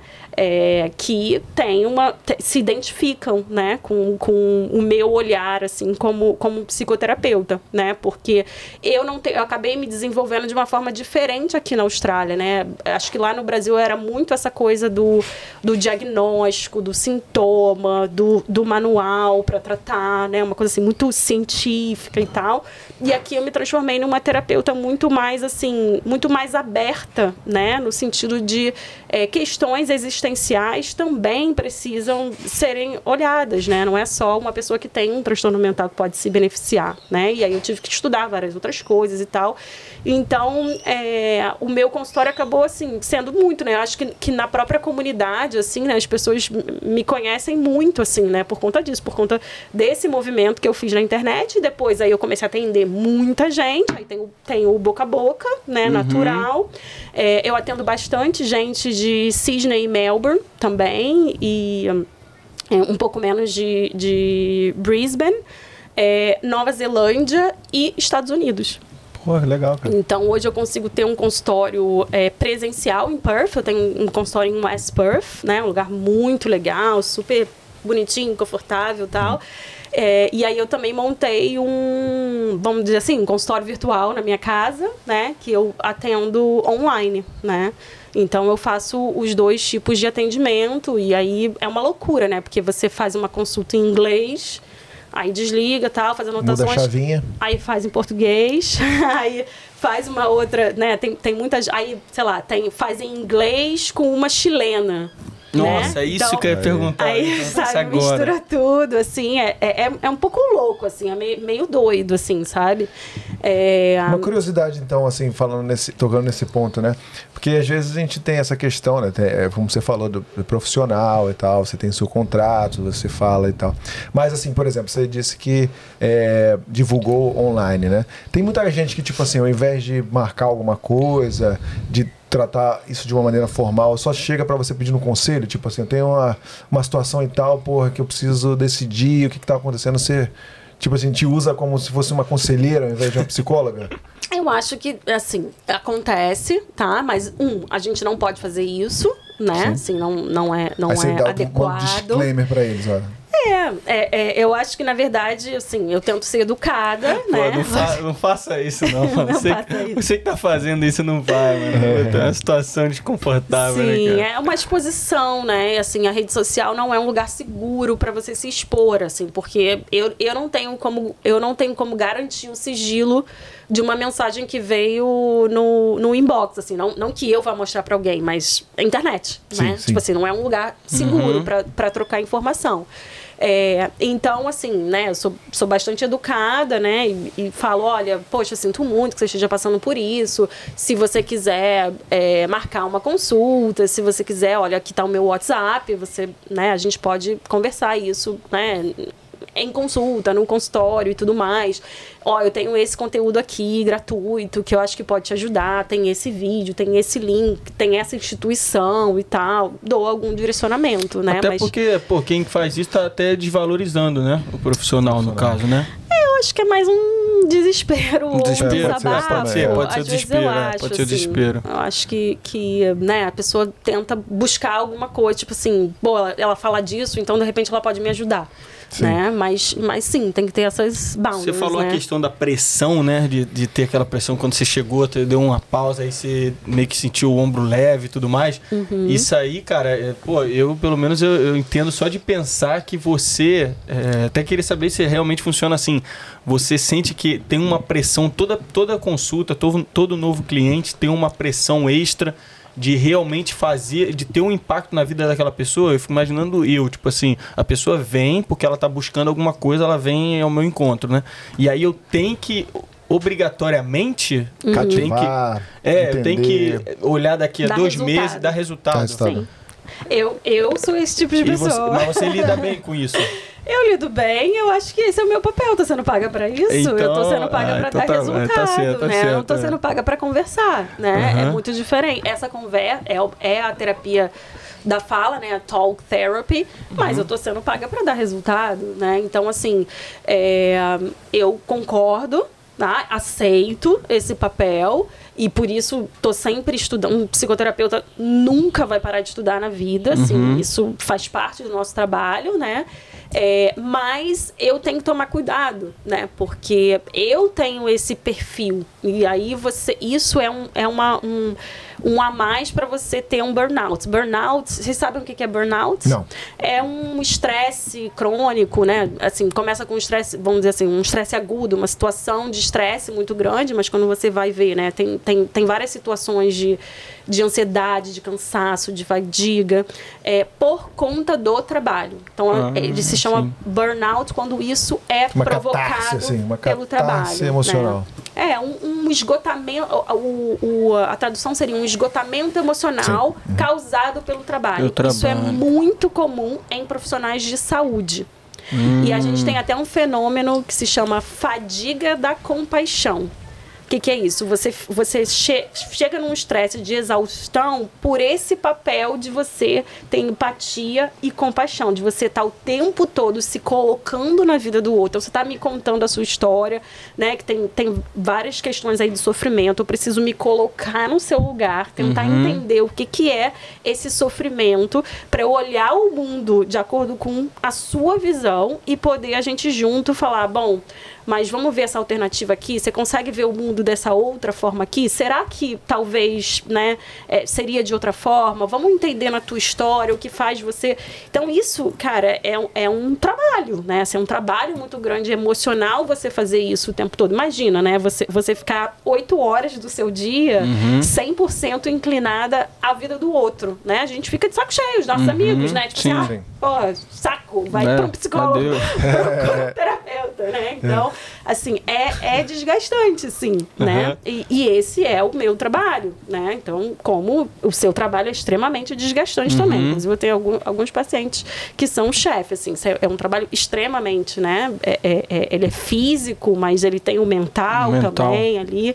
É, então, assim, é, eu, eu coloco sobre mim, sim, Inclusive, essa o Diegão carga vai ter de... uma, uma consulta com a Angel aqui depois do podcast, que ele tá precisando. É, não é, não é que eu não esteja. Acho que todos nós podemos ter benefícios, né, assim, de terapia. É, mas sim, eu tenho que me eu tenho que me olhar muito, né? Isso é uma coisa que eu falo muito com a minha supervisora, assim, sabe? Fica de olho nisso em mim. Pra mim, sabe? Porque eu, eu vou, eu, eu passo do limite, assim, entendeu? Então, é, tirar mais férias, né? Então, por exemplo, uma coisa que, que eu fiz, que eu mudei na minha vida foi, ao invés de tirar férias, tipo, três semanas, vamos botar que, que você possa tirar quatro semanas de férias, né, no ano. Ao invés de eu tirar três ou quatro semanas direto, eu agora divido em quatro momentos do ano. Isso pra mim é muito mais, assim, eu... eu desligo muito mais fácil, eu tenho mais pausas, né? Do que sair um tempo e, e ficar o resto do ano inteiro full time ali, Sim. entendeu? É, outra coisa que eu fiz foi justamente fazer essa transição, né? Pra agora que eu já tenho 15 anos aí de experiência, trabalhar como supervisora. Então, isso me, me, me dá a possibilidade de eu ter um número mais limitado de pacientes, né? E poder fazer um outro trabalho de supervisão, que é mais leve nesse sentido, né? Então, aí eu tenho, eu tenho os meus clientes que são psicoterapeutas, né? Fazendo supervisão, e tenho os clientes que são pacientes, digamos assim, né? Então, diversificar também, acho que é uma coisa que ajuda bastante, né? É, mas dependendo da- do momento da sua vida, né? É difícil. Assim, quando eu tava com um bebê pequeno, era mais difícil pra mim, né? Porque tem o cansaço do, de não dormir, né? E aí você fica um pouco mais impaciente e tal. Mas, mas, cara, eu amo tanto o que eu faço, eu amo tanto o que eu faço que pra mim era assim, tipo. Ai, agora eu posso ser Angélica aqui, terapeuta, não preciso pensar nas outras coisas. Tipo assim, era na verdade um alívio para a vida da maternidade que demanda muito, né? Então também também foi muito bom assim voltar a trabalhar, né? Trabalhava menos horas até conseguir voltar, né, dar conta de tudo ali, que é aquela coisa do imigrante que não tem rede de apoio, né? Quando você, vocês não têm filhos, né? Não. Ainda. É, Tem meu cachorrinho, que eu gosto muito, ah, é meu filho. E é, é um filho mesmo, é. É. um filho, demanda, né? Também. Pô, pra caramba. Então, assim, sem rede de apoio, né? Isso é uma outra coisa para as famílias que vêm aqui, né? E, e muitas pessoas sentem essa diferença, que é uma coisa que tem que botar na balança mesmo, né? Você criar um filho sem rede de apoio é muito diferente de você criar um filho no Brasil, com uma família de um, família de outro, de amigos e tal, né? Demanda muito mais tempo, né? Também. Então, acho que entender isso e fazendo as escolhas, né? Profissionais, assim. Eu Acho que todos e nós. Eu queria, eh, desculpa até a ignorância, né? Eu queria fazer duas perguntinhas rapidinho. Sim, sim, sim, sim. Só para você explicasse assim. É, por que, é, como é que é a questão da nomenclatura? Psicoterapeuta, psicólogo, tá. só uma coisa que, não sei, pode ser... Sim. É, é. É, bem, bem Só- confuso, Aham. né? Bem confuso. É, e no Brasil é diferente da, da Austrália, né? Da Austrália, dos Estados Unidos, da Inglaterra, enfim. É, eu sempre te conhe... eu sempre ouvi falar de você como psicólogo. Uhum. E aí, quando eu fui ontem, né, quando eu falei com você, até na hora que acho que foi na hora que apareceu alguma coisa no Instagram, não sei, da página. Aí eu olhei lá e tava como psicoterapia, é, psicoterapeuta, Psicoterapeuta, né? sim. Psicoterapista, né, que é em aham, inglês, né? Psychotherapist. Psicoterapista, Aham. aham. Aí, aí vai, vai, vai, vai sim, lá. sim. É, é, é complexo, né? Assim, terapia é um termo geral, né? Ou, ou é, alguma atividade terapêutica, né? É algo que visa a cura, digamos assim, né? Essa, essa é a palavra geral, terapêutica. Então, você tem as terapias, né? As terapias alternativas, por exemplo, né? Então, é, você tem, sei lá, um Theta Healing, Reiki, né? Essas pessoas, elas se, no- elas se nomeiam terapeutas, Teta né? Healing é o Ed, é o Ed curte, né? Teta Healing. Você Teta gosta? Isso aí é uma polêmica. Next, next. Teta É, Healing, Teta é, Healing. sim, Não, é sim, uma sim. palhaça. cara, isso. Gabriel agora. Ele tá indo. Next, next. Vai. Então, isso tem, tem esse nome geral, terapia, né? É, psicoterapia, né? A gente, a gente usaria aí é, é, técnicas, estratégias, estudos, né? É, com base psicológica, né? Então, na Austrália, a gente chama a, a psicoterapia, né? Pode ser chamado de psycho, é, psychotherapy e também de counseling, Tá? Então, isso Ah, aí. sim. E você tem, você pode, você pode estudar, você pode fazer o bacharel em psicologia, que seja, ou não, né? Mas você tem, por exemplo, um mestrado em counseling, que é basicamente psicoterapia, né? Que a gente tem várias abordagens ali. É, a psicologia, a psicologia é algo muito mais amplo, né? Então você pode ser um psicólogo organizacional, você pode ser um psicólogo escolar, você pode ser é, um psicólogo clínico, você pode ser um, um psicólogo que trabalha especificamente com psicoterapia, tá? Mas isso, isso é tão complexo por, por exemplo, lá no Brasil, é, você, você faz a faculdade, cinco anos, e aí você pode ser qualquer tipo de psicólogo, digamos assim. Uma vez que você tirou o seu CRP, né, do, a tua carteirinha do conselho, está registrado lá ativo, Você pode trabalhar no RH, você pode trabalhar na escola, você não precisa fazer uma especialização específica para aquela atualização. Aqui na Austrália não, aqui na Austrália é tudo dividido, né? E você tem inclusive é, órgãos diferentes para regulamentar, né? Órgãos que, que têm uma, uma regulamentação do governo, órgãos que têm uma regulamentação própria, né? Então, são, são atividades, vamos colocar assim, são ocupações diferentes, né? Então, até para o brasileiro, né? Para a brasileira que seja, que, que fez faculdade lá, lá no Brasil de psicologia e chega aqui, quer atuar, é muito confuso. Eu demorei uns três anos para entender a área, né? É, já o sistema de saúde, né? O nosso sistema de saúde aqui na escola já é super diferente, né? Você não vai direto para um especialista, hum. né? Às vezes tem que passar por um DP, tem, tem profissionais que pode ir direto tal. Então é, é, é bem confuso já entender isso. Mas e dentro dessa área, né, de, de de psicoterapia, digamos assim, você vai ter vários profissionais diferentes oferecendo o que a gente aqui denomina counseling, né? Então pode ser pode ser um psychologist, pode ser um social worker, pode ser um, um counselor, pode ser um psychotherapist, pode ser, por exemplo, um, um profissional que é muito específico, uma, uma coisa que tem aqui, sei lá, trabalho especificamente com álcool e drogas. Então eu, eu sou um terapeuta só para essa questão, trabalho para uma instituição e aí você tem toda. Você pode até fazer uma, uma formação específica para isso, que de repente nem envolve você ter feito uma faculdade de psicologia uhum. especificamente, né? Porque aqui na Austrália você faz o bacharel de três anos. É, aí você tem o honors degree, então você fez um bacharel em psicologia de três anos, aí você, dependendo da nota que você tirou, você consegue fazer um honors degree, que é o quarto ano. E aí daí você vai ter muitas opções do que você vai fazer. Você vai ter que entender o que você quer fazer. Você vai fazer o quinto ano e depois um programa de treinamento para ser um general psychologist ou não. Você vai fazer um mestrado de dois anos para ser um clinical psychologist ou não. Você vai fazer um mestrado em counseling para você ser um counselor. Você vai fazer social work. Eu vou fazer um mestrado em social work e aí eu posso ser um mental health social work. É bem complexo. Assim, são né? muitas. É bem Variáveis. confuso até para a gente, né? Na hora de decidir qual é o caminho, o que, que vale a pena, o que, que não vale a pena. Então, alguns envolvem. É, o governo concedeu o Medicare, né? Então, você, como consumidor, como um cidadão, você tem direito ao Medicare aí você vai poder acessar alguns serviços com esse rebate do governo, né? Outros serviços são 100% private, uhum. né? Não tem um rebate do governo. É, um, que mais? Um, o, sei lá, aí você... Fora isso, você ainda tem o psiquiatra, né? Que é, que é a medicação, porque todos esses profissionais, eles não, não dão medicação. Uhum. Então, aí aqui, não só o psiquiatra, mas o GP, pode dar medicação psiquiátrica, digamos assim. Então você pode fazer um, um, um share, é, assim, ter os dois, né? Você pode ir no DP e no psiquiatra. É, você tocou num ponto bem importante, assim, pra galera. No Brasil a gente tá acostumado, por exemplo, tô com problema de pele, vou no dermatologista, né?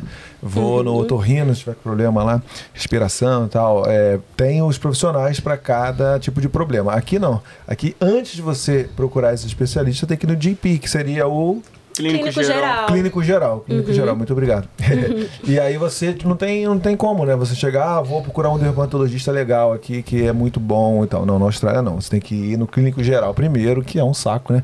Pra gente que tá acostumado com é, o sistema brasileiro. Então, é, esse é um clínico puta... geral. É, essa aí seria uma burocracia australiana, tipo assim, né? É uma então... adaptação, né, que a gente é. tem que fazer que é, é, meio complicado, assim. Acho que é essa que é a grande diferença é, desse serviço, né? Que é Porque muito Porque a responsabilidade parecido. vai toda pro clínico geral. Vai que ele não seja tão competente em uma área. Ele vai te indicar. Vai te indicar. Ele vai fazer um referral. Aí chega na hora, não é, o especialista não é exatamente aquele. Aí você Pode perdeu seu tempo, seu dinheiro, né? É, mas assim, é, é, é, muito parecido com o sistema inglês, né? Então é como se fosse no Brasil Traga seria um mais outro próximo. Ponto pra gente, é, por, vou trazer, por favor. Vou trazer um outro ponto a gente aqui só pra gente. No negativo nesse né, Pra gente se adaptar aí. É, é, como se fosse o médico da família no Brasil, mais do que o clínico geral. No, no Brasil, alguns estados, isso é bem, bem estabelecido. Você tem um médico da família. Então, esse médico é um médico generalista que ele vai te acompanhar a vida, vida toda. Você não vai ficar pulando de médico em médico. Esse médico ele vai ter o seu histórico, né? Ele vai conseguir olhar para você de uma forma mais integral. É um né? membro da família, praticamente, né? É, sim, né? Antigamente era assim, né? Assim, acho que com, com os nossos pais, assim, tinha lá aquele médico que ele cuidava da família inteira. Então, ele consegue ter uma visão mais geral até da tua pre- predisposição, porque ele trata a sua família inteira e tudo mais, né? Desde que você é bebê e tudo mais. Então, nesse sentido, o médico da família, ele é muito bom, tá? Lógico, esse profissional tem que ser um bom profissional, mas assim, é, é, é a, é a visão holística. E a gente precisa dessa visão holística, porque também a visão só do especialista, ela, ela tem uma problemática. Que o cara só vê o teu estômago. Ele não vê mais nada. Como se você fosse um estômago. E você não é só um estômago. Essa dor do seu estômago, ela não é só sobre o seu estômago. É o teu corpo é integral, o teu corpo é tua mente tal. Então a gente acabou indo para um outro lado, né? De todo mundo ficar tão especializado que você não tem esse médico generalista. Então, o médico da família é interessante. Eu acho que para todo mundo que está na Austrália, uma coisa que tem que se dedicar, precisa encontrar um DP para chamar de seu. Eu brinco assim, tenha um DP para chamar de seu. Vá a 500 mil DPs, mas ache esse cara, essa mulher e foque nesse médico, né? Para você ir lá, vai, mesmo que você não tenha nada, vai de tempo em tempo para ele poder te conhecer, para você poder recorrer a ele, para ele poder ter esse histórico, né? Isso é uma coisa importante que nós brasileiros precisamos aprender a navegar o sistema, porque o que a gente está acostumado é de repente a ter um plano de saúde lá no Brasil, quem é de classe média acaba tendo um, um plano de saúde, né? É, e- ou mesmo no SUS, né? Você vai acessando o DP que tiver lá no dia. Eu tô com uma dor, fui lá, vi e tal. Você não tem um- uma pessoa para te acompanhar, né? É, talvez as mulheres tenham um pouco mais, tipo um ginecologista, uma ginecologista, mas também nem- nem- não necessariamente, né? Então eu, eu assim recomendo para todo mundo que faça sim esse caminho. Procure esse, esse médico. Queria saber sua visão, desculpa, é, Diegão, é, sobre essa questão Não, de... mas tu pegou, que ela, tu pegou eu- a, a questão de, pô, de repente você vai no clínico geral, o cara fala, pô, você tá achando que o teu problema na pele é isso, Sim, mas mas tá ser vindo de outro. É, exatamente. Aí Sim, eu vou sim. te. Mas a minha pergunta para ela, na verdade, é a seguinte: é, se você acha que ah, os médicos, os clínicos gerais, em comparação, é, e até mesmo os brasileiros com questão é, de saúde, é, você acha que é diferente com a questão do- dos australianos? Assim, é, a gente brasileiro gosta de fazer o check-up anualmente, né? as meninas vão anualmente fazer o, o, né? os check-ups e tal. E aqui não, aqui parece que eles né, ignoram um pouco, assim, eles meio que deixam pra lá certas situações porque eles acham que é besteira, entendeu? Eu digo isso assim, por exemplo, você vai num médico, tá com uma rinite e tal, de falar, ah, aconteceu com a Carol, né? Foi uma vez o cara falou, ah, então, é, se alimenta bem, descansa e com, entendeu? Como umas frutas, entendeu? E tá tudo bem. E no Brasil, de repente, ia fazer uns testes a mais, né? Ia, sei lá, fazer exame de Eu acho que no sangue. Brasil também tem uns caras que vai fazer- falar, isso aí é. É, não sei, mas no, caso, no, no que eu ouço, assim, a gente é muito mais preocupado com a saúde do que um australiano ou, entendeu, o- o- uns profissionais de medicina. Você também tem a mesma visão? Você acha que eles cuidam, não sei se cuidam menos, eles têm menos, assim, preocupação com a questão de saúde, questão de testes e é, exames e tal? Ou, Sim. ou eu tô errado? Eu acho que tem uma questão cultural de como a gente vivencia ah, o cuidado médico, né? Então, assim, é- é, uma coisa que eu percebi é que a gente geralmente está falando da nossa bolha, né? Quem é o imigrante brasileiro que vem morar na Austrália? É uma pessoa que muito provavelmente tinha acesso a plano de saúde, né? E tinha acesso a bons médicos no Brasil, né? Pelo plano de saúde ou até mesmo se for uma doença, paga particular, faz, né, faz ali, aperta ali ou nem aperta e vai ao melhor profissional, né? Então eu tô com essa doença aqui, eu descobri quem é o melhor dermatologista do Rio de Janeiro, eu fui ver e tal, e o médico que tá lá no Copador, nem sei se existe mais, enfim, que seja. É, então a gente está. A, a nossa visão de saúde do Brasil e saúde da Austrália é a visão da classe média alta no Brasil com o imigrante na Austrália. Essa é a comparação que a gente está fazendo, Boa. tá? Então, isso Legal. é um ponto super relevante, porque se a gente for falar do brasileiro, que é a grande maioria, que basicamente tem acesso ao SUS, também é diferente da nossa, muito provavelmente da nossa realidade, tá? É, aí a gente chega aqui, a gente não sabe o sistema de saúde, a gente não conhece, a gente não sabe navegar o sistema de saúde, a gente não tem referência de médico, o que é médico bom, o que é médico ruim. A gente, às vezes, até nem entende direito, né, o que eles falam, digamos assim, para explicar os sintomas. Toda vez que eu vou ao médico, eu tenho que fazer uma aula né, para ver o que, que eu vou falar, quais os sintomas, o que, que ele vai me perguntar. Eu tenho que me preparar para responder. Tipo, você perguntar um negócio, tipo, não sei nem falar como é que é esse sintoma, né? Então, fui aprendendo a ir ao médico, né? Então, a gente tem uma experiência também que ela tem menos valor como paciente, digamos assim, porque a gente também não está tão preparado, né? A, gente, a maioria das pessoas não vai se preparar para ir ao médico, né? Uhum. Então, eu acho que cai um pouco a qualidade dessa consulta também. É, talvez a gente esteja indo num DP é, comparado a aquele DP ao, ao, clínico geral lá no Brasil que faz uma consulta de cinco minutos. De repente a gente está indo nesse DP, a gente não sabe, porque é Sim. é óbvio que isso existe aqui também. Uhum. Como existem, né, os, os DPs e os especialistas que, que são muito bons, inclusive não tem vaga para vocês. Você demora três, quatro, seis meses para ter uma consulta, né?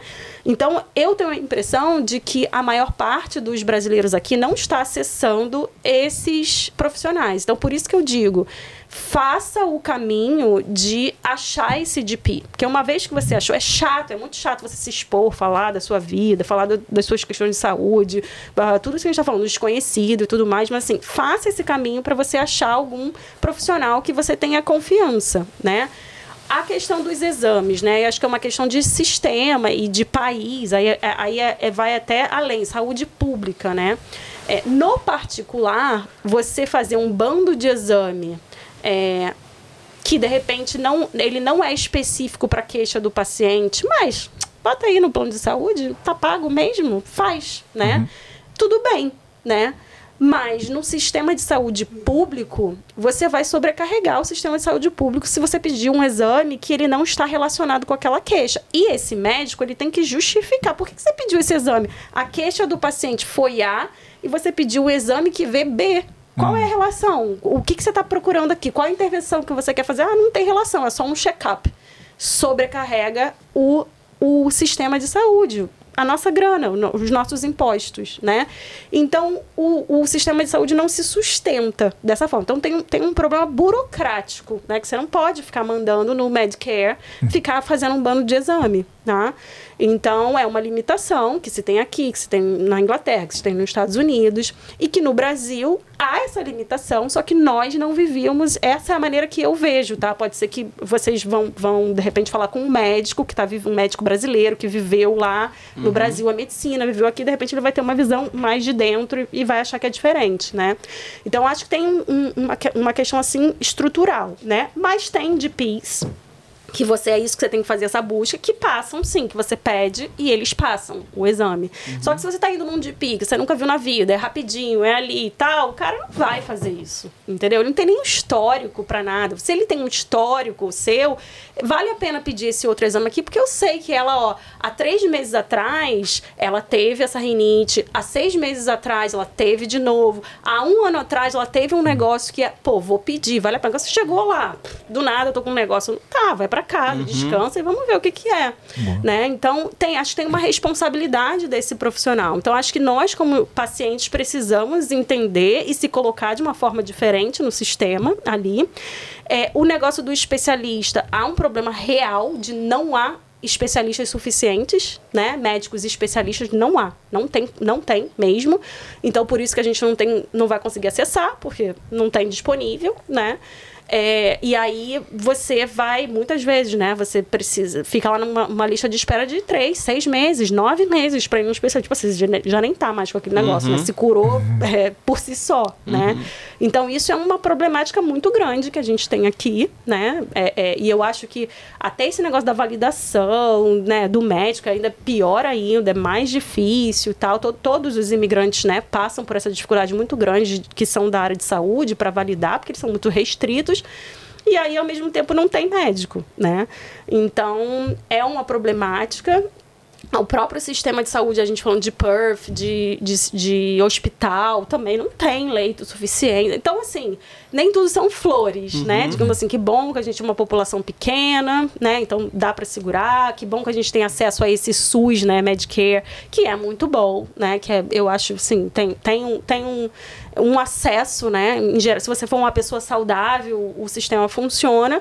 Eu acho que da nossa parte é a gente fazer esse outro caminho, né? E toda vez que for ao Brasil, aproveita e vai todos os especialistas. Ah, é, eu isso acho. também. Eu, eu faria, É. assim, eu acho que isso, Legal isso isso, é aí, cara, porque como é importante você conversar com outras pessoas, né? Porque às vezes a gente tem uma visão, né? Por exemplo, a minha visão aqui é, ah, pô, que coisa louca, né? A gente, pô, tem que ir no, no clínico geral toda vez para ir no, acessar um especialista, mas olha, falam com uma pessoa que tem mais contato com o sistema de saúde, tem um porquê disso, né? Então é bom você conversar. Às vezes a gente tem ignorância, por exemplo, na minha parte, de entender como é que o sistema funciona. Então não tem especialista suficiente. Por isso deve ser. O sistema deve ser diferente. Você tem que ir primeiro no clínico geral, no GP, que é o Sim. General Practice, né? Porque o cara que realmente Porque- precisa, ele vai mais a fundo mesmo. Ele vai Exatamente. realmente Então é, é isso. Então é uma coisa, uma ignorância nossa. Inclusive, uma coisa que eu quero mencionar, a gente foi Não marcado. tem verdade absoluta. né? Exatamente. Então, às vezes, a gente fica, tem esse, essas E ideias tem vários médicos absolutas. ruins também. Sim, isso não, sim, a gente não sim. pode anular isso, Sim. né? Também. É, eu queria mencionar aquele post, a gente foi marcado num post sobre o racismo aqui na Austrália. Ah, sim. E a gente vai. É uma coisa muito interessante, assim, e triste, né? Que a história da Austrália é nova e passou por muitas coisas bizarras, assim, que a gente não, às vezes nem a gente ignora, né? E a gente vai, eu prome- nós prometemos para vocês aí, que a gente vai contar um pouco, porque esse post que a gente foi marcado foi muito importante, foi de um estudante de história, né? E aí a gente às vezes ignora, né? E é uma coisa que a gente, eu acho que como um papel de influenciadores, Uau. né? Mas a gente, mas a gente precisa Precisa de se estudar um pouquinho estudar, mais, embasar. isso mas aí. a gente promete que a gente vai trazer e vai falar como que é a história, porque não quer dizer que no passado a gente teve muitas falhas que agora no presente a gente não pode estar reparando isso, né? Então a gente vai falar Sem disso um dúvida. pouco. E aí agora a minha ideia, porque o, o Diegão aqui brilhantemente fez uma, uma, uma pautinha aqui muito legal voltada à psicologia. Então a gente tem vários casos aqui que eu estou vendo aqui que é, é voltado para eu acho que casos que acontecem com você, né? Então, de repente, como é que é a abordagem, né, no seu caso, para essas situações, né? Você, acha, você concorda comigo, Isso de eu repente? concordo, excelente. Porque cara. é uma coisa mais, assim, bem rápida, né? E que é, você vai passar conhecimento e informação para os nossos é, ouvintes, né? Vambora. Angel, vou falar algumas situações aqui e você confirma se as pessoas, se isso é um dos fatores, um dos tópicos que são abordados na sua consulta ou não. Por exemplo, pessoas aqui na Austrália que perdem seus objetivos por se colocar em situações difíceis, entendeu? Isso é uma coisa, um, um ponto abordado? De ficarem perdidas? É. Total, né? Eu acho que é, todo mundo tem essa essa dualidade, né? De agora é uma vida nova, eu tenho muitas oportunidades, eu posso fazer muitas coisas, mas isso deixa a gente perdido, né? Também. E às vezes perdido no sentido é, sem propósito, né? Sim. Você ia falar, de- de- falar, falar. Isso, não, não, boa, eu, eu ia puxar essa da desmotivação, né? Porque, pô, às vezes rola da. é, da, da pessoa, tipo, batalhar ali, lutar, ela, tem, ela mira em alguma coisa. Vou dar um exemplo aqui, residência. Você Edgar, mira. vou dar um exemplo aqui. Edgar. Ah, pode Tá é. passando por isso? Será? Aí, ó. É, Cara, você viu. Aí, ó. Não, mas tô falando assim. Não, Pô, mas tu não tô, conhece, Não, cara. mas sim, sim, sim. Mas, mas eu, eu achei até que nem era muito o teu, o, tu- tua situação assim, de tipo assim. Porque eu vejo você cheio de planos aí, pô. Eu, ve- Ah, eu sim, digo sim. assim, uma galera que, pô, às vezes o cara mira ali na residência, quero virar residente, quero ser cidadão. Aí quando o cara chega lá, o cara fica tipo assim, pô, mas aí, e aí? Quando, agora que eu cheguei aqui, tipo assim. Tá meio perdido, assim. Sim, sim. A vida não é, né, só um ponto, né? Eu, eu gosto muito de pensar assim, é, olhe a vida com pelo menos quatro pilares, né? Quais seriam os quatro pilares que te deixam em pé, que te movimentam, né? Porque se um pilar dá uma falhada, você ainda tem três, né? Se dois, você ainda tem dois, dá para andar, né? Então, eu acho que quando a gente tem, tem esse foco, eu sei que é um foco muito difícil e todos nós passamos por isso, que a gente tem que realmente botar mais força para fazer acontecer, né? A tal, a tal residência, assim, é, é realmente um obstáculo muito grande. Você vai deixando coisas no caminho, né? É, mas eu acho que talvez no momento que você chegou a esse lugar é o momento de repensar, né? Uhum. É, reavaliar, você se modificou, enfim. A gente está num, num lugar de muitas oportunidades, né? Eu acho que o, que o, que o bom né, da, da- dessa nossa escolha é que a gente não precisa ser a nossa profissão. Né? Então, eu, eu até, quando fazia palestra lá, fiz lá na West One, de- eu começava a dinâmica assim: quem, quem, vocês perguntam quem é você na Austrália, né? Fazia mais, mais ou menos isso, né? Quem é você? Se apresenta, né? Aí eu mostrava para as pessoas que estavam participando que basicamente todo mundo é, falava a profissão que fazia. Né? Então, é, nós brasileiros temos muito. Quem é você? Eu sou um economista, eu sou um engenheiro, eu sou um psicólogo. Engraçado é que isso, ninguém né? faz isso. É isso que eu quero. Eu sempre pergunto, essa pergunta que eu faço, uma pergunta Ah! falar quem é a profissão. Aí a pessoa Sim. nunca fala. Aí nesse caso foi o contrário. Mas enfim, vai lá. É o contrário, né? É verdade. É verdade. É, mas a gente tem isso na nossa cultura, né? De, de ser a nossa profissão, ser o nosso salário, ser o nosso status, né? O status para o brasileiro, o status social para o brasileiro é muito importante, né? E o, e o australiano, talvez, ele seja mais leve nisso, né? E, e a gente retomando uma vida, eu acho que a gente tem que se olhar dessa forma, né? Com, com muito mais facetas, né? Inclusive, eu ouvi o seu podcast lá na, na S- SBS, não foi? Na SBS? Uhum, sim. Cara, muito show de bola, cara. Show de bola. Eu botei assim, Uhum. pô, devia, devia ter sido mais longo, porra. Sim, foi só uma introdução. É, É mas que só foi a gente parte é né? sem Mas limite. foi- é, é. tem limite, Mas foi- é, exatamente. O pessoal Né? tem tudo limitezinho lá. Eu ficava vendo. Ah, não sei o que. Você falava. Ah, tá bom, obrigado, Angélica. Tipo, a gente aí vai, vai falando. Sim. Aí vocês falaram muito sobre a questão da rede social também, não foi? Uhum, da tá- positividade tóxica, né? com a Isso, rede isso aí. social. sim. E aí tem algumas coisas ali que até a, a menina que tava te entrevistando, ela tava falando algumas coisas e tal. Eu fiquei pensando assim, eu falei, pô, que ela, ela, ela mencionou a questão dela. Ah, tem muita gente que eu fiquei vendo que viajava, não sei o quê. Aí eu parei de seguir. Eu falei, pô, cara, tem que usar. Vai dar. Mas aí exatamente, vai da pessoa, né? Usa aquilo ali de, de motivação, pô. Onde é que a pessoa tá? Eu quero estar tá lá também. É tudo questão Sim. de ponto de vista, né? Uhum. Mas Mas me Exato. explica um pouquinho que eu não tô perdido. tu tem que ir lá no. não, ela A gente estava falando da rede social, né? Como Ah, tá. a rede social, Obrigado. às vezes, ela. ela Pô, a Pô, aqui positividade. negócio. eu quero, saber, quero entender, galera. Vai também lá, quer vai saber? lá, Não quer saber? Vai lá, quer saber? vai lá no, na... O cara tá Também, trabalhando, vai lá. o cara tá trabalhando pra SBR. É, porra. Então, insider leva da SBS aqui, lá. porra. redes sociais como o Instagram, né? Que as pessoas botam um recorte da vida muito positivo. E aí você está seguindo várias pessoas que só estão colocando coisas positivas. Você sabe disso, mas parece que você não internaliza. E aí muitas pessoas têm uma tendência a se comparar. Então se compara com, pô, minha vida tá uma droga, eu tô aqui de saco cheio, eu não consigo viajar. E essas pessoas aqui, nossa, saem todo dia, viajam, só coisas boas, né? Só, nossa, comprou uma casa, eu tô aqui há 10 anos não comprei uma casa, não sei. O, o quanto isso, né, gera, assim, pra pessoa, dependendo como, como o Diego falou, depende muito do, do mindset daquela pessoa, né? Da mentalidade, do jeito, da personalidade, que ela olha aquilo ali pra botar ela pra baixo e não pra, pô, também vou correr atrás disso, né? Então, assim, tá uma inundação muito grande, né, da, da rede social, assim, também as pessoas ficam muitas horas, né, também. É, então, acaba tendo, o que a gente estava discutindo ali é que essa positividade pode ser tóxica no sentido de você se sentir pior, né, ao invés de você se sentir bem, usar aquilo para crescer, você se sentir pior. E aí eu acho que a Mariana deu, deu esse exemplo, né, da E vocês, viagem. sim, e vocês estavam comentando a questão do. É, Será isso o resumo de quem vê close e não vê corre? É exatamente, Total, exatamente, total. exatamente. Incorporando aqui. Total. É, e vocês estavam vocês estavam comentando a, a situação assim do, do do pessoal que tipo assim além dessa questão de postar as coisas e tudo mais de pô tem a rede social lá é o mesmo caso do Twitter né Twitter dizem que é a terra sem lei Uhum. porra mas na minha visão cara se você tá achando que aquilo ali é uma várzea o nego vai ter xingamento hater mano é só não entrar tá ligado mas aí é questão eu não sou profissional Sim, da área eu tá. não tô ali Eu pra até hoje mostrar não os pontos entendi qual é o positivos propósito desse Twitter, velho. Eu- mano, na moral. Edgar, nós somos velhos, cara. Cara, deve porque ser isso, velho. Então, Porque, meu o Deus cara do céu, pagou velho. 44 Bilhões. bilhões de dólares. Tem- a gente Sim, tá errado. tem um valor. Não, tem um tá valor. errado. Cara, eu já tentei. Não, mas isso, isso foi, eu tinha 20 anos, cara. Eu, eu- entendeu? Sim. Eu era lá do, do- Tava no Rio e a galera ficava lá, retweet, ó, tem 100 É, não, caracteres Twitter, e mano. tal pra falar um negócio. Eu falei, ah, e aí? Twitter. O que que tem a ver? Que, entendeu? Mano, eu Sim. acho que Não o dá pra Twitter né? é tipo uma rede social que é, que é, é a galera que é influente com a galera que é influente. É meio que uma bolha, eu sim, acho. Sei sim. lá, Porque, velho. mano, você vai criar um Twitter, você vai falar lá no Twitter, tipo, É, ah, eu ninguém quero. vai. O nego tá cagando. Quando é, fo- o do Instagram, acho que é mais legal, porque o Instagram pega mais, né? Por causa do- dos Uhum. stories, do- mostra o dia a dia. sei, então...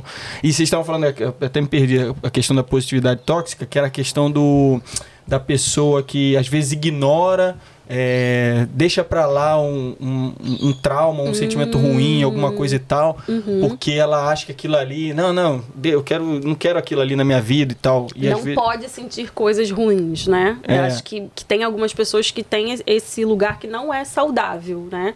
É, não aceitar que temos sim sentimentos ruins. É, tem sim situações que o mais adequado é se sentir triste, é se sentir ansioso, é se sentir frustrado, né? Então tem um, um- um- perfil, digamos assim, de que não, tá tudo bem, não, vai ficar tudo bem e tal. Tudo bem, pra frente sim, mas agora eu também posso me permitir sofrer, chorar, passar, Ouvir ficar mal, restart sabe? é isso. Me chamou a atenção porque, pô, isso, tem muita gente ficando naquela, pô, positividade aí, pô, Gratiluz. gratiluz. Gratiluz, Aí, é, gratiluz. gratiluz, não pode- Tem uma história que a gente não pode contar, senão vai, vai queimar alguém aí, né? É melhor, melhor não falar, mas tem, o Ed tem uma história legal com gratiluz, então... Ah, não, não, essa daí pode contar. Pode pô. contar? Ah, não pode não, pode não. pode, melhor pode? Não. Melhor não, é melhor. Quando ele estiver aqui, ele conta essa É, história. é verdade, verdade. Então, tipo assim, aí eu, eu, eu- me chamou a atenção. Eu falei, pô, positividade tóxica. Eu falei, caraca, mano, tô, por essa daí eu não, não esperava, esperava. né? Mas. Boa. Outro ponto, outro ponto. Diferença cultural que as famílias brasileiras levam aqui. Então, no Brasil, a galera, porra, very welcoming. é Bem, todo mundo é bem-vindo, vem aqui, não sei o quê, vamos comer lá aquela salada de batatas e tal, não sei o quê. E aqui na Austrália, de repente, é um pouco mais séria, um pouco Ah, e no menos... relacionamento também, né? É, no dia a dia, não tem tanta. é, tem tanto calor, né? Não, é- não tem, tipo assim, Uhum. tanta paixão como a gente tá acostumado. O pessoal também reclama disso? Ah, sim, Tem acho gente- que. Fala, Vai, vai, vai, fala, vai. fala. Não, não, tem gente que procura nesse sentido aí da família também, que tipo é o. A mulher de repente casou com um gringo, ou, um gringo, ou um brasileiro casou com uma gringa, e aí estão meio que tentando se, se Resolver, adaptar ali. adaptar, É. Também procura sim. também nesse É, geralmente essa diferença cultural, ela vou dizer assim, ela não é o motivo em si, né, da procura por terapia. É, é, está ali na característica da vida da pessoa e isso gera impacto, né? Então, é, é, relacionamentos é, multiculturais, né? Então, parece que ele não me entende, é, eu falo, mas não sei. Às vezes bota até na conta da cultura o que é personalidade, que isso é outro ponto super relevante pra gente, enfim, pra ser falado, né? Às vezes não é cultura, é, é o cara mesmo, é a personalidade dele, né? Tô falando mais de mulheres porque é o que eu vejo mais, né? Mulheres, assim. Você atende muito mais É, mulher, né? Atendo muito mais mulher do que homem. Então, é, tá ali, né? Muitas vezes não é. Porque se fosse isso, eu acho que essa pessoa, de repente, procuraria uma, uma terapia de casal, né?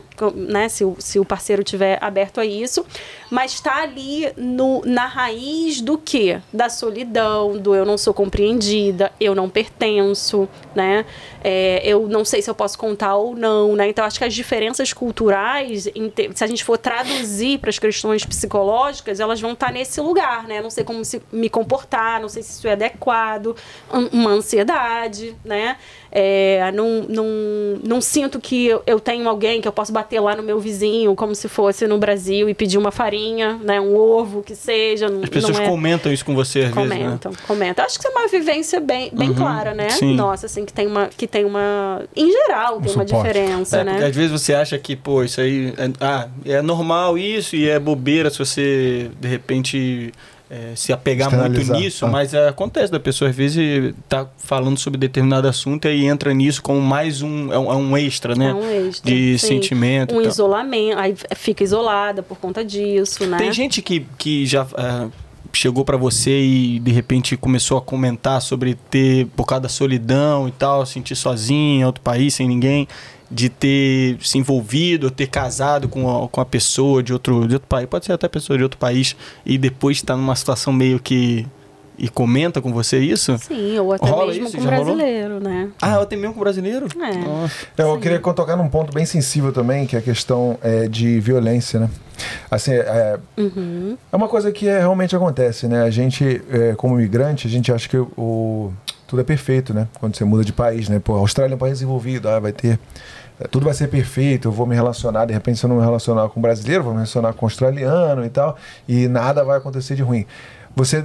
é, eu já ouvi vários é, relatos e tal. Eu queria saber de vocês também ouviu de questão de violência é, doméstica, com questão é, não só com brasileiro, mas também as Uhum. Sim, pessoas. é uma eu- eu tenho ouvido que é uma coisa bem Bem frequente. Corriqueira, frequente, né? corriqueira, É, né? infelizmente. Presente. Sim, é muito, é muito frequente. Não, não é exatamente o público que eu atendo, né? Porque quando é, essa pessoa sofre violência doméstica, ela tem aqui todo um passo a passo de instituições para ela poder acessar, né? Então, serviços especializados, e aí não só de psicoterapia, mas serviço social, até a parte financeira, housing, né? Casa e tudo mais. O visto, se for o caso. Então, existe uma. Isso é muito interessante aqui, né? Na Austrália, você vê isso acontecendo num, num país desenvolvido. Existe todo um caminho muito claro, muito delimitado para acolher essa vítima. E funciona. Né? Isso- e funciona, né?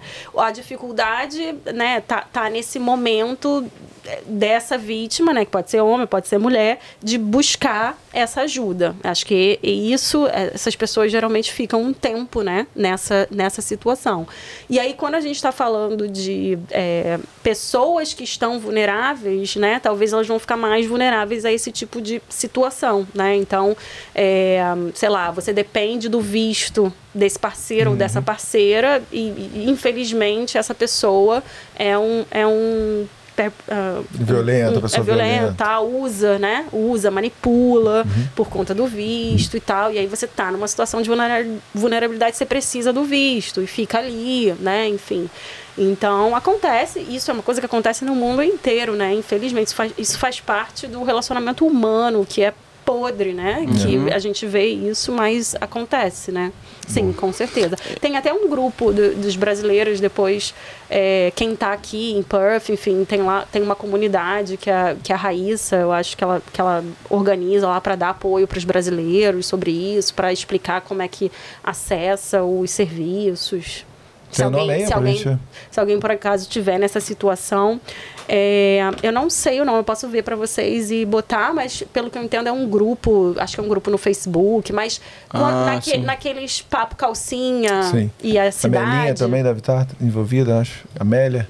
Acho que ela tá. Eu já ouvi um Não negócio desse. sei. A Amélia. Amélia advogada? Ah, Inclusive, a pode ser. Amélia, a gente começou a falar sobre isso no, no episódio da Amélia, né? E aí a gente meio que. Acho que a gente começou a se empolgar um pouco, começou a ir muito fora de- do campo dela, né? Ela Uhum. falou: Ó, acho que a melhor coisa é quando vocês estiverem com a, com a Angel aqui, vocês perguntarem Ah, pra ela tá. sobre. Mais sobre Sim. comportamento, Sim, essas Suporte, coisas, né? sim, Então, sim. Suporte, é. É, então, é, tem os serviços australianos em si, né? A pessoa pode botar no Google que ela, que ela vai achar ali, é muito fácil, muito simples, muito seguro, confidencial. Então, é, é um lugar, é um lugar seguro para buscar, né? É, mas em termos de brasileiros, que de repente tem a questão da língua, né? Não sabe como acessar e tal. É, então, você pode ir lá nesse, no Papo Calcinha Perth, ou Mães Brasileiras em, né? Em cada cidade ali, perguntar e com certeza alguém vai indicar, né, esse, esse grupo da Profissional, Raíssa, que, que seja, né? Mas é importante dizer que há, há, ajuda, há suporte gratuito E funciona. para isso e funciona. Bom, né? muito importante. Pô, isso, e você comentou a questão do visto tá ligado a uma pessoa, né? E pode rolar também o, o visto tá ligado a um business, né? E a pessoa não aguenta mais trabalhar ali, já na relação não Isso tá acontece legal. muito. É, tem, tem gente que vem a- abrir com você, né? Isso acontece muito, né? Gabriel tá indo. Quem que, quem que tu tá indo aí, cara? Você tá indo. Eu roubei tua pergunta? Não, temos um exemplo aqui ao vivo. Quem que é? Tu tá, tá, tu tá feliz lá? Oi? Eu já tô resolvido, querido. Eu, Tá tranquilo. ah, não, eu também, eu tô feliz. Tá eu tô feliz, então eu não sei o que você tá falando. Não, tá de boa. A gente sabe, a gente sabe que isso acontece, né? É importante falar que acontece, né? Não, não, não, mas é, é assim, é, eu- isso é um conselho nosso aqui, né, do Aqui na Austrália, porque a gente... Aqui é, já- na gringa. Aqui na gringa, aqui na gringa. Falei um aqui na gringa ontem. Um abraço aqui na gringa. Aí, é, aqui- Peguei, gente. é uma coisa interna aqui. É, não, agora tu vai ter que falar pra ela. Ah, não, não, a gente teve um convidado aqui, nosso amigo Wesley, eu joguei um futebol com ele ontem, até zoei ele, ele, ele não falava aqui na Austrália, ele falava aqui na gringa. Ah, aqui na tá. gringa, porque tem o, o nosso amigo Raul, né? Grande abraço, Raul, ele é lá do. Acho que é de Brisbane, né? É, Ele acho tem um é. investindo na gringa, então ele misturou aqui na gringa com investindo. entendi. Ele Tá. falava, foi um prazer. Aqui Galera, na gringa. Galera daqui da gringa, valeu, valeu. Mas me perdi, viu? Ah, não, tá. entendi. Aí, é, pra falar, é, você às vezes tem a oportunidade de pegar o sponsor, né? Que é, ah, é uma é, um- é tipo um- como se fosse uma, uma, uma ponte para você pegar o seu visto de residência. Então você pode virar é, sponsorado, como no caso do Diego, ele ficou quatro anos, tem que ficar quatro, tem que ficar quatro anos trabalhando para a mesma empresa. Eu resolvi não ter isso, porque, mano, eu não sei como é que é a índole do business, do, do, do- do restaurante, no nosso caso, por exemplo. Não sei como é que a pessoa vai me tratar. Você fica como se fosse um escravo, né? Moderno, né? Você tá ganhando seu dinheiro e tudo mais, mas o cara, porra, pode ser que ele. é, Sei lá, ele. Se não ele- for uma pessoa ele- justa, É, se for uma pessoa justa, você, Ah. entendeu? Você vai estar é, sujeito, né, a, a situações que você não tá é, feliz, né? Não tá confortável. Então, Uhum. é, às vezes você tem a oportunidade, aí você que tá vindo para cá, de ter um sponsor, ficar num, num, num- num contrato longo, mas não tá feliz com isso, entendeu? Você tá rindo, cara? Esse cara é muito escroto, velho. Cara, não. Gabrielino é Então, então aí é isso que a gente está falando nesse momento. Esse ponto agora que a gente está tocando é a questão do sponsor, né? Você tem a oportunidade de ficar na Austrália é, permanentemente, mas o sponsor, de repente, você pode é, é, afetar o seu, seu psicológico, é, é, entendeu? Permanentemente. Então, Tem um, às vezes tem um custo emocional, Tem um né? custo emocional, pra você é. conseguir atingir esse porque objetivo, o cara te né? ameaça, né? O cara te fala assim: você vai. Se é, É, pra tra- você aí- trabalhar 40 horas, você tem que trabalhar 60. Aí é harassment e Isso. você pode também procurar os seus direitos, né? Uhum. Talvez, Fair work. É, geralmente o que as pessoas fazem, se tá, né, é insustentável, ela busca durante esse processo, ou algumas pessoas terminam o processo e depois buscam, né, para ter certeza que vão ter o, o- a residência, né? Sim. Não, eu, por exemplo, eu tive, eu não tive é, sponsor. Meu visto era é, vinculado à área regional, né? Mas eu passei por várias é, é, situações ruins, entendeu? O cara, porra, me chamando de não sei o que, ele era italiano. Falou que eu era mongoloide, falou que não sei o que, no meio do shift, assim, né? E eu aí fiquei pensando assim, Nossa. porra, eu, eu caio na porrada com esse cara aqui ou eu relaxo, Sim, tá ligado? Aí eu não, eu falei, por causa do visto. visto. Eu relaxei Tá. e tal, aí eu fui, falei com o gerente, aí, porra, isso foi tratado internamente e foi resolvido, entendeu? Então, Tá. o cara, porra, tava. Eu tô cheinho agora, o cara falou, porra, tem com essa barrigona gigante aí. Sério? Dá uma bola aí, porra, fica comendo hambúrguer direto. Ali, né, cara? Não, isso é muito sério, né? Aí, aí, tipo assim, tipo, o cara toda hora. nunca me falou isso? É, pô, o cara bipolar pra caraca. Um dia tá te tratando bem, no outro dia tá tratando mal. Aí tinha uma mina que era americana, tava no Work Holiday Visa, ela chegou assim: ó, se ficar falando assim comigo, eu vou te denunciar pra porra do Fair Work. Então, ó, Hum. abaixa tua bola aí que tu não tem essa moral toda, não. Aí O cara ficou pianinho. Tá. Então, entendeu? Só que tem, aí tem um, aquele no menu. Teve um restaurante aqui chamado No Menu, que era, era de Hum. os italianos. O Uhum. cara, porra é, assediava as meninas, né? Tratava mal os funcionários, que a galera, porra, saía de lá e tal. O cara foi denunciado, foi preso. Não sei se tá preso até agora, mas, tipo assim, o restaurante. Te- Teve as medidas cabíveis, foram. é, é, entendeu? Aconteceram e tal. Mas é, pô, isso, é isso legal é um a gente problema. falar né? sobre isso também, É, porque, é- pô, tem- a gente tem muito aquela questão que realmente acontece, que é a questão dos relacionamentos, assim, né? A galera tem um sonho de ter um sponsor, né? Mas de repente pode Sim, uma, dar sim, uma merda. pode né? virar um pesadelo, né? É. E, pô, inclusive tem, pô, tem, tem um, uma- um conhecido meu que ele tá não tá feliz porque mudou praticamente de profissão dentro da empresa. Entendeu? Porque tá tendo que fazer uma parada por causa de, de tá. sponsor. Forçado. Então o cara fica meio que. Mas você vai levando, né? Você vai levando porque você tem uma Qual coisa lá na frente, aí até onde é o seu limite, aí é outra história, né? É. Aí é. Então isso aí é um, é um, é um ponto que o pessoal trata com você. É importante entender que isso acontece e quais são, né? Eu acho que tem medidas legais para isso, mas enquanto você tá passando aquilo, talvez o impacto maior vai ser o emocional, né? Porque você tá com visto, você tá sendo pago. Então, aonde que vai impactar, né? Uhum. No, no social emocional, É, né? sim. Ali. Às vezes no casamento, aí começa, né? A, Não, a aí história é a partir uma daí. bola de neve, né? neve. Esse, aqui- esse próximo ponto aqui, você quer falar um pouquinho? Não, eu queria só perguntar Ah, uma fala, coisa fala, fala, fala. rapidinha. Tem, na psicoterapia, tem alta? Sim, sim, sim. Depende da abordagem, né? A abordagem que eu trabalho, a gente tem, tem alguns objetivos estabelecidos, né? Com, com o paciente ali. É, quando a gente atinge esses objetivos ou tá quase ali, eu geralmente começo a espaçar. Então, ao invés de fazer toda semana, faz de 15 em 15 dias, três, Ah, aí depois sim. três, três semanas, uma vez por mês. É, depois, mais assim como um check-up emocional, vamos dizer, uma vez em seis meses.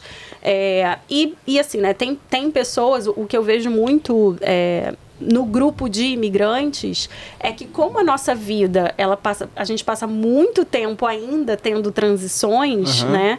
É, muitas pessoas querem manter, Sim. mesmo que seja uma vez por mês, né? Elas querem manter para fazer um, um check-up mesmo, para poder estar atento. E aquilo que eu falei para vocês, eu trabalho também num, num lado também é, do, do- das strengths, né? Eu não trabalho só com os sintomas é, patológicos, digamos Sim. assim. Então, a gente de repente está tá trabalhando, sei lá, tem, tem lá, vamos, dar um exemplo hipotético, trabalhando com uma cliente que tem um traço de perfeccionismo, de certa forma isso é bom, porque faz ela trabalhar mais, se destacar e tal, mas ela precisa entender, né, como é que ela vai é, é, fazer o balance da vida dela, né, de não ficar é, se cobrando tanto, é, diminuir o volume de trabalho, é, dar atenção para se cuidar, para cuidar da sua saúde. Então, assim, isso é uma coisa muito positiva de você trabalhar em terapia, né? Uhum. Então, não teria uma, uma alta, assim. Talvez a alta seria, tá, já, já tô com aqui tudo equilibrado, mas aí você pode fazer essas sessões mais pontuais, né? Sim, Também. sim, sim. Ah. É, você não precisa só trabalhar como salvadora, você também é um trampolim, digamos Sim, assim, né? legal, gostei. Boa, né? Gostou, Hum, gostou. boa, gostei. Caraca, boa, boa, boa. É, boa, boa. Parabéns, parabéns, parabéns. Então, e outra questão que a gente também passou, né? Você falou que era muito, assim, tinha muita paixão pelo que você fazia no, no Brasil, né? Aí você veio pra cá, você teve que trabalhar na, no, em hospitais, trabalhar de garçonete, trabalhar fazendo as coisas que você não fazia normalmente no Brasil. Também é um ponto que as pessoas é, lidam com você sobre é, frustrações de não trabalhar na área? Sim, nossa, isso aí é muito, assim, muito, muito, muito, muito. É, pessoas que, que hum, é, vão para terapia porque elas, elas entendem que elas perderam, elas deixaram de ser elas mesmas, porque muito da identidade delas estava na profissão, né? E aí ela passa a fazer uma outra profissão que ela não gosta, que é basicamente para poder pagar as contas ou, ou o que for. E aí chega um momento que a pessoa quer, cara, eu quero, eu quero ou voltar para a área, né? E aí vai fazer a terapia para a terapia poder ajudar na, na construção da autoconfiança, né? Às vezes é uma questão da barreira do inglês, da língua, e a terapia também pode ajudar nisso, né?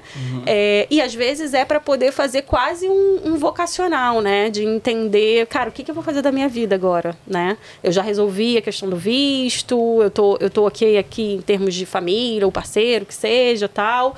É, tenho até um dinheiro, tudo bem, mas eu não sei o que eu quero fazer.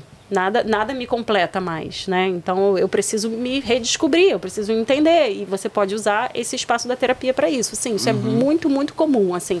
Agora o que é mais comum, talvez seja a pessoa procurar a terapia porque ela tá num estado é, depressivo, talvez não assim, né, um, um- o transtorno depre- da depressão assim, mas não, não- se sentindo deprimida, desmotivada, e aí ela vai buscar a terapia e aí quando a gente vai olhar o contexto, isso está no contexto, isso é uma coisa muito forte que está ali, ela ela tá totalmente é, infeliz no trabalho dela, por exemplo. E né? acontece de você, tipo assim, tentar todas as suas é, ferramentas e tal, e a pessoa não conseguir é, digerir isso, não conseguir entender e, e não ter jeito, assim, de Não resolver o problema. ganhos, é, não né? ter ganho. É, é, assim, is- isso a gente vai falar do, do processo da terapia, né? Então, é, a gente tem ali metas muito específicas, mas é, às vezes um, para um paciente a pessoa vai fazer dois meses e vai a, a mesma coisa, a mesma coisa, assim, a Não mesma evolui, né? estratégia personal, é sempre personalizado. A pessoa em dois meses, uh, conseguiu, tá ótimo, e a outra tá dois anos Ah, na mesma questão, né?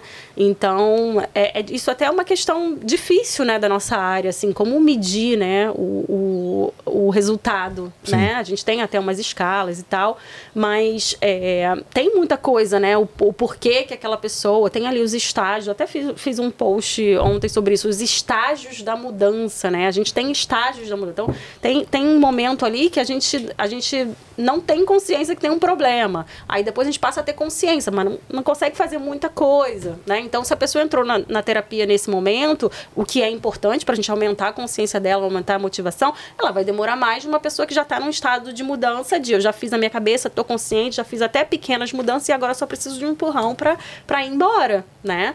Então, é, tem, tem esse psicológico por trás também, né? é, acontecendo. Do, você chegou aqui em que momento da sua vida na terapia, né? Entendi. Eu tô curioso pra saber um top 3 aí, se você puder falar, claro, né? Um top 3 do que. Momento corte. É. né? Um top 3 do que a galera mais procura você.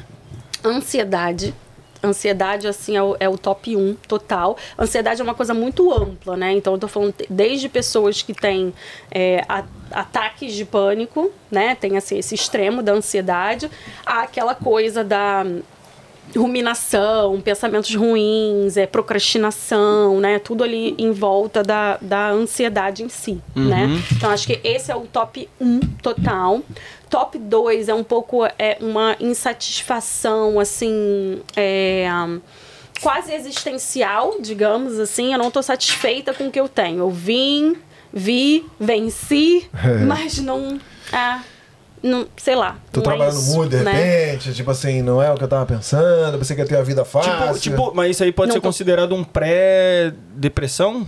Ou Não necessariamente, Não necessariamente? não necessariamente. Tem pessoas que não estão deprimidas e ela, por isso que eu falei assim, mais existencial, né? É, eu tenho muito esse perfil de pessoas no meu consultório, né? Que elas não, não estão passando especificamente por uma pela patologia, mas elas ainda assim elas têm uma sensação de eu tô incompleta, eu poderia ser mais feliz, né? Inclusive eu fiz toda essa mudança para ser muito mais feliz. E agora eu tô vendo que não, tá tudo meio mais ou menos, né? E eu não sei como, o que, que eu vou fazer? Será que é alguma coisa em mim? Será que é alguma coisa na minha história? É, o que, que eu posso fazer, né? Eu, eu tô perdida, né? A história que a gente falou ali. Eu acho que isso é uma coisa que, que é muito frequente. E top 3 é, eu atendo famílias, né? Crianças, assim, porque eu, eu não. Quando eu trabalho com criança, eu não trabalho é, exclusivamente com a criança. Eu só aceito quando a família quer ser tratada. Eu, não, eu não atendo só. Ah, não, é só meu filho. É só minha filha. Eu, eu não vou, eu não atendo. Então, eu atendo família quando são crianças. É, então, o top 3 para mim são de famílias das crianças que estão passando é, pelas dificuldades de adaptação. Então, ou situações até mesmo de medo, é, ansiedade, né? Mas medo, é, fobia, alguma coisa assim, né? Por alguma, muito provavelmente ali, por alguma transição que está acontecendo na vida. Às vezes até essa transição da mudança, às vezes da escola, foi, foi para uma escola, alguma coisa assim. É, ou, né, realmente situações de bullying, esse tipo de coisa, né? Que Passou uma coisa louca é- na minha cabeça agora, assim. Porra, no Brasil, por exemplo, a gente é, nasceu, cresceu, evoluiu no Brasil. Aí a gente vê as crianças lá crescendo e, e se formando como gente, né? É, tendo, é, criando a personalidade, né? E aqui, por exemplo, você tem um filho. E aí esse filho é criado de uma outra maneira. Aí você vê assim, pô, essa, a personalidade dessa criança aqui tá diferente da personalidade da criança do Brasil. Até a questão da, da linguagem, né? Tipo assim, você fa, a criança tá falando mais inglês que português. Isso também afeta a, a- a gente, assim? Não? Você acha que isso é uma Não, coisa... e ela usou Você o entendeu o exemplo. entendi, não. Ela, ela usou o exemplo também do filho, que o filho. Pô, deve... Latinos. É, tipo assim. É, então. Você olha assim e fala, pô, meu Filho, ela, meu tá marido. é ela tá bebendo água batizada aqui, ó. Deixa eu tirar essa aqui. Usa essa aqui, ó. Ah, não, não, não, não. Essa daqui é do. Água batida. Que que é isso, gente? Essa daqui é que a gente bota um pouquinho de vodka pro É, é só Não, a bate- sacanagem. é. Vai lá, vai lá, vai lá, vai lá, Diego. ok. É, da- da- é assim, acho que isso é uma outra questão, né? Que talvez seja uma questão muito maior para, para nós pais do Isso. que para a criança em si. Isso. Né? Porque Uhum. a criança está lá no fluxo da vida dela, Uhum, né? é. Ela tem essas duas influências e a gente vai ver como é que isso vai, vai se dar, né? Na, na- na personalidade e tudo mais. Não vai ser é, é, o caminho tradicional do australiano aqui, né? Vai ter, vai ter é, é, essas duas línguas, né? Essa, essa cultura dos pais que é diferente e tudo mais. É, mas aí eu acho que nós, pais, né? A gente fica numa dualidade de como a gente vai criar essa criança, né? Porque tem coisas que são muito da cultura brasileira, né? O, o- assim, a, a parentalidade, digamos assim, australiana, que inclusive eu me identifico muito mais, ela é muito mais ah, no nível da criança, né? É, o jeito que você fala com a criança, até, até o jeito que você constrói as frases para falar com a criança é diferente da, da típica mãe brasileira, né? Acho que a mãe brasileira é muito. É, é, bossy, né? Como se fala aqui, do tipo, faz isso, faz aquilo, tira o sapato, tira não sei o quê. Olha, eu vou contar até três, não sei o que lá, lá, lá, lá, e sim. tal. Né? Bota o E- chinelo que o chão tá frio, essas coisas assim. isso, né? Tem né, É. essa coisa, em geral, super protetora É. e tudo, mas muito da nossa cultura, Sim. né? É, e eu acho que a parentalidade aqui, ela é, ela é muito mais... é, olha, você não acha que é melhor você botar um casaco? Né?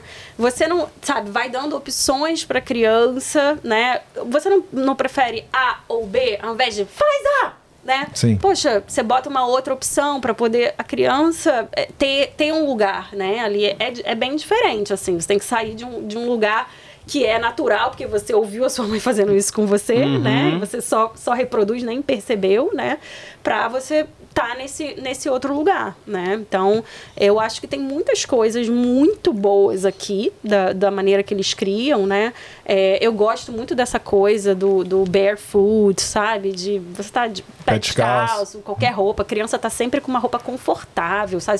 Você- vai ver os aniversários, né? Brasil- Isso é uma coisa que eu comparo muito, assim. Os aniversários de crianças brasileiras, é como se fosse um casamento, assim. O, o nível, né? Da, da- a mesa, como é que tá. E aqui a gente faz no parque, compra umas frutas, bota todo mundo brincando e tal. E é isso. O importante é as crianças estarem juntas brincando, né? E não aquela coisa da pose, da foto, do, que é um valor brasileiro, né? Então tem uma diferença grande que eu acho que ela é ela é mais intensa para os pais, né? Que precisam pensar nessa educação de como é que vai ser, ou até quando, quando começam a acontecer os conflitos, né? A gente a gente está sempre em dúvida, até como, como psicoterapeuta mesmo, avaliando é, se é de fato um conflito que tá ali, faz parte daquela idade, né? Acontece isso mesmo, é, se tem um quê do bullying, né? Porque o bullying não necessariamente é porque aquela, aquela criança tem um background de outro país, mas bullying acontece, né? No Brasil, entre australianos, né? Então tem isso também. Ou se é uma questão de preconceito, racismo, né? Então tem isso também, né? É, então a gente vai ter essa, essa nossa parentalidade vai ter que olhar um pouco mais, né? Talvez o australiano pararia no bullying, a gente vai ter que passar pro, pro próximo ponto, né? Para ver se é preconceito, se é alguma coisa assim. É, então Fico pensando na, na, na galera, porra, no Brasil, de repente ia falar do Pelé, ia falar, pô, Rivaldo, Ronaldo, aí chega aqui a, a criança é criada, aí fica, porra, em vez de ir no parque jogar um futebol, joga aquela bola Fute. oval lá, o fute, É, tá ligado? Vai, porra, caraca. É, a criação é um- Sacanagem, é uma pô, eu queria bater um futebol que- com meu filho, mas ele quer jogar um fute, porra. A gente já comprou uma roupinha lá do, do Neymar pro Daniel, Ah, entendeu? já ficar preparado. a gente tenta mostrar, mas, mas a gente se preocupa muito em que ele esteja integrado. Isso é uma preocupação que eu tenho muito desde o início, assim, Uhum. dele estar integrado na cultura. Eu entendo que ele é, ele é australiano, ele Uhum. não é brasileiro, né? Então, eu sou brasileira, meu marido é brasileiro, mas ele é australiano e ele tem esse background, né? Uhum. Então, acho, eu, eu acho que não tem muito sentido eu criá-lo como brasileiro. Ele não é brasileiro, né? É um a mais. Eu vejo como um a mais a nossa cultura. Eu quero entregar tudo de bom que a gente tem, eliminar o que a gente tem de ruim e que ele se adapte à cultura dele, E, né? E fazer um nice mix. É, sim. sim. Boa. E a questão do homesick, como é que a galera tá... Como é que a galera lida com isso aí? Acho que são fases, né? Eu acho que a gente tem é, fases mais duras, né? Que. Ops. Tudo Ops, bem ops, aí? ops. O que foi isso aí? Nada não, pode deixar, pode deixar. Suave. Ah, tá bom, tá bom. Segue o baile, susto. segue o baile, segue o baile, segue o baile. Então, né, de repente, para quem está no Brasil e não conhece essa expressão, né, é, a gente tem essa experiência de, de começar a sentir muita falta, né, do Brasil, das nossas raízes.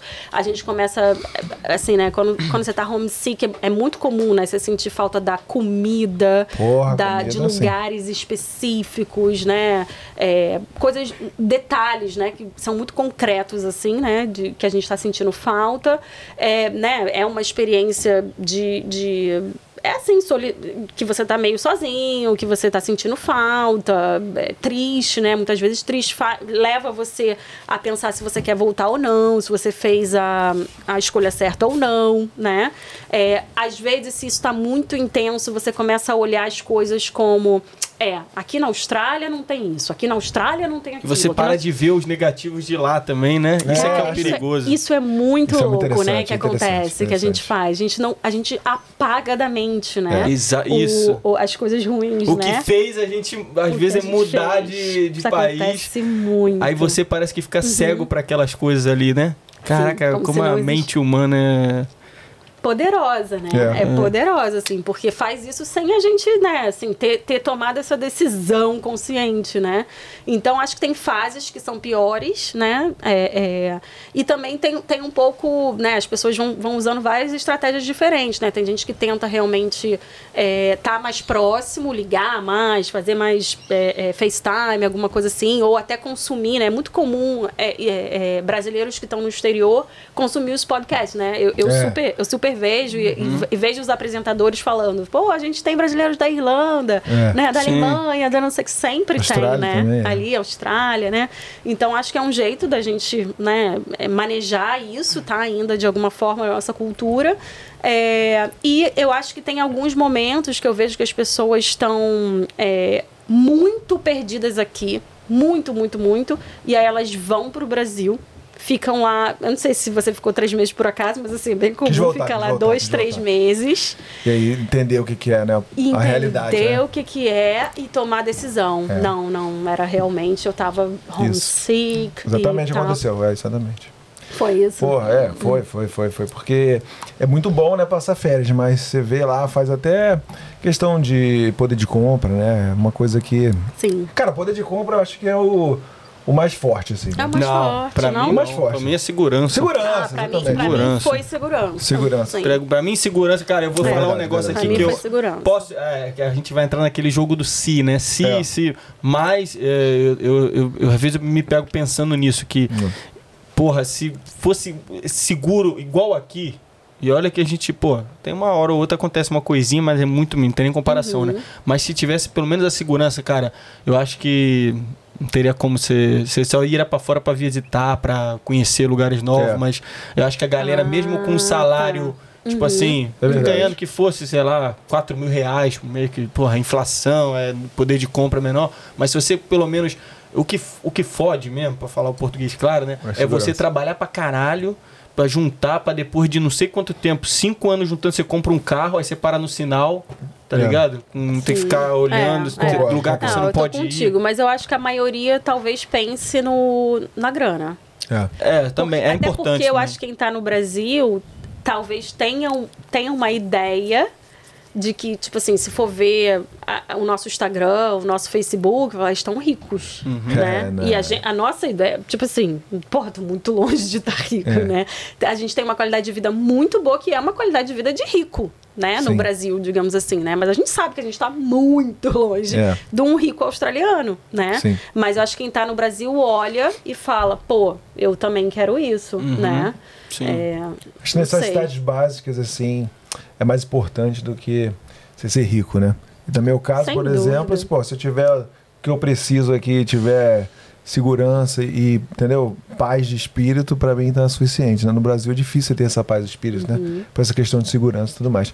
É. Agora, minha ideia é, é porque a gente tá com Ah, é. um tempo Vamos aqui bastante já, né? Perguntinhas! Vamos lançar as perguntinhas, porque tem uma pauta Ah, é. gigante aqui, mas é bom a gente mandar logo essas perguntinhas Vamos aí. também, porque a gente já tirou bastante horas do dia da, Da- da Índia. É verdade, verdade. Estamos várias perguntinhas. Muito obrigado, galera aí do Instagram, que mandou as perguntas. Você vai mandar aqui na tela?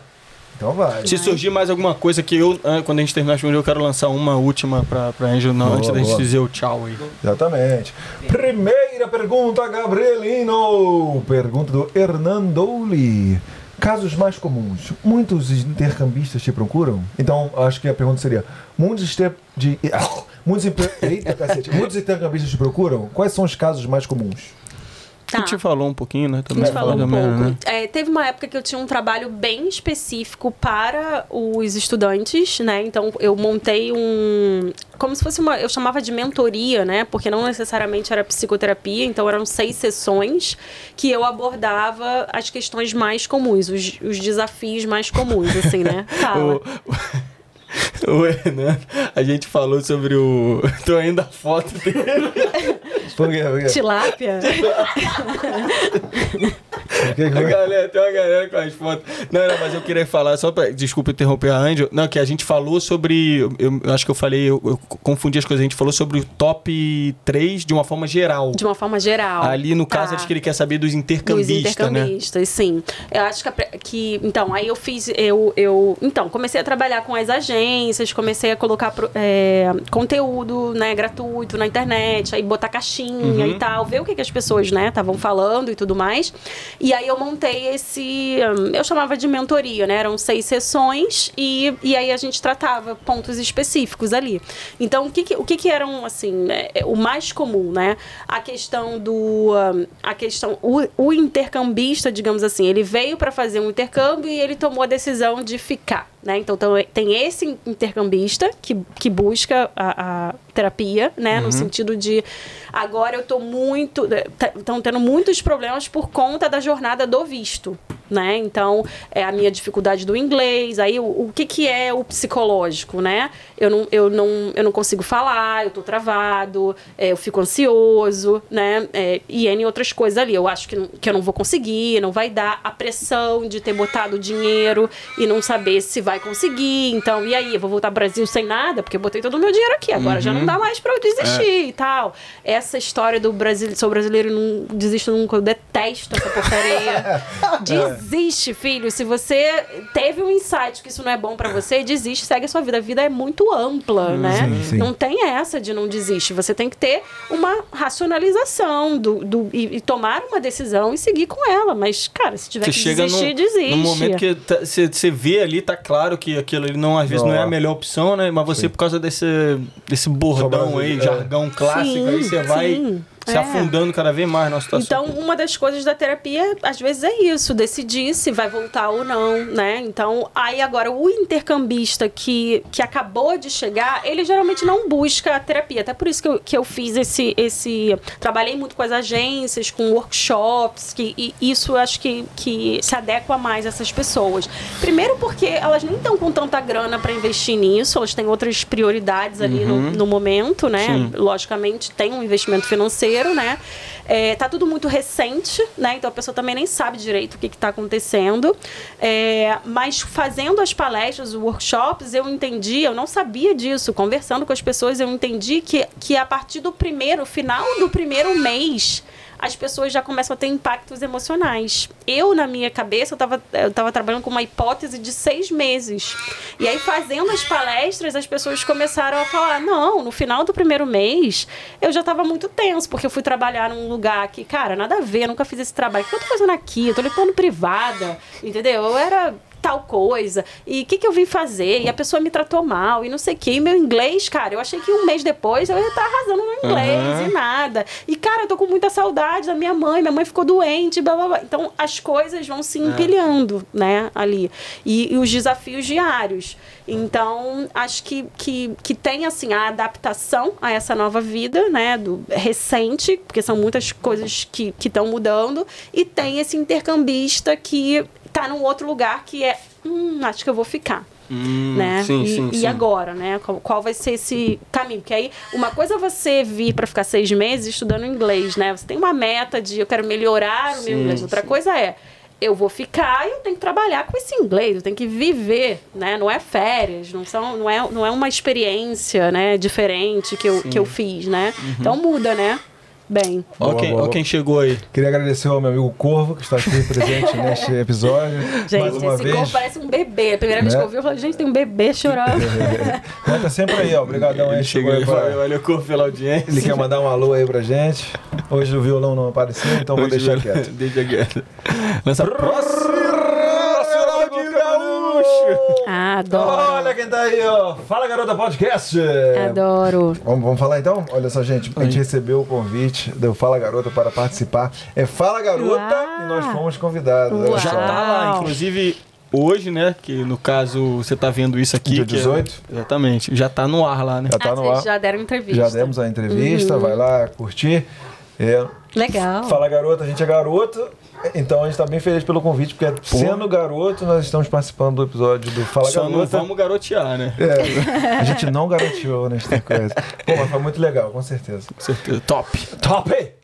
Fala Garota perguntou qual o maior desafio da sua profissão e qual é a próxima? E fala pra ela que adoramos a participação dela no Ah, nosso elas programa. São, muito queridas, são, são mulheres extraordinárias. Nossa, são eu um gosto grupinho muito. ali, né? Gosto muito. Só gente Já assisti. maravilhosa. Posso falar? Sim, maior desafio da minha profissão, eu acho que é. ah, talvez é quando, quando eu, eu estou ali atendendo pessoas que têm as mesmas questões que eu. Então eu tenho que estar num lugar de, né, é, é, é, olhar pelo olhar dela, né, ou dele que seja, na perspectiva dele de vida, mas aquilo ali bate nas minhas próprias crenças, nas minhas próprias dificuldades, né? Então isso é, isso é um desafio muito grande, né? Porque quando você não tem aquela questão, você tem o distanciamento para ajudar, né? Ali. É, e quando é a sua própria questão, Ah, você vai quando- se vendo. Ah, quando você se né? identifica com a. com a queixa que a pessoa trouxe, né? Ah, Você vai entendi. se vendo assim, né? Eu achei que ajudasse isso. ajuda no desenvolvimento pessoal, né? Eu acho que, que essa é a grande vantagem de ser psicoterapeuta, assim. Você nesse você tá indo trabalhar e você tá, tá crescendo Você com a tá história crescendo. da- das Ah, outras pessoas, né? Sem dúvida. Eu acho que isso é um, é um ganho, assim, sensacional. É, mas às vezes no manejo da situação, naquela hora da sessão, é mais difícil, né? Uhum. Porque você pode, de repente, se emocionar com aquela situação. Então, por exemplo, tem, tem uma, uma cliente que o, o pai faleceu, né? Meu pai também já faleceu. Então, é, é uma situação que é difícil quando você vai falar disso, você vai lembrar e você. E o terapeuta até pode trazer suas próprias experiências, a gente chama de autorrevelação, né? Para poder ajudar, se tiver um objetivo para ajudar o, o, terape... o paciente, né? Mas é uma questão delicada, né? De falar. E aí não é, não é a sua terapia para você estar chorando com você tá chorando, não é a É. sua terapia. Você terapia tá da outra pessoa, né? Então tem que ter ali um manejo, um jogo de cintura. Então eu acho que esse é um, esse Desafio. É um, um desafio. Mas não é que você também não pode se envolver ao ponto de, de chorar ali? Como é que fica essa situação? Ó, eu acho que não, te- não tem, não pode. Se rolar Tipo não, conexão não ali é, muito- é, assim, não, Não é seria, regra. não seria antiético, né? É uma coisa É, que aconteceu, não tem Uhum. problema nenhum, né? Mas eu me preocupo muito em que esse espaço é da pessoa, né? Então a gente tem essa preocupação de não, de não é, é, roubar o espaço da pessoa. Sim, a terapia, sim, a sim, terapia sim, dela, sim, né? sim. Ela não tô ali pra ela me, me consolar que eu tô chorando, né? É. Imagina. Calma, calma, a gente vai superar isso. A gente vai superar. O cliente fala isso. Boa, boa. Pô, vai lá, Gabriel. Próxima! A pergunta, agora a pergunta vai ser do Gabrielina. Gabrielina vai perguntar pra você. Fala aí, Ah, fala aí. lá. Você como terapeuta, faz terapia também? Sim, eu acho que tem, tem que ter a, a autoterapia, ela é muito eficaz, né? Dependendo do método que você trabalha, como a abordagem que, que eu trabalho, né? Que é terapia cognitivo-comportamental. Então, a gente tem é, uma, uma, uma técnica, digamos assim, que é autorreflexão e autoprática. Então, você tem... é, você usa aquilo ali em você, tá? Então, é, é, é importante que a gente faça isso até para ser um bom terapeuta, que você experimente todas aquelas coisas em você, para você conseguir entender com mais clareza o que, que o teu paciente está sentindo fazendo aquilo, né? Quais são as dificuldades, inclusive, né? E não uma coisa só teórica ali, né? Mas, é, sim, acho que vale super a pena, tanto terapia quanto supervisão, né? São duas coisas diferentes. Eu achei que ele ia lançar a E perguntinha a lá próxima, a próxima, polêmica, próxima, vai pô. perguntar agora. Falei, falei. Próxima pergunta, Gabrielina. Se alguém te confessar um crime, o que acontece? Tem que notificar, né? Tem que notificar. Tem que justificar, é? Existem, existem algumas no, Não é igual no padre, contrato então. terapêutico. É o padre. No contrato terapêutico existem algumas situações de confidencialidade, né? A confidencialidade, na maior parte, vai ser mantida, né? A não ser que a pessoa esteja botando em risco a vida dela e a vida de outra pessoa. Então, se for um crime, né, de, de vida, né, da outra pessoa, se for abuso, se for, você tem que notificar. E aí tem todo um, Ah, a todo um passo a passo ali, né? Boa É. pergunta aí, Gabriel. Nunca aconteceu comigo, nunca Que aconteceu. bom, que bom. Acho que seria meio É. ruim, assim. Porque eu, eu falo do padre porque o padre, é, ele, ele recebe as confissões e ele tem que morrer com a confissão da pessoa. Ele não pode falar nada. Ah, é? Hum. Padre, matei 40 pessoas. É, pois é. Lança a próxima. Próxima pergunta. Olha ela aí, ó. Valéria Renica. Ela estava muito ansiosa por esse episódio e agora a gente realizou o sonho da Valéria. Ô, Angel, Eba, gostaria de saber sobre a continuidade da formação em psicologia, transferência do CI. é, CRP, CRP. que é o conselho.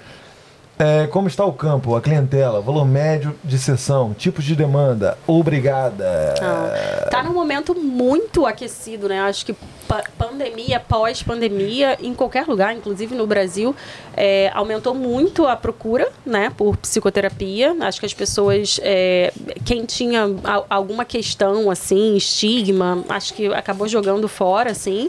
Então, é, aqui a gente está realmente, assim, agenda completa, lista de espera, principalmente para terapia presencial, então, porque muita gente foi para o online, né? E tem várias pessoas que não gostam de fazer terapia online, né? Então, quer fazer especificamente presencial, então, né, assim, é, aumenta, né, a demanda pra gente. É, então, tá na Austrália em geral, tá, tá muito aquecido em todos os estados, enfim. É, ela falou ali de transferência de, de CRP. Na verdade, a gente não transfere, né? Tem que fazer todo esse passo a passo da validação. Aí você vai decidir qual caminho que você vai seguir especificamente, né? Daqueles que eu falei lá antes. E aí cada um vai ter, é, vão fazer uma análise de toda a tua experiência e vão dizer para você, né? Ah, ok, pronto, você já está registrada. Ah, não, você precisa fazer um curso de três meses, você precisa fazer um treinamento de um ano. Ah, você. Então, cada um vai ter ali, e é muito para quem, né, tá vindo de fora, é muito individual, né? Porque cada um tem uma formação, tipo, ok, a formação básica é, os- são os cinco anos de faculdade, mas, por exemplo, eu fiz mestrado em saúde mental, tem uma outra pessoa que faz mestrado em psicologia clínica, o outro não fez mestrado, o outro fez uma especialização. Então, vai fazer uma análise, né? O órgão vai fazer uma análise e vai te dar uma resposta. É, e aí também, né, dependendo ali do órgão, vai exigir o, o teste de inglês, né? Com uma nota bem, bem alta. É, por exemplo, o IELTS vai ser 7 em tudo, por exemplo, né? É, e aí você vai e aplica o processo, né? Um processo é, demorado, enfim. São, são, aí vai depender também qual órgão, né? Que ela vai fazer, dependendo do, do que ela quer atuar em si. É, mas é isso, tem Acho que de juntar todos também, né? os, os documentos. Passa aí, Acho que, é a, acho que é a, é a outra menina. Ah, sim, sim. Valor Valor médio. o sessão. o valor médio da sessão, né? É, assim, se a gente está falando de private practice, cada profissional vai ter o seu valor, é, é, né, aberto de acordo com a experiência, que seja, né? É, no Brasil, um valor médio de sessão seria talvez uns 200 reais por sessão, mas pelo que eu vejo, a maior parte acaba cobrando 100, 120, alguma coisa assim.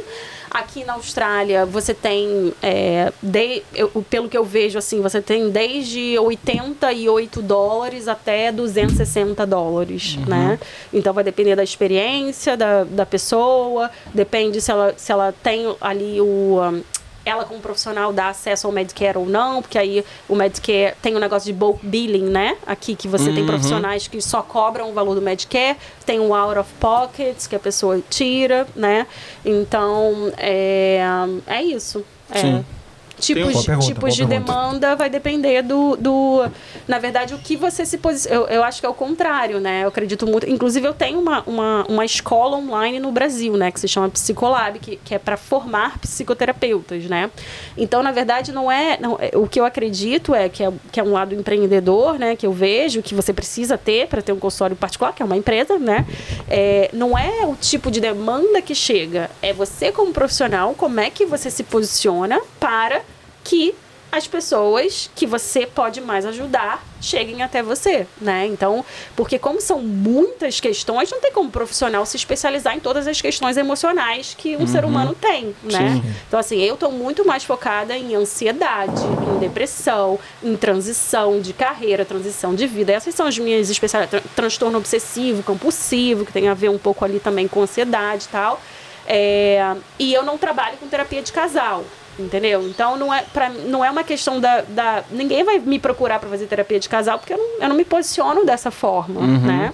Então eu acho que é, que é ela tentar entender né, o que, que ela quer fazer, como ela pode mais ajudar as pessoas, como é que a formação dela é, faz isso, né? É, com, e se colocar, se posicionar, né? O ali. importante é que tem oportunidade, né? Tem muita oportunidade, tem muita oportunidade. E, inclusive, acho que até a próxima pergunta é mais ou menos nessa na questão ali do. Próxima pergunta. Lá, Olha quem tá aí com a gente, Cíntia. Um grande abraço. Obrigado por estar participando aí mais uma vez do nosso podcast. Faço terapia aqui no Brasil e não me vejo sem. Poderia falar o valor médio da terapia aí na Austrália? Você comentou já, né? Mas Entre depende- 88 e 260. Entendi. Então, vai depender da especialidade, do tempo de experiência, se, ela tra- se a pessoa trabalha numa, numa instituição, se ela trabalha em private practice. Hum? Boa. Então vamos pra próxima então. Essa aí Ah, já foi respondida. Obrigado. Cíntia. Tamo junto. Mensagem do Ítalo de Libra. Libra, nova liga brasileira que está sendo montada aí. É. Mas vamos lá. Geralmente o intercambista surta quando. Com quanto tempo aí na Austrália?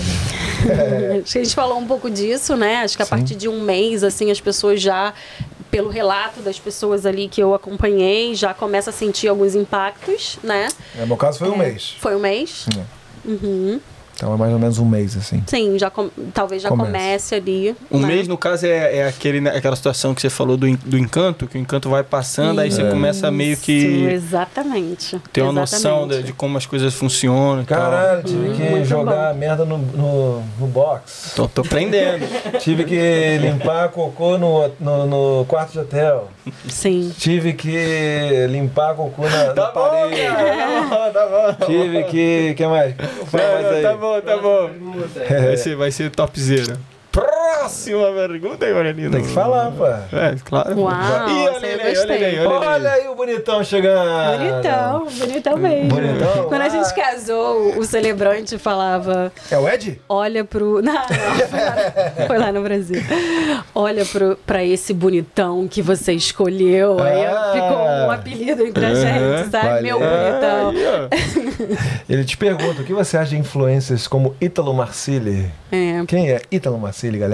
Ah, Ítalo Marcilli é um psiquiatra, né, que inclusive até lá do Rio, que ele tem uma, um, um grande alcance, assim, absurdo na, na, na internet, né, no Instagram. E ele fala muito, assim, Ah, é da- um careca? Cabelo, cabelo cabelo raspado, raspa- raspado? É, ah, foi no sim. pânico já algumas vezes já. Acho que ele já foi no pânico, Ah, sim. sei quem é. Ele tem, ele é muito assim afirmativo e ele fala muito do, assim da- dessa questão de você tem que servir as outras pessoas, entendeu? Você tá tá num lugar assim muito é, egocêntrico, reclamando da vida, mas o que, que você tá fazendo Esse e tal. Ele é, é bem, brabo. ele, ele é é bem sinistro. assim, né? E tem toda uma polêmica aí, enfim, desse approach dele. É, é uma coisa controversa, é bem controversa, É o né? que tá fumando um- então, um cha- fuma charuto, é lá daquela galera do... ahn, como é que é o nome daquele, daquele senhor que morreu, que morava... É, Olavo de Olavo de Quevedo. Carvalho, Ah, enfim, é uma coisa bem, bem complexa, Esse eu maluco acho. é todo. É, ele é bem religioso Sim, também entendi. e tal. Então tem toda uma mistura ali. Mas em geral, assim, né? Eu acho que, que tem, tem esse novo lugar, né? Do profissional de saúde ser um influencer, né? Ou até pessoas que não são profissionais de saúde, mas estão falando de saúde como Uhum. influencers, né? Eu acho que tem um lado que é muito bom do acesso, né? As pessoas têm mais acesso à informação e, e autoconhecimento, né? É, mas, né? Eu acho que tem alguns limites ali também, limites E éticos. tem a questão e do mais. filtro também, né? Cada um Filtro filtrar. É, isso aí é que- difícil, né? Então, não, não, e, é, esse tipo, o que é importante eu acho que dizer é que isso não substitui tratamento. Uhum. Porque tem pessoas que acham que vão todo dia lá no Instagram, vão na Ah, live sim, do Ítalo sim, Marcilli e não vão fazer o tratamento, né? Isso, esse tipo de coisa não substitui tratamento, né? Então busque um psiquiatra, busque um, um psicoterapeuta para te ajudar se você precisa. Boa. Próxima pergunta. Aurelino. Mais uma mensagem do nosso querido Marcos Trajano. O que diferencia a doença de não suportite? Quase um psicólogo, né? Ele. Porque, enfim, tem, tem um autor que fala disso, né? Que algumas pessoas, na verdade, elas têm não suportites, né? Então a pessoa tá, é uma reclamona, né? Ela tá sempre é, é, é, vendo é, os incômodos da vida como se fosse uma coisa muito intensa, né? Então, assim, ela não tá deprimida ou tá ansiosa, mas ela tá naquele, naquele lugar da mente dela de, de nada é suficiente, sabe? Eu não suporto, eu, isso pra mim é, é too much, é muito, eu não, num, num lugar que é um lugar que, que, que faz a vida não acontecer, né? Da melhor forma, assim, Aham. né? Então tem, tem gente da área que usa mesmo. Achei que era a zoeira dele, do, do nome, Sim, não. Tem sim. gente que usa o nome mesmo, não Sim. suportite. Sim, sim. Então tem Ah. um livro, né, que fala muito bem disso, assim, né? É, então, e isso é uma coisa bem frequente que a gente vê na terapia ou nas nossas relações, né? Assim, que às vezes a pessoa. É isso, às vezes é aquele lugar da pessoa que ela. Ah, eu preciso de terapia? Eu não preciso. Mas, cara, tu é chato pra cacete, entendeu? Você Aham. só reclama da vida, né? Você fica até um pouco assim, sabe? Aquela pessoa que dá uma. é, tem uma carga, né? Você conversa com a pessoa, a pessoa é legal, sabe? Uma pessoa boa, mas você sai. num com momento uma ruim, carga- né? E tá com ou, uma carga ou tá ruim. num momento ruim, ou é um traço de personalidade da Ah, pessoa. sim, tem é, gente que tem ser, esse traço de ser. personalidade. Então pode ser também uma coisa de uma distimia, que aí realmente é uma patologia, uma patologia, né, mesmo, mas tem essa ideia, assim, né, de uma visão, uma perspectiva de mundo que é, é, que, eu, que eu acho que casa um pouco com isso que o, que o Ítalo Marcelo Ítalo Marcilli fala, né, de assim, cara, você tá reclamando, mas o que, que você tá fazendo? Você tá fazendo o que para quem? Né? Você tá aí reclamando com, com tudo, né? Uma coisa muito egocêntrica, mas, cara, tu não tá fazendo nada, você não, você não serve ninguém, você não é muito útil, né? Na verdade. É, e, e você fica naquele, naquele lugar virando pro seu umbigo, né? Então, é, vale a pena dar uma olhadinha nisso. Bom, topzera. Vamos lá, Gabrielino. É a última perguntinha? Última Boa, perguntinha do nosso podcast. Décima e última perguntinha. Mensagem do Silva Edu Mezetti. Como é a aceitação dos gringos? Valeu, Edu. Você fala, tá falando em relação de psicologia, de repente, né? Como é que eles aceitam um profissional de outro país? Ah, você acha que é isso? É, Tá. provavelmente sim. Bom, eu acho que. hum, eu acho que você tem que ter uma formação sólida, né? Eu acho que a aceitação profissional ela passa muito por você conseguir mostrar que você tem conteúdo, né? Então, acho que pode ter, de repente, um olhar inicial de. Você veio desse país meio esquisito aí, né? Brasil, que eu nem sei onde é que fica, né? É, fala essa língua aí, esse inglês meio. Eu acho que, que, que a aceitação profissional ela passa, né? Por, por um, pelo australiano é, de um estereótipo do inglês, né? É, é, Entende-se que se você fala muito bem inglês é como se você fosse muito bom profissional, mas a gente sabe que isso não tem relação. Tem pessoas que não falam inglês tão bem ou até errado, né? E tal, e são excelentes profissionais, né? Então a, a gente consegue entender que que o inglês é uma habilidade e a sua habilidade técnica profissional é outra, né? Então acho que, que tem isso, né? O que dá para entender, eu acho que dá para entender, né? Do, do, o, o porquê que isso acontece. É, mas, assim, particularmente, assim, eu sempre eu tive uma, uma formação, sempre investi numa so- uma formação muito sólida. Então eu cheguei na Austrália eu já tinha certificação internacional fora do Brasil, dos Estados Unidos. Eu tinha é, muitos anos de, de experiência em que eu conseguia comprovar que era uma experiência válida internacionalmente. Eu tinha artigos publicados, eu tinha títulos. Então, eu sempre fui muito bem recebida nesse sentido, né? Porque eu já tinha um caminho, já eram alguns anos, né, ali. Então, acho que quando você tem uma formação sólida numa área de saúde, é o que mais importa, né? Você tem, você tem o conhecimento, né? Você consegue, eh, por mais que tenha dificuldade de inglês, você consegue colocar que você tem esse conhecimento e consegue contribuir, trocar. Então, acho que é, eu acho que se você é profissional de saúde, você tem que focar em estudar muito. Acho que, que é isso, assim, estudar muito e supervisão.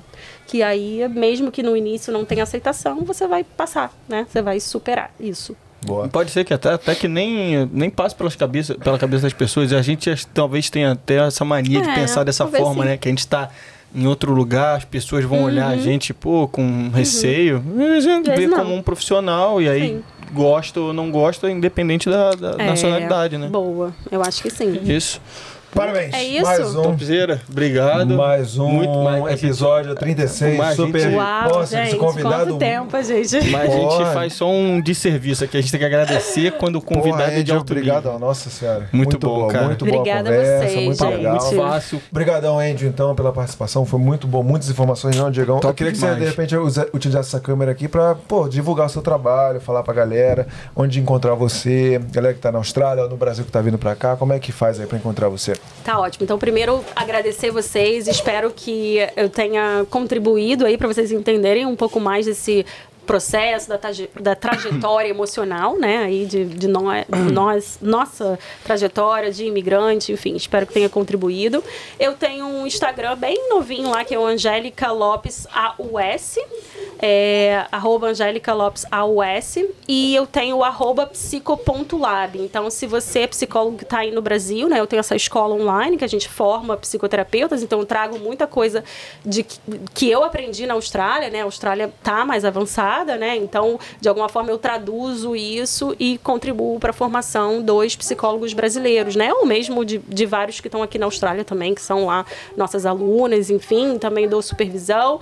É, terapia eu não tenho, eu não tenho vaga, mas enfim, é, lá no Instagram você consegue me acompanhar e, enfim, tô aí aberta o que eu puder ajudar ou direcionar. Tudo certo. Obrigado, meninas. Não, obrigado, Obrigado, você. obrigadão. muito Porra, top. muito Porra, top mesmo, muito muito bom, top né? A gente tem que, já tem que pensar já uma parte 2 aí. Exatamente. futuramente. Fazer aquele lá bem bolado com outro convidado. Um vamos fazer colar- aqui. um combo, combo, Um combo. Isso aí. Valeu, Diegão. Valeu, Gabrielino. Obrigado, Valeu, gente aí. E vamos naquele tchau especial, porque eu tô querendo ir no banheiro há muito tempo. Vamos lá. Vem no tchau com a gente. Tchau!